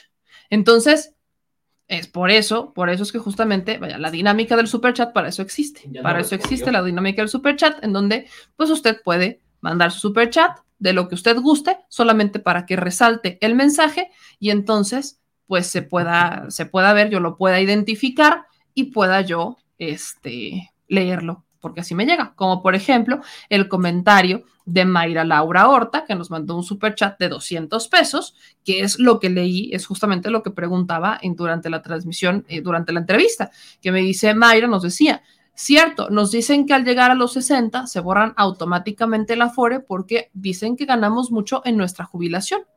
Y aquí está, por ejemplo, el de Isela Espinosa que nos manda 100 pesitos de super chat y nos dice con gusto. Bueno, estos superchats, cuando se pintan de colores, nos ayudan a verlos, porque para eso es, ¿verdad? Y así es como nosotros podemos ah, darle, ¿no? Antonio, te mando un abrazo y bueno, creo que Rosa ya no preguntó. Ya, pasó el Ya pasó más del minuto y Rosa no preguntó. Pero si usted quiere y, quiere que le respondamos algo porque necesita esta respuesta, vaya, el superchat creo que lo puede mandar desde un peso. Hay gente que lo manda desde, creo que lo pueden mandar desde 10 pesos. Me, me han mandado superchats de dos pesos. Nos han mandado superchats de dos pesos, nos han mandado superchats de dos dólares, de un dólar. O sea, nos han mandado varios superchats mínimos solamente para resaltar el mensaje y que los podamos ver. Pero bueno, ahí está la dinámica, ya le expliqué. Y dicho eso, nada me va a lograr la felicidad del día de hoy porque mm, mm, mm, mm conocí a Regina Orozco. Fin. Les mando un beso a todos ustedes, vamos a descansar, que sí, hoy nos volvimos a ir larguitos porque sí queremos desvelarnos. ¿Quién quiere, quién quiere dormir? ¿Quién quiere dormir? Nadie, ¿verdad? Los vampiros tampoco quieren dormir. Ni los vampiros quieren dormir, pero bueno, mañana nos vemos, mañana, mañanera, ahora sí, mañana y mañanera, y ahora sí, yo feliz de la vida, ya repetí como 500 veces ahora sí y 500 mil una. Vaya, pero vaya, vaya, vaya, vaya. Vaya, vaya, vaya, vaya. Y chuchu, vámonos a dormir. Señor productor, muchas gracias, como siempre, por acompañarnos y por alargar estos espacios 10 horas. Porque, why no? Why no? Ahora sí, mis amigos, por 5013 vez, vámonos a descansar. Les mando un abrazo a todos. Yo soy Meyamel. No olviden darle un zap al señor productor para que se le pase el gallo, porque aquí Phil Barrera ya pasó. Ya pasó Phil Barrera. ¿Todo bien en casa? Pajarito, pajarito, pajarito, pajarito, pajarito. Paja. Pajarito, pajarito. No te hacían así. Mariposita, mariposita, mariposita, mariposita. ¿Todo bien? Agarra. Ah, hijo. Te dije que no te las tomes tan frías, pero no me haces caso. No me haces caso. Se te está diciendo. No me haces caso. Ya no hay, ya no hay. Ahí tu bronca. Ahí tú sabes. Ahí sí, tu bronca. Ahí tú sabes, ¿eh? Tú la sirves. Eh, aquí. ya pasó. Descanse, espero que tenga un gran, un gran día ya este jueves 14 de julio. A quienes están despertando para trabajar, les mando un beso. Y a quienes están durmiendo, de verdad, chulada, divina, preciosidad. Descansen y a soñar con los angelitos. Yo soy Meme Yamé, nos vemos mañana y suscríbanse al canal. Dejen las mañanitas, las mañanitas. Ya vamos a dormir. ¿Quién cumpleaños? ¿Alguien cumpleaños en el canal? Dejen las mañanitas para el que cumpleaños. Ya córtame. ¿Por qué, no, ¿Por qué me dejas hablar así? no, no sé por qué me dejas hablar cuando yo tengo sueño. No sé, no sé, no sé, pero. Todavía podemos. Si alguien cumpleaños, deje las mañanitas. Felicidades. Por cierto, si cumpleaños, pues les mando un beso a todos, ¿no? Ya es de madrugada, ya van a dar las dos de la mañana. Tardes, Europa. Buenos días a todo el mundo, buenas tardes, Europa buenas medios días en cualquier parte del mundo, no sé. Hashtag malditas drogas. Ya, vámonos, a dormir. Les mando un beso. Bye. Adiós. Ya, ya, ya, ya, ya, vámonos.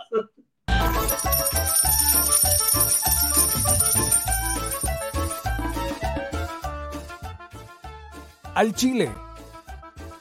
Recuerda que una forma de apoyar nuestro proyecto e impulsarnos a generar más y mejor contenido es a través de los superchats en nuestras transmisiones en vivo. Solo tienes que dirigirte al recuadro donde escribes mensajes, darle clic al símbolo de moneda, colocar los datos de tu tarjeta bancaria, el monto a donar y de forma inmediata se verá reflejado en un recuadro de color con el mensaje de tu preferencia. Otra manera, por si no nos alcanzas a ver en vivo, es ir a la descripción de nuestro video de YouTube, darle clic a la liga de PayPal y repetir el proceso como en los superchats. Ese recurso llegará directo a nuestra cuenta bancaria. En Facebook también puedes apoyarnos de forma mensual. En el inicio de nuestra página encontrarás el botón Quiero colaborar. Ahí podrás adquirir una membresía que nos impulsará a seguir combatiendo la infodemia desde esta plataforma. Y si eres de los que no confía en la tecnología, puedes hacer un depósito o transferencia a nuestro número de tarjeta Banamex, desde cualquier establecimiento, banco y hasta tu aplicación móvil. Anótalo El número es 4766-8415-9203-0897. Recuerda, esto es completamente voluntario. Y es una forma de apoyar e involucrarte más con este proyecto independiente. Hazlo tuyo y comparte.